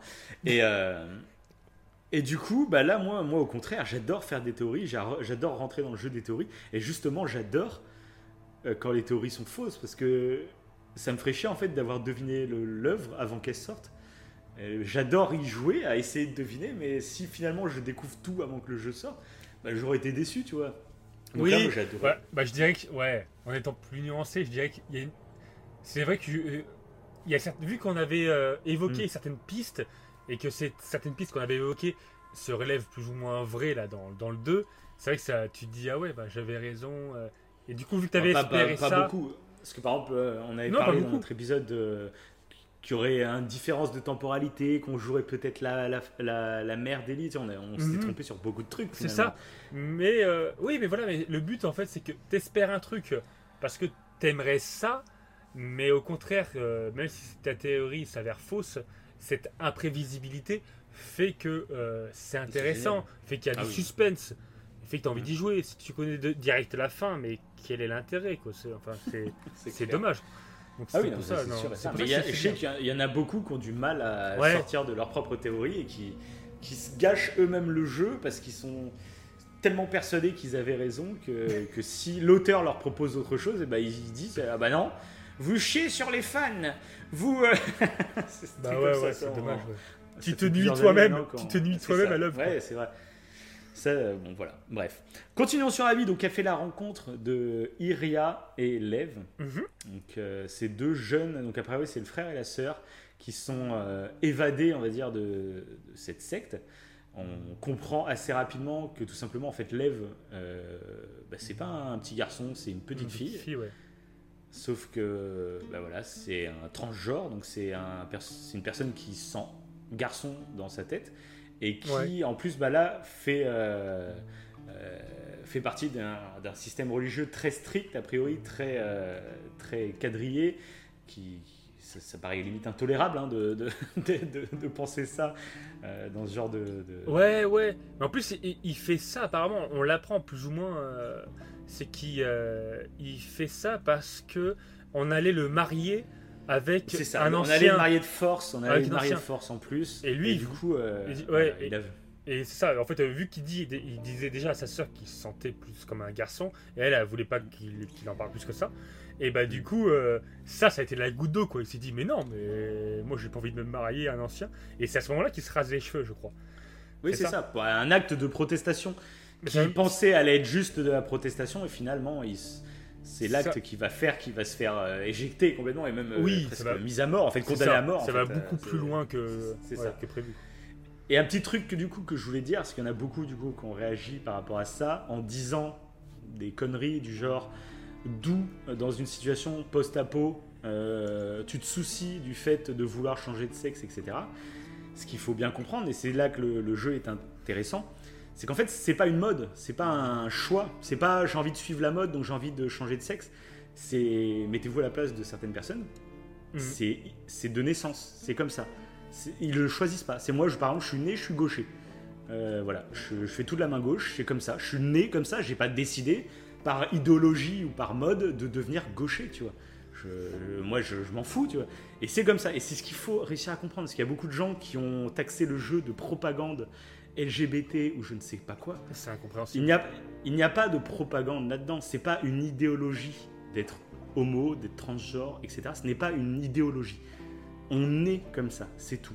Ensuite, on doit essayer de tous vivre ensemble. Donc pourquoi certains ne, veulent pas accepter que tout le monde vit différemment? C'est Moi, ça, ça me paraît complètement dingue. Pour moi, il n'y a même pas de procès d'idéologie, etc. C'est juste, justement, le jeu te, te parle de- du fait que tu juges beaucoup de personnes trop vite sans apprendre à connaître leur histoire, sans apprendre ce, ce dont de quoi euh, leur, leur histoire, leur vécu, ce- pourquoi ils agissent d'une telle ou telle façon. C'est ce que le jeu justement te, te dit globalement hein, en parlant du meurtre de Joël, c'est ça. Et je trouvais ça super intelligent justement d'introduire des petits sujets. Et la preuve que c'est utile, c'est qu'il y a eu beaucoup de réactions très homophobes, très anti-LGBT, etc., qui ont vu le jour. Donc c'est comme si les gens en critiquant, en fait, se démontrent euh, par l'absurde qui que bah oui c'est un problème très actuel et qui a besoin d'œuvres comme ça pour ça fera changer la mentalité de certains j'espère Mais c'est. Ouais. C'est. euh, Bon, on devait pas s'énerver euh, pendant ce je suis podcast. pas énervé moi, Non, justement. non, non, mais moi, ça, je dis ça parce que ça, ça, ça me, ça m'énerve un peu. Mais euh, non, parce que c'est, tu vois, c'est euh, justement, on parlait de la, de la fin où Joël, en fait, il, il démontre tout son amour pour Ellie, malgré Ouais. ce qu'elle, ce qu'elle veut. Et c'est là-dessus, Mhm. en fait, qu'il faut pencher. Euh, si vous connaissez quelqu'un d'homo dans votre famille, mais quel est le problème? autre ouais. quel est le problème? En fait, c'est, si elle est heureuse comme ça, quel est le problème? Enfin, il y, a- a un cas problème. euh, et comme tu dis, c'est de naissance. Et dans le jeu, je vois pas en quoi, et on l'avait cité ça dans Once Upon a Time, ça aurait été, euh, si Ellie était hétéro, euh, est-ce que quelqu'un va sortir que c'est pro-hétéro?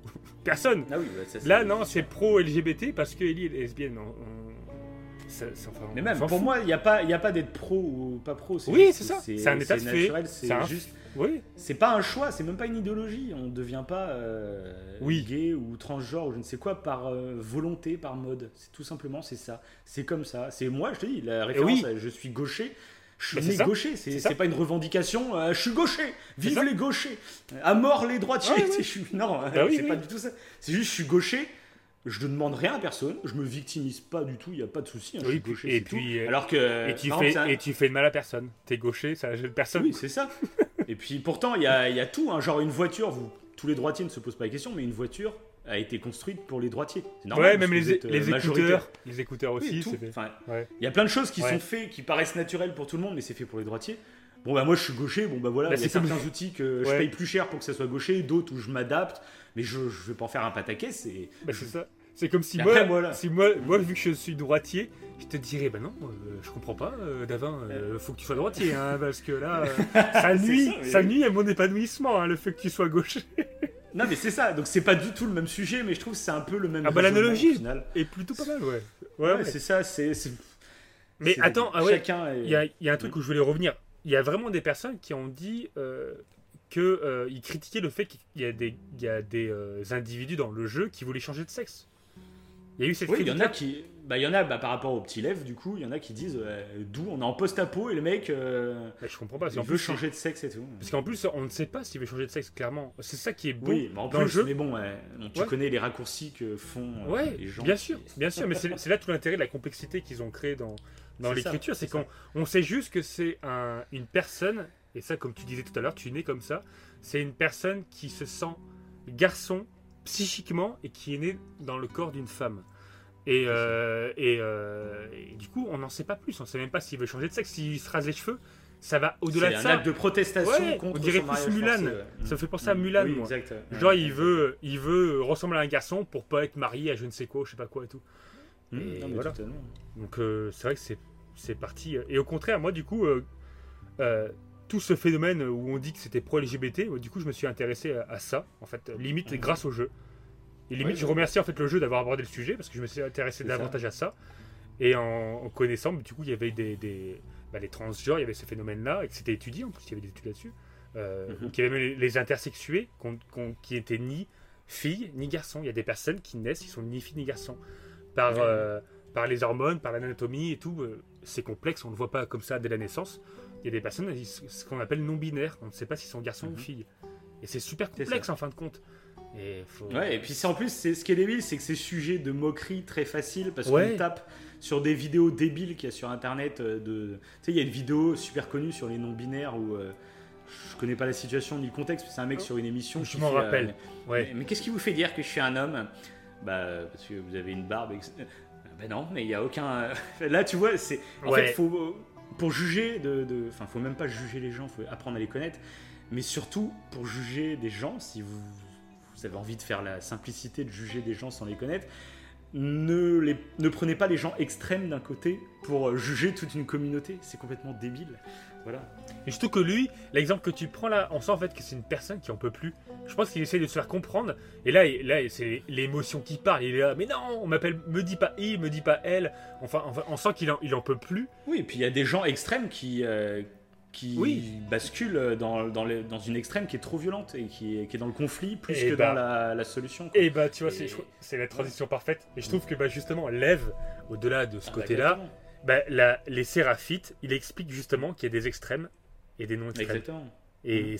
c'est quand tu apprends, grâce à Abby et grâce à Lève et tout, que tu apprends en fait que les séraphites, bah, il y a des fanatiques qui ont mal interprété euh, ce que dit leur prophète, leur déesse. C'est ça, parce que leur prophète du coup est morte. Ouais, c'est ça. Et euh, donc c'est une prophète a priori qui, qui vraiment qui en a profité en fait de l'apocalypse, on va dire, avec l'arrivée des zombies, pour créer son propre mouvement mhm. sectaire quelque part, oui. mais qui a priori dès le départ était très bienveillant, très justement c'est quelqu'un, ça peut être vraiment crédible en plus que quelqu'un qui, euh, bah, tu vois la civilisation qui s'effondre et quelqu'un qui a des idéaux très bienveillants, très, euh, très humanistes, qui se dit tiens, je vais créer mon mouvement pour créer une nouvelle civilisation vraiment bien. Et tu te rends compte qu'une fois qu'elle meurt, en fait, les textes sont récupérés par d'autres personnes qui vont les interpréter différemment, qui vont les interpréter euh, à des, des, dessins complètement, complètement qui dévient totalement de ce qu'étaient les textes à la base. Et ça, bon, clairement, ça fait référence, je pense, à l'islamisme ah, en ce moment. Tu me sors les mots de la bouche. C'est exactement ce que j'allais dire. Voilà. C'est un très bon truc, c'est que l'islam, c'est une religion vraiment de paix et d'amour. Mais euh, beaucoup, sans, mais pas que l'islam finalement, dans, dans en ce moment, on va dire que c'est l'actualité, mais dans l'histoire de l'humanité, euh, les catholiques, les juifs, etc., ils ont tous, même les bouddhistes en ce moment, on le voit avec les ouïghours, etc., en ce moment. Oui. Euh, il y a certains qui ils savent que la religion sert à manipuler les masses, clairement. Euh, donc, se servir de la religion pour euh, sortir les textes de leur contexte, pour les influencer d'un sens ou de l'autre, euh, ça permet de, manipuler une grande partie, enfin une grosse masse de personnes.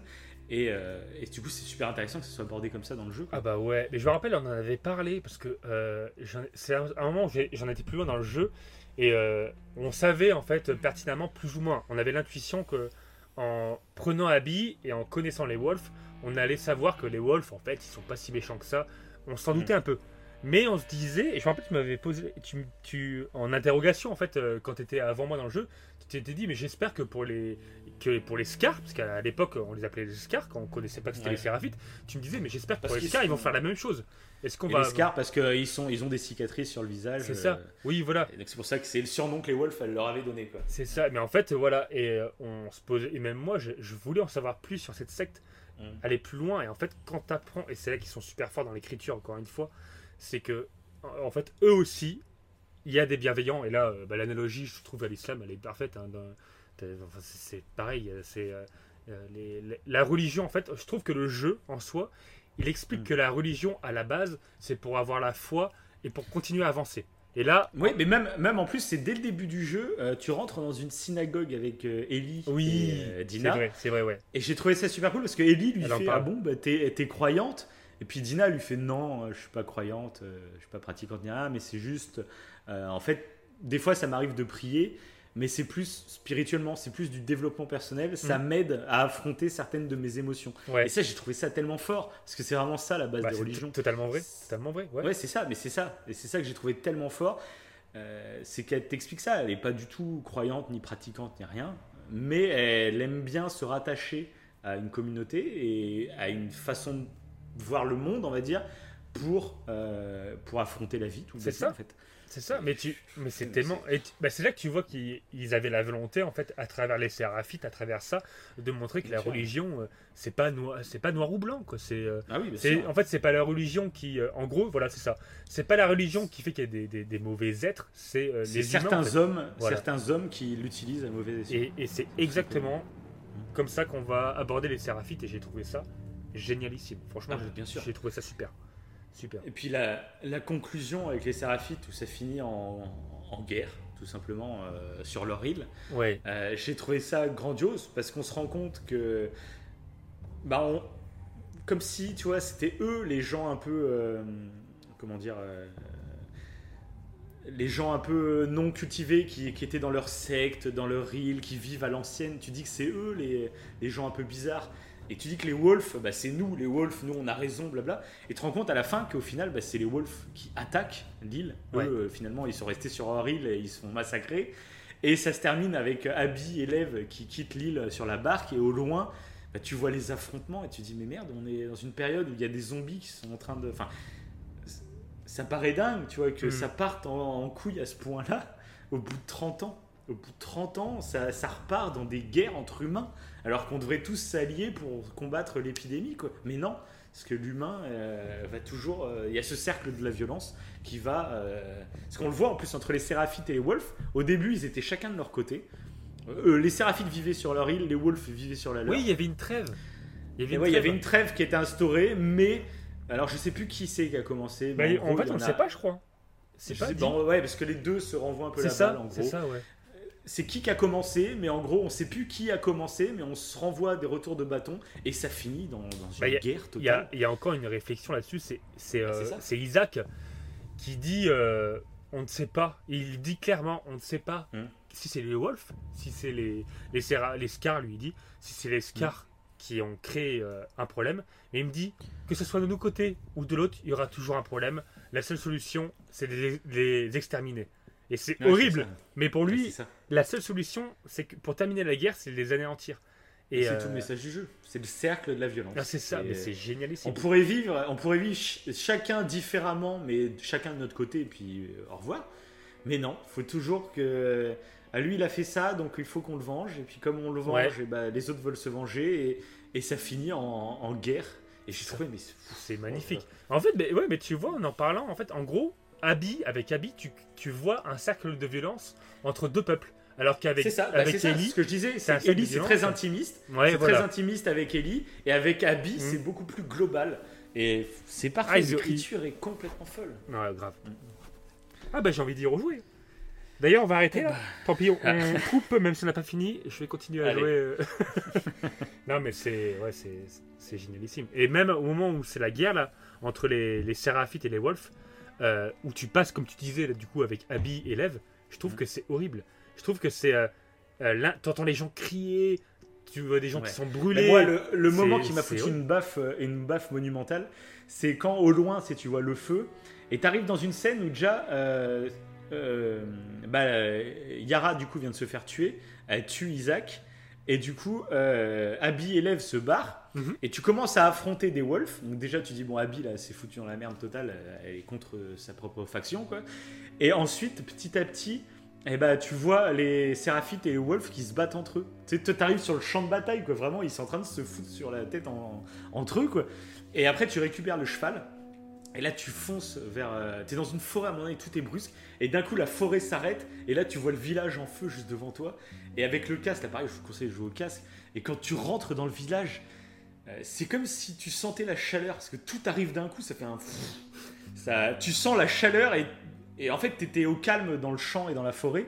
Et dès que tu rentres dans le village, bah là, comme tu dis, tu entends tout le monde crier autour. Euh, tu entends le bruit des, des bâtiments qui s'écroulent. et- Enfin, c'est monumental. Ouais, Niveau mise en scène, c'est. Ouais. Bah, tu, tu sens tous les dommages collatéraux que ça crée euh, C'est ça. pour une histoire Enfin, c'est- Bah, c'est parti à la base d'un ouais, d'un petit règlement de compte euh, Bah, entre ça- deux personnes, par exemple. et bah, ça, ça empire, penser, ça euh, empire, et puis ça finit en grosse guerre. Bah, ça. Bah, ça me fait penser en fait à ce que tu disais tout à l'heure aux bouddhistes. Aux bouddhistes à Mm. la base, je trouve que les bouddhistes et les, Rohi- les Rohingyas, c'est contre les Rohingyas qui se battent. Ouais, C'était à, oui, l'époque. oui, et ouais. c'est parti de rien. C'est parti de rien à la base. Ah oui, bah, c'est envenimé. Là, c'est un peu, la- ça fait un peu la même chose. Et même li- limite moi la, parce que je trouve que tout l'univers fait penser un peu à un effondrement écologique. Et je trouve que les Scars essayent de vivre en autonomie, un peu euh, en mode.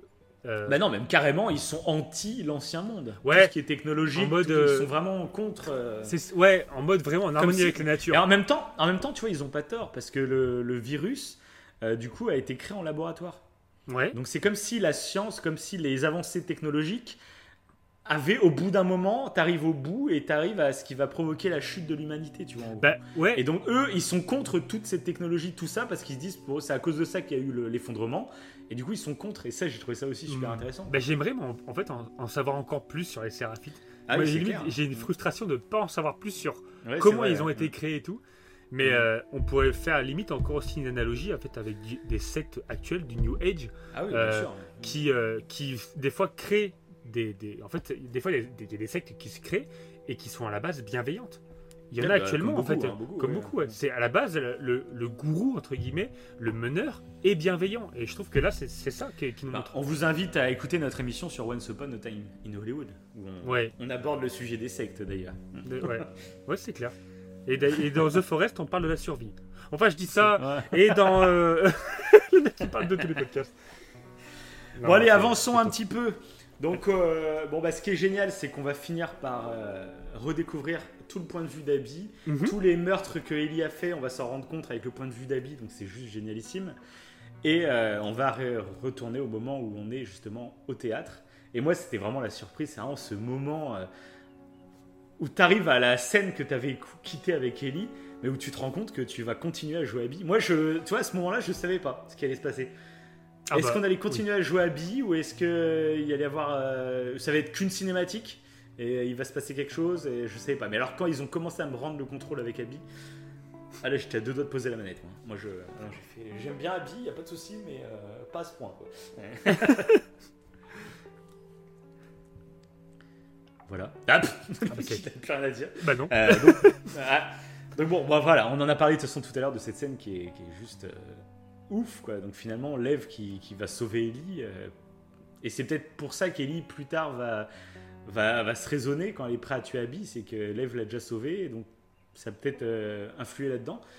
Et donc, euh, ce qui est super cool, c'est que euh, donc une fois que toute cette scène est partie et tout, on se rend compte que Abby, elle, son but, c'est de retrouver une communauté finalement, et donc de retrouver les Lucioles. Et c'est pour ça qu'elle va à Santa Barbara. C'est qu'elle. Ouais ouais. Bah, c'était de- bah, c'était Owen, c'était Owen qui lui avait parlé de ça. euh, que lui, il, a- il comptait quitter les Wolves euh, parce qu'il se reconnaissait plus dans la mentalité euh, et qui comptait rejoindre. Il avait entendu parler que peut-être à Santa Barbara, il y aurait des lucioles qui seraient en train de se recréer. Et, euh, et c'est pour ça qu'Abby y va. Et en effet, il y a des lucioles qui sont en train de se recréer. Alors je sais plus à quel endroit exactement.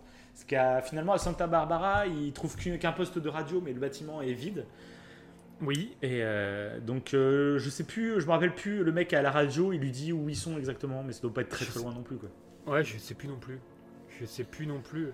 Mais pour moi, il y avait une touche d'espoir énorme à ce moment-là. En fait, tu te dis que, que en fait, elle rejoint les lucioles parce qu'à la base, elle est des lucioles et qu'au lieu de, au lieu d'en fait de, comment dire, de casser, de détruire, euh, de détruire la vie, le fait de revenir aux lucioles, le fait de, bah, c'est limite à une touche d'espoir, c'est limite, on va dans la construction, on va dans le fait mm. de, recréer la vie, parce que là, euh, pour Abby, euh, autant Abby en fait que Ellie, le but c'était de détruire mm. l'une comme l'autre. Et là, pour moi, Abby, je trouve qu'elle c'est ça qui est un peu frustrant à ce moment-là, je trouve, c'est que Abby, elle est, elle est repartie pour essayer de construire quelque chose, et tu vas jouer Ellie pour aller la tuer. C'est perturbant un peu. C'est ouais. Et c'est intelligent parce qu'au moment où tu contrôles Abby qui doit euh, frapper Ellie, mais tu veux pas. Tu dis bah non, euh, non. Mais au moment où tu rejoues Ellie pour aller chasser Abby, tu dis mais merde parce que euh, bon là du coup elle se fait emprisonner par les crotales en plus. Mais tu te dis merde, genre quand tu commences à contrôler Abby, tu vois qu'elle est bienveillante en plus avec le petit Lev, c'est super touchant leur petite relation. C'est un truc que j'ai adoré la relation entre Abby et Lev, c'est que forcément, ça fait miroir à Ellie et Joël dans le 1, c'est clairement. Mais ce que j'ai trouvé intéressant, c'est que dans le 1, Ellie, c'était cette petite gosse euh, ultra passionnée par beaucoup de choses. D'ailleurs, c'est ce que j'adore, qui c'est encore plus reflété dans ce 2, c'est qu'Ellie, elle attache énormément d'importance à l'art et aux connaissances. Euh, mhm. Genre, il y a des, bah, genre Joël lui dit, mais euh, pourquoi tu t'intéresses à tout ça Genre, c'est pas important, on est en train de survivre, c'est pas important. Mais au contraire, apporter cette touche, euh, genre juste le moment où elle prend la guitare et qu'elle chante euh, Take On Me, mhm. c'est une pause dans la vie, c'est un moment de bien-être, c'est un moment donc ne pas, même dans des situations ultra critiques, ne pas négliger l'art qui peut te transporter, qui peut t'aider mentalement en fait à justement assumer des périodes difficiles. Il faut pas dire euh, t'es en pleine survie, d'où t'apprends à faire de la guitare, tu vois, ça n'a aucun sens parce que c'est complémentaire finalement. Oui, c'est ça. Ça te permet de survivre. Et ça que j'adore. Ouais, c'est ça. Et c'est ça que j'adore dans le personnage d'Ellie parce que ça reste une passionnée, ça reste une. Elle a envie de découvrir des choses. Elle est tout dans le 1, elle était émerveillée devant tout ce qu'elle voyait. Et ça, c'était ce qui faisait partie de la beauté du 1. C'est que tu étais. Euh, bah, comme, comme toi, tu dois le ressentir avec ta fille. Quand euh, tu lui montres un truc à ta fille et qu'elle est euh, enthousiaste, tu vois, bah, es, ça te rend heureux parce que tu te dis, je suis en train de l'impressionner, tu vois, ou je ne sais quoi. Mhm. Et c'est ce qu'on ressentait, c'est ce qui nous faisait kiffer dans le 1. Et là, la relation entre Abby et Lev est totalement différente parce que Lev, lui, il a été éduqué. Donc même si il fait partie, on va dire, des séraphites euh, moins extrêmes qui essayent un peu de se rebeller contre l'ordre établi, tu sens que le gamin, il est ultra endoctriné, qu'il est euh, ultra euh, méfiant vis-à-vis de la technologie, qu'il a des idées préconçues sur beaucoup de choses du monde d'avant, comme ils appellent. Mhm. Et ça, j'ai trouvé ça trop intéressant. C'est l'inverse d'Eli qui est émerveillé partout. Lui, il est craintif. Euh, par tout le monde d'avant. Ouais, mais ouais, oh c'est paradoxal parce qu'en plus, ils utilisent des trucs.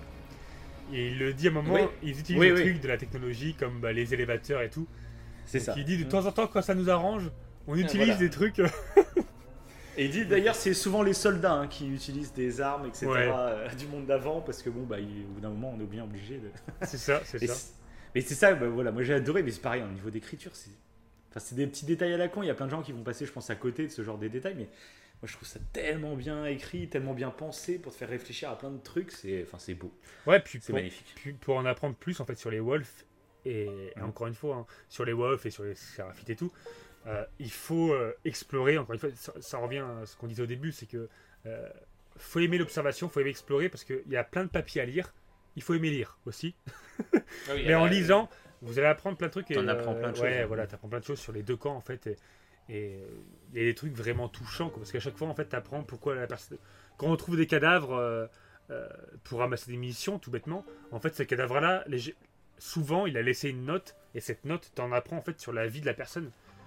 Et c'est intéressant, ça, peut être touchant comme autant. Euh, puis ça t'aide dans ton exploration, c'est toujours marrant de, ouais. parce que des fois tu suis pendant plusieurs moments, donc ça t'explique le contexte, mais en plus tu vas pouvoir suivre dans le bâtiment un peu l'histoire que le mec a vécu. Enfin, c'est, ça aide dans l'exploration, je trouve, c'est top. Donc bref, voilà, donc le jeu se conclut sur le fait que Ellie euh, décide d'épargner Abby, et donc euh, Abby élève partent, embarque, donc c'est la fameuse barque en plus que tu as depuis le début du jeu sur l'écran d'accueil. écran d'accueil que je trouvais très moche pour le coup. Alors je trouvais ça sympa avec l'eau, mais euh, par rapport au 1 où tu avais cette, euh, cette fenêtre avec des fleurs, enfin des, des- des feuilles, etc., de la verdure, là tu avais une image grise avec de l'eau dégueulasse et une vieille barque. Ouais. J'étais là, bon, on, s'en fout, hein, on s'en fout, mais je disais c'est bizarre comme choix. Ouais, peut-être qu'ils l'ont fait volontaire- volontairement pour dire euh, ouais, t'es seul. Bah au milieu moins, ouais. T'as juste le truc, quand t'arrives au barque à la fin du jeu, tu fais Ah d'accord, c'était les grands accueils. Ouais, ouais. Et je vois pas l'intérêt global que ça. Par contre, bah, une fois que t'as fini le jeu, au moins t'as un putain de bel écran d'accueil. Là, Ah là, t'es content. il y a, le, Sur la il y a le plage. fameux dôme où Abby était emprisonné en plus. Donc c'est cool. et donc par contre, on n'en sait pas plus. Abby et Lev euh, partent en barque et euh, on imagine qu'ils vont du coup essayer de rejoindre les Lucioles. Mhm. On n'en sait pas plus. Ouais. Donc voilà. Après, ça pourrait coïncider du coup avec la théorie tu vois, que je fais que Ellie parte elle aussi vers les Lucioles. Et pourquoi pas un 3 où on serait amené à recroiser tous ces personnages ou d'autres nouveaux personnages, mais on verra apparaître ceux-ci, je ne sais pas. Ouais, ouais. Puisque genre euh, Abby serait chez les Lucioles, donc euh, on verra. hein. Ça se trouve, il n'y aura même pas de 3, mais. Ouais, ouais. Bon, après, moi, je trouve pas que le 3 soit nécessaire. Après. euh. Bah, moi, plus qu'à la fin du 1 quand même. Ah ouais Là, enfin, c'est pas nécessaire. Moi, je, me- je trouve que c'est génial comme ça. Mais après. euh, Oui, je tu sens, S'il y avait un 3 et, qui- et que ça parlait en plus de. Tu du sens qu'il y a possibilité. tu sens qu'il y a Bah, tu possibilité, sens. Parce que finalement, dans, dans cet épisode, euh, l'immunité de Ellie, euh, on sait qu'elle l'a, mais c'est plus développé, alors qu'elle est, elle est toujours vivante. Donc potentiellement, il y a toujours un vaccin pour l'humanité, tu vois. Donc ça serait euh, bizarre de conclure l'histoire de The Last of Us en sachant qu'il y a cette porte qui est encore ouverte, quoi. C'est ouais, juste pour tu- ça tu- que j'aimerais bien. sais rien, tu ne sais rien sur sa vraie famille, quoi. Tu ne sais pas. Je pensais qu'on allait en apprendre un peu plus sur sa mère. Bon, ça, bon, ça à la limite, euh, Bah. euh, c'est vrai que ça, ça pourrait être sympa. Mais à la limite, bon, pourquoi pas. Mais c'est surtout le fait que, bah, comment conclure une histoire en sachant qu'elle est, euh, qu'elle, remarque à la fin du 1, c'était un peu la même chose. Mais tu disais qu'à la fin du 1, elle allait vivre cachée euh, avec Joël. Donc tu peux te dire, bon, bah, le secret de, enfin, le vaccin contre l'humanité, eh ben, il va rester caché aux yeux du monde parce que Joël va la cacher. Tu Après, ça à pareil, ouais, on peut se Que dire là, qu'il y a- qu'il y a là, comme elle est en train de partir. Fait qu'il y a d'autres Oui, bah, personnes immu- oui, immunisées, quoi. Oui, mais ça, euh, peut-être, mais ça, on s'en fiche. Mais c'est juste que là, la fin de The Last of Us 2, c'est quand même Ellie qui se barre vers on ne sait où. Oui, oui. dis, le vaccin de l'humanité se barre. euh, Ah ouais, mais moi, je le vois pas comme donc ça. tu- Parce que moi, Ah je... ouais. oui, parce que moi, je me dis, Asbar va s'isoler. Hmm, Pour, pour moi, hein, encore une fois. Pourquoi s'isoler? Bah, pour moi, va C'est horrible. Bah oui, mais Sa plus grande phobie, c'est sa plus grande phobie, c'est Bah. d'être seule. Je vois pas pourquoi elle irait. euh, Bah, pourquoi elle irait Elle, irait- elle finir. Parce que pour moi, là, elle a tout perdu. Je, vois- je la vois pas, en fait, aller revoir les gens, aller revoir Dina, aller revoir. euh, Mais Pour moi, non. tu verrais pas ça? bah, parce qu'elle Parce que elle a moi, perdu. pour moi, c'est soit elle va rejoindre euh, les gens qu'elle a perdus. Parce qu'une Ouais. fois qu'elle a fait son deuil de Joël, elle va, elle va rejoindre les gens qu'elle a perdus. Ou soit elle décide de, de quitter tous les gens qu'elle a connus et qu'elle aime pour euh, la cause. Justement, c'est elle fait le choix de Joël en fait. Elle Ah, décide de se sacrifier. C'est ça les deux. paraît- c'est les deux ouais, trucs. paraîtrait plus probable, ouais. Qu'elle Ouais, se pourquoi, sacrifier. pour, Pourquoi elle euh, irait crever Parce qu'elle est encore jeune, que je vois pourquoi elle dirait bon bah allez, je vais me suicider dans la forêt. Ah non, elle va se suicider. Elle va vivre. Oui, mais même vivre en ermite, euh, je sais pas, ça me paraîtrait. euh, Bon après peut-être, hein, c'est ça. Je sais pas. Je sais pas. Mais euh, je l'avais pas vu comme ça du tout. Pour le coup, moi je t'ai dit comme moi, j'avais vu les deux posi- propositions que je t'avais faites. Après la voir s'isoler toute seule. euh, Parce que moi, je me disais peut-être que euh, euh, Abby, étant donné qu'elle va rejoindre les Lucioles, peut-être qu'ils vont trouver quelqu'un d'autre qui est immunisé et de ce fait faire un vaccin. Sans parler d'Ellie. Tu vois Bon, après, ça c'est c'est Ouais. pour ça que je me dis que le. Que le, un Ouais, mais comme je troisième dis, moi- Last, c'est pas nécessaire. euh, C'est pas Ouais, ouais. indispensable, mais. Bah moi, je- bah, je moi c'est vraiment après c'est oui comme ça, c'est subjectif. C'est moi après c'est le- à la fin du 1, j'en voulais pas. À la fin du 2, j'aimerais bien en avoir un autre encore. Ah bah Juste après, en oui. fait, en plus, je trouve Moi, que je- ça clôturait vraiment l'histoire d'Ellie. Finalement, The Last of Us, c'est l'histoire d'Ellie, ce serait ça, quoi. Et qu'à la fin de The Last of Us 3, bah, elle se sacrifie pour l'humanité. Je Mhm. trouverais ça que ce serait juste parfait. quoi. Ouais, oui, oui. Et ça, on verra, on verra. On va pas commencer à, Ah, à ouais. On en fera peut-être plus. euh, parce que du coup, on vous fera une autre émission où on reviendra avec des. Un peu comme l'émission qu'on vous a fait sur The Last of Us 1, mais là, on reviendra vraiment sur l'histoire à fond. Euh, en passant des passages audio, etc. Mais on vous fera les deux, comme ça on fera une histoire globale. Euh, Ça pourrait être assez intéressant. Et puis on Ouais. va laisser quelques mois passer, le Ouais, temps d'analyser à fond. euh, À la base, vous voulez pas trop se pencher sur l'histoire, mais bon. C'était Ouais, obligé on qu'on en parle beaucoup. Oui, Oui, oui, mais bon, oui, oui, c'est sûr. Bah, c'est pour ça qu'on en est à 3h30, je pense, à peu c'est près. ça. 3h21, mais bon. Ouais, oh Bon, est-ce que tu aurais quelque chose d'autre à rajouter sur le jeu qu'on n'aurait pas parlé Quelque chose que tu as envie de dire? Ouais, ouais, il y a un truc que, que- que j'ai adoré dans le jeu, clairement. Euh, c'est qu'il y a une touche. Bon, déjà, il y a la musique, hein, clairement. ça, on l'avait déjà dit. C'est vrai. Beaucoup de tests avaient fait, beaucoup de tests avaient dit que la, la musique de Gustave Santaolalla était un peu moins euh, présente que dans le 1. Moi, j'ai trouvé, en fait, il a, bah, bien sûr, il reprend des thèmes qu'il avait utilisés dans le 1, mais ça, ça me paraît normal. Dans chaque licence, il va pas révolutionner entre deux jeux, il va faire une ambiance complètement différente, ça serait complètement. Euh, Joyeuse. Ah, il va faire de la, country. la country. Ou de l'électro, c'est le mec qui a Et donc, il reprend beaucoup de thèmes euh, du premier jeu, mais je trouve qu'il en apporte quand même pas mal de nouveaux. Ah bah moi, j'ai euh, adoré. On verra avec le temps si ça devient aussi culte que les musiques du premier, mais moi je trouve qu'il y a quand même des airs, genre la, chanson que Joël chante au début, que Ellie reprend plusieurs fois dans le jeu, là. Truc comme ça, là, mais moi je, je, déjà je surkiffe cet air. Et, euh, et, même, je trouve que par contre, niveau ambiance, niveau. Euh, alors je sais pas si c'est occupé de toute la partie sonore, mais je trouve, euh, bah, comme la scène de la mort de Joël, l'ambiance sonore, comme on l'a décrit tout à l'heure, est folle quoi. Et moi j'ai adoré. Bah ça il joue parfaitement. on le dit à chaque fois, hein, une œuvre euh, quand la musique est en symbiose avec ce qu'on voit, c'est ça, ça décuple les émotions. Et là je trouve que dans The Last c'est la perfection. Mm-hmm. Et après comme tu dis, je sais pas tout ce qu'il a fait.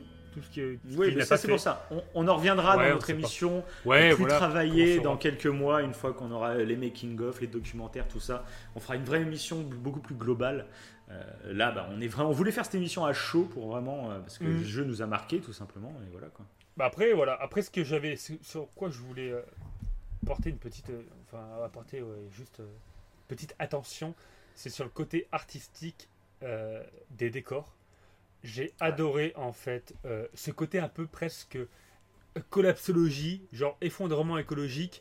T'as toute la mm. nature qui reprend tout sur les maisons.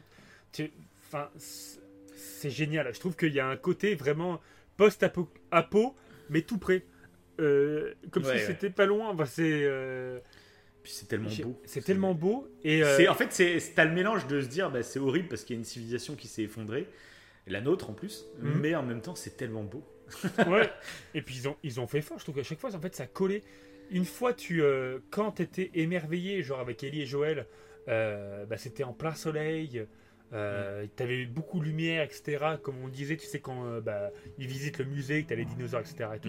Et, dès que tu rencontres des infectés, il pleut, tu as de l'orage, euh, tu rentres dans l'obscurité. Je trouve que au niveau des lumières et au niveau des décors, à chaque fois, il y a vraiment une partie les scènes, artistique. les scènes, les scènes où il y a les fusées éclairantes rouges là, où le, toute l'ambiance est rouge là, c'est tellement mm. cool ces scènes là.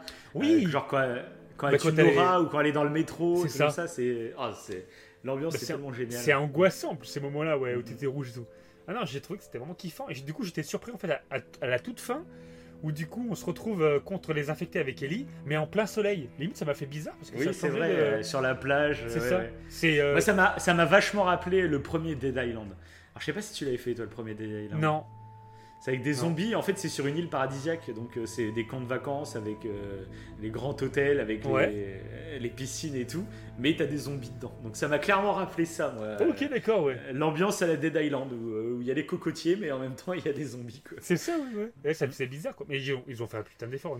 En, fait, en termes de décor, t'as l'impression qu'on mm. fait énormément de décors différents. Moi, c'est ce que. Bah, tu vois, tiens, une des craintes que j'avais dit dans l'épisode 1, mais que j'avais pas dit dans, dans ce début d'épisode, j'avais peur, parce que j'adorais, ce que j'adorais dans le 1, c'est le sens du voyage. C'est-à-dire que tu as l'impression que mhm. tu joues un jeu, mais tu as l'impression, une fois que tu as fini le jeu, que tu as vécu je sais pas combien d'événements, que, que tu as, découvert je sais pas combien de paysages différents, et puis c'était renforcé par le fait qu'en plus on traverse les États-Unis dans le 1. Ouais. Tu vois vraiment plein de, de, villes différentes, etc. Mais dans celui-là, je savais que c'était qu'à Seattle, et du coup je m'étais dit, ah merde, euh, c'est un c'est pas un huis clos, c'est pas un huis clos non plus, mais on est toujours dans la même ville. Est-ce que je vais avoir ce dépaysement? Eh bien, totalement. ah ouais, ouais. Déjà parce qu'il y a la neige au début et qu'il y a Santa Barbara à la fin, mais même dans tout Seattle, euh, tu fais tellement de décors différents.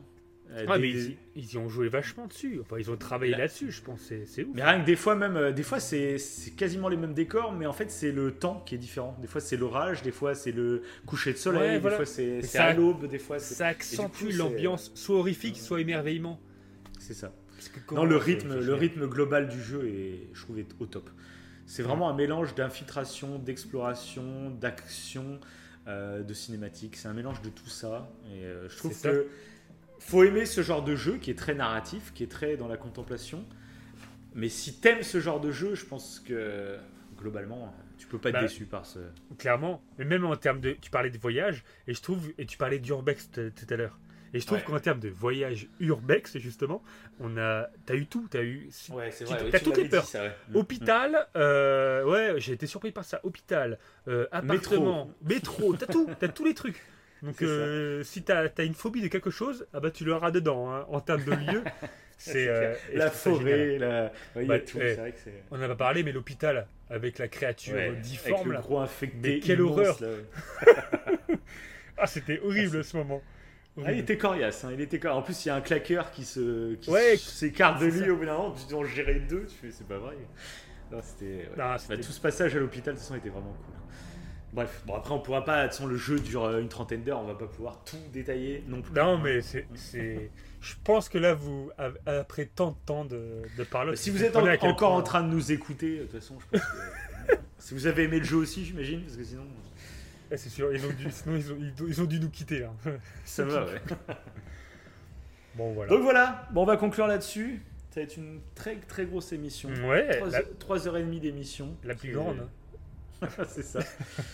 Et donc on va vous demander, donc comme, une fou- comme d'habitude, hein, on oublie de le dire en début d'émission. Donc maintenant il n'y a plus que les trois personnes qui nous écoutent jusqu'à la fin. bah eh, écoutez, si vous nous écoutez encore, bah, n'hésitez pas à partager, parler de vous. Enfin, parler de vous, oui, parler de vous, si vous avez envie de parler de vous. A pas de souci. Mais n'hésitez pas à parler un peu de notre podcast autour de vous. Euh, de voilà, de mettre des 5 étoiles, des pouces bleus, suivant la plateforme sur laquelle Oui. vous nous écoutez. Et puis, euh, et puis on se retrouve à la prochaine. Je ne sais pas du tout la prochaine émission sur quoi elle va porter. Oula. Euh, il va falloir qu'on sorte la tête de The Last of Us. Peut-être hein, The Last encore, on ne sait pas. Ouais, on va peut-être. Ouais, c'est ça. On va parler de de l'histoire de euh. Owen. De Owen. On va revenir en détail sur le personnage d'Owen dans le prochain. Voilà, pendant un an, les mecs, ils font des podcasts sur chaque personnage. Donc euh, Nora, Nora, cette petite personnage qui a vécu dans un. Ils approfondissent. Ça Non, va. bah, Bon, voilà. donc. Bon allez, On a fait un beau, un beau tour de ce qu'on voulait c'est dire. sûr. Bah, J'ai J'espère au moins. Moi, je sais pas, j'ai l'impression d'avoir oublié des trucs, mais je, je ne sais pas. Comme d'habitude. Comme d'habitude. Bon, on se retrouve euh, pour les fans de The Last euh, qui s'en foutent de nos émissions. On se retrouve dans quelques mois pour cette grosse, grosse émission The Last of Us. On ne sait pas encore quand. Donc, n'hésitez pas à vous abonner pour être sûr de ne pas louper euh, l'émission quand elle sortira. Et sur ce, on vous dit allez, salut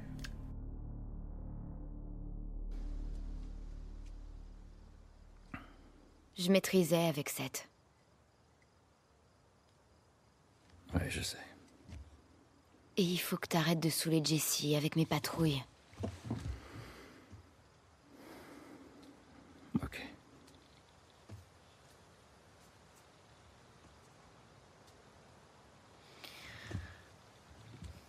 Euh, Dina. Vous êtes ensemble ou-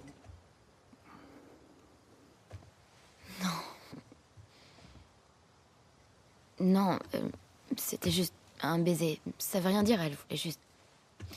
Je sais pas ce qu'elle voulait. Mais elle te plaît.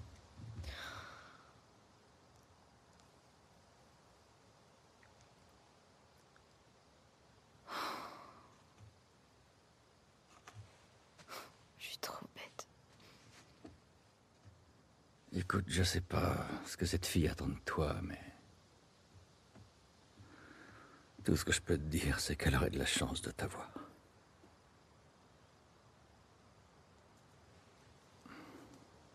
Putain, t'es vraiment un enfoiré. Je suis pas en train d'essayer. J'aurais dû mourir dans cet hôpital. Ma vie aurait enfin eu un sens. Mais t'as tout foutu en l'air.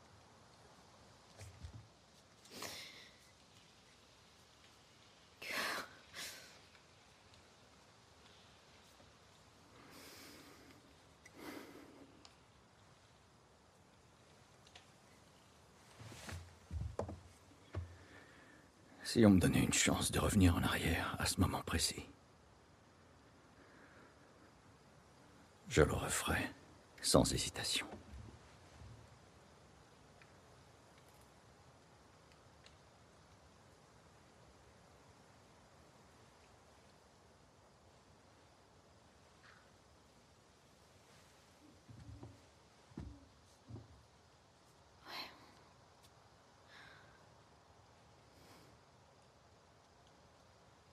N'empêche. Je crois que je pourrais jamais te le pardonner.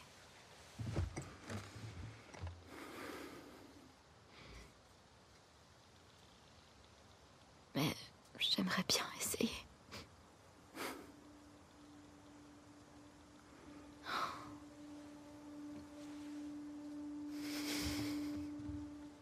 Ça serait bien.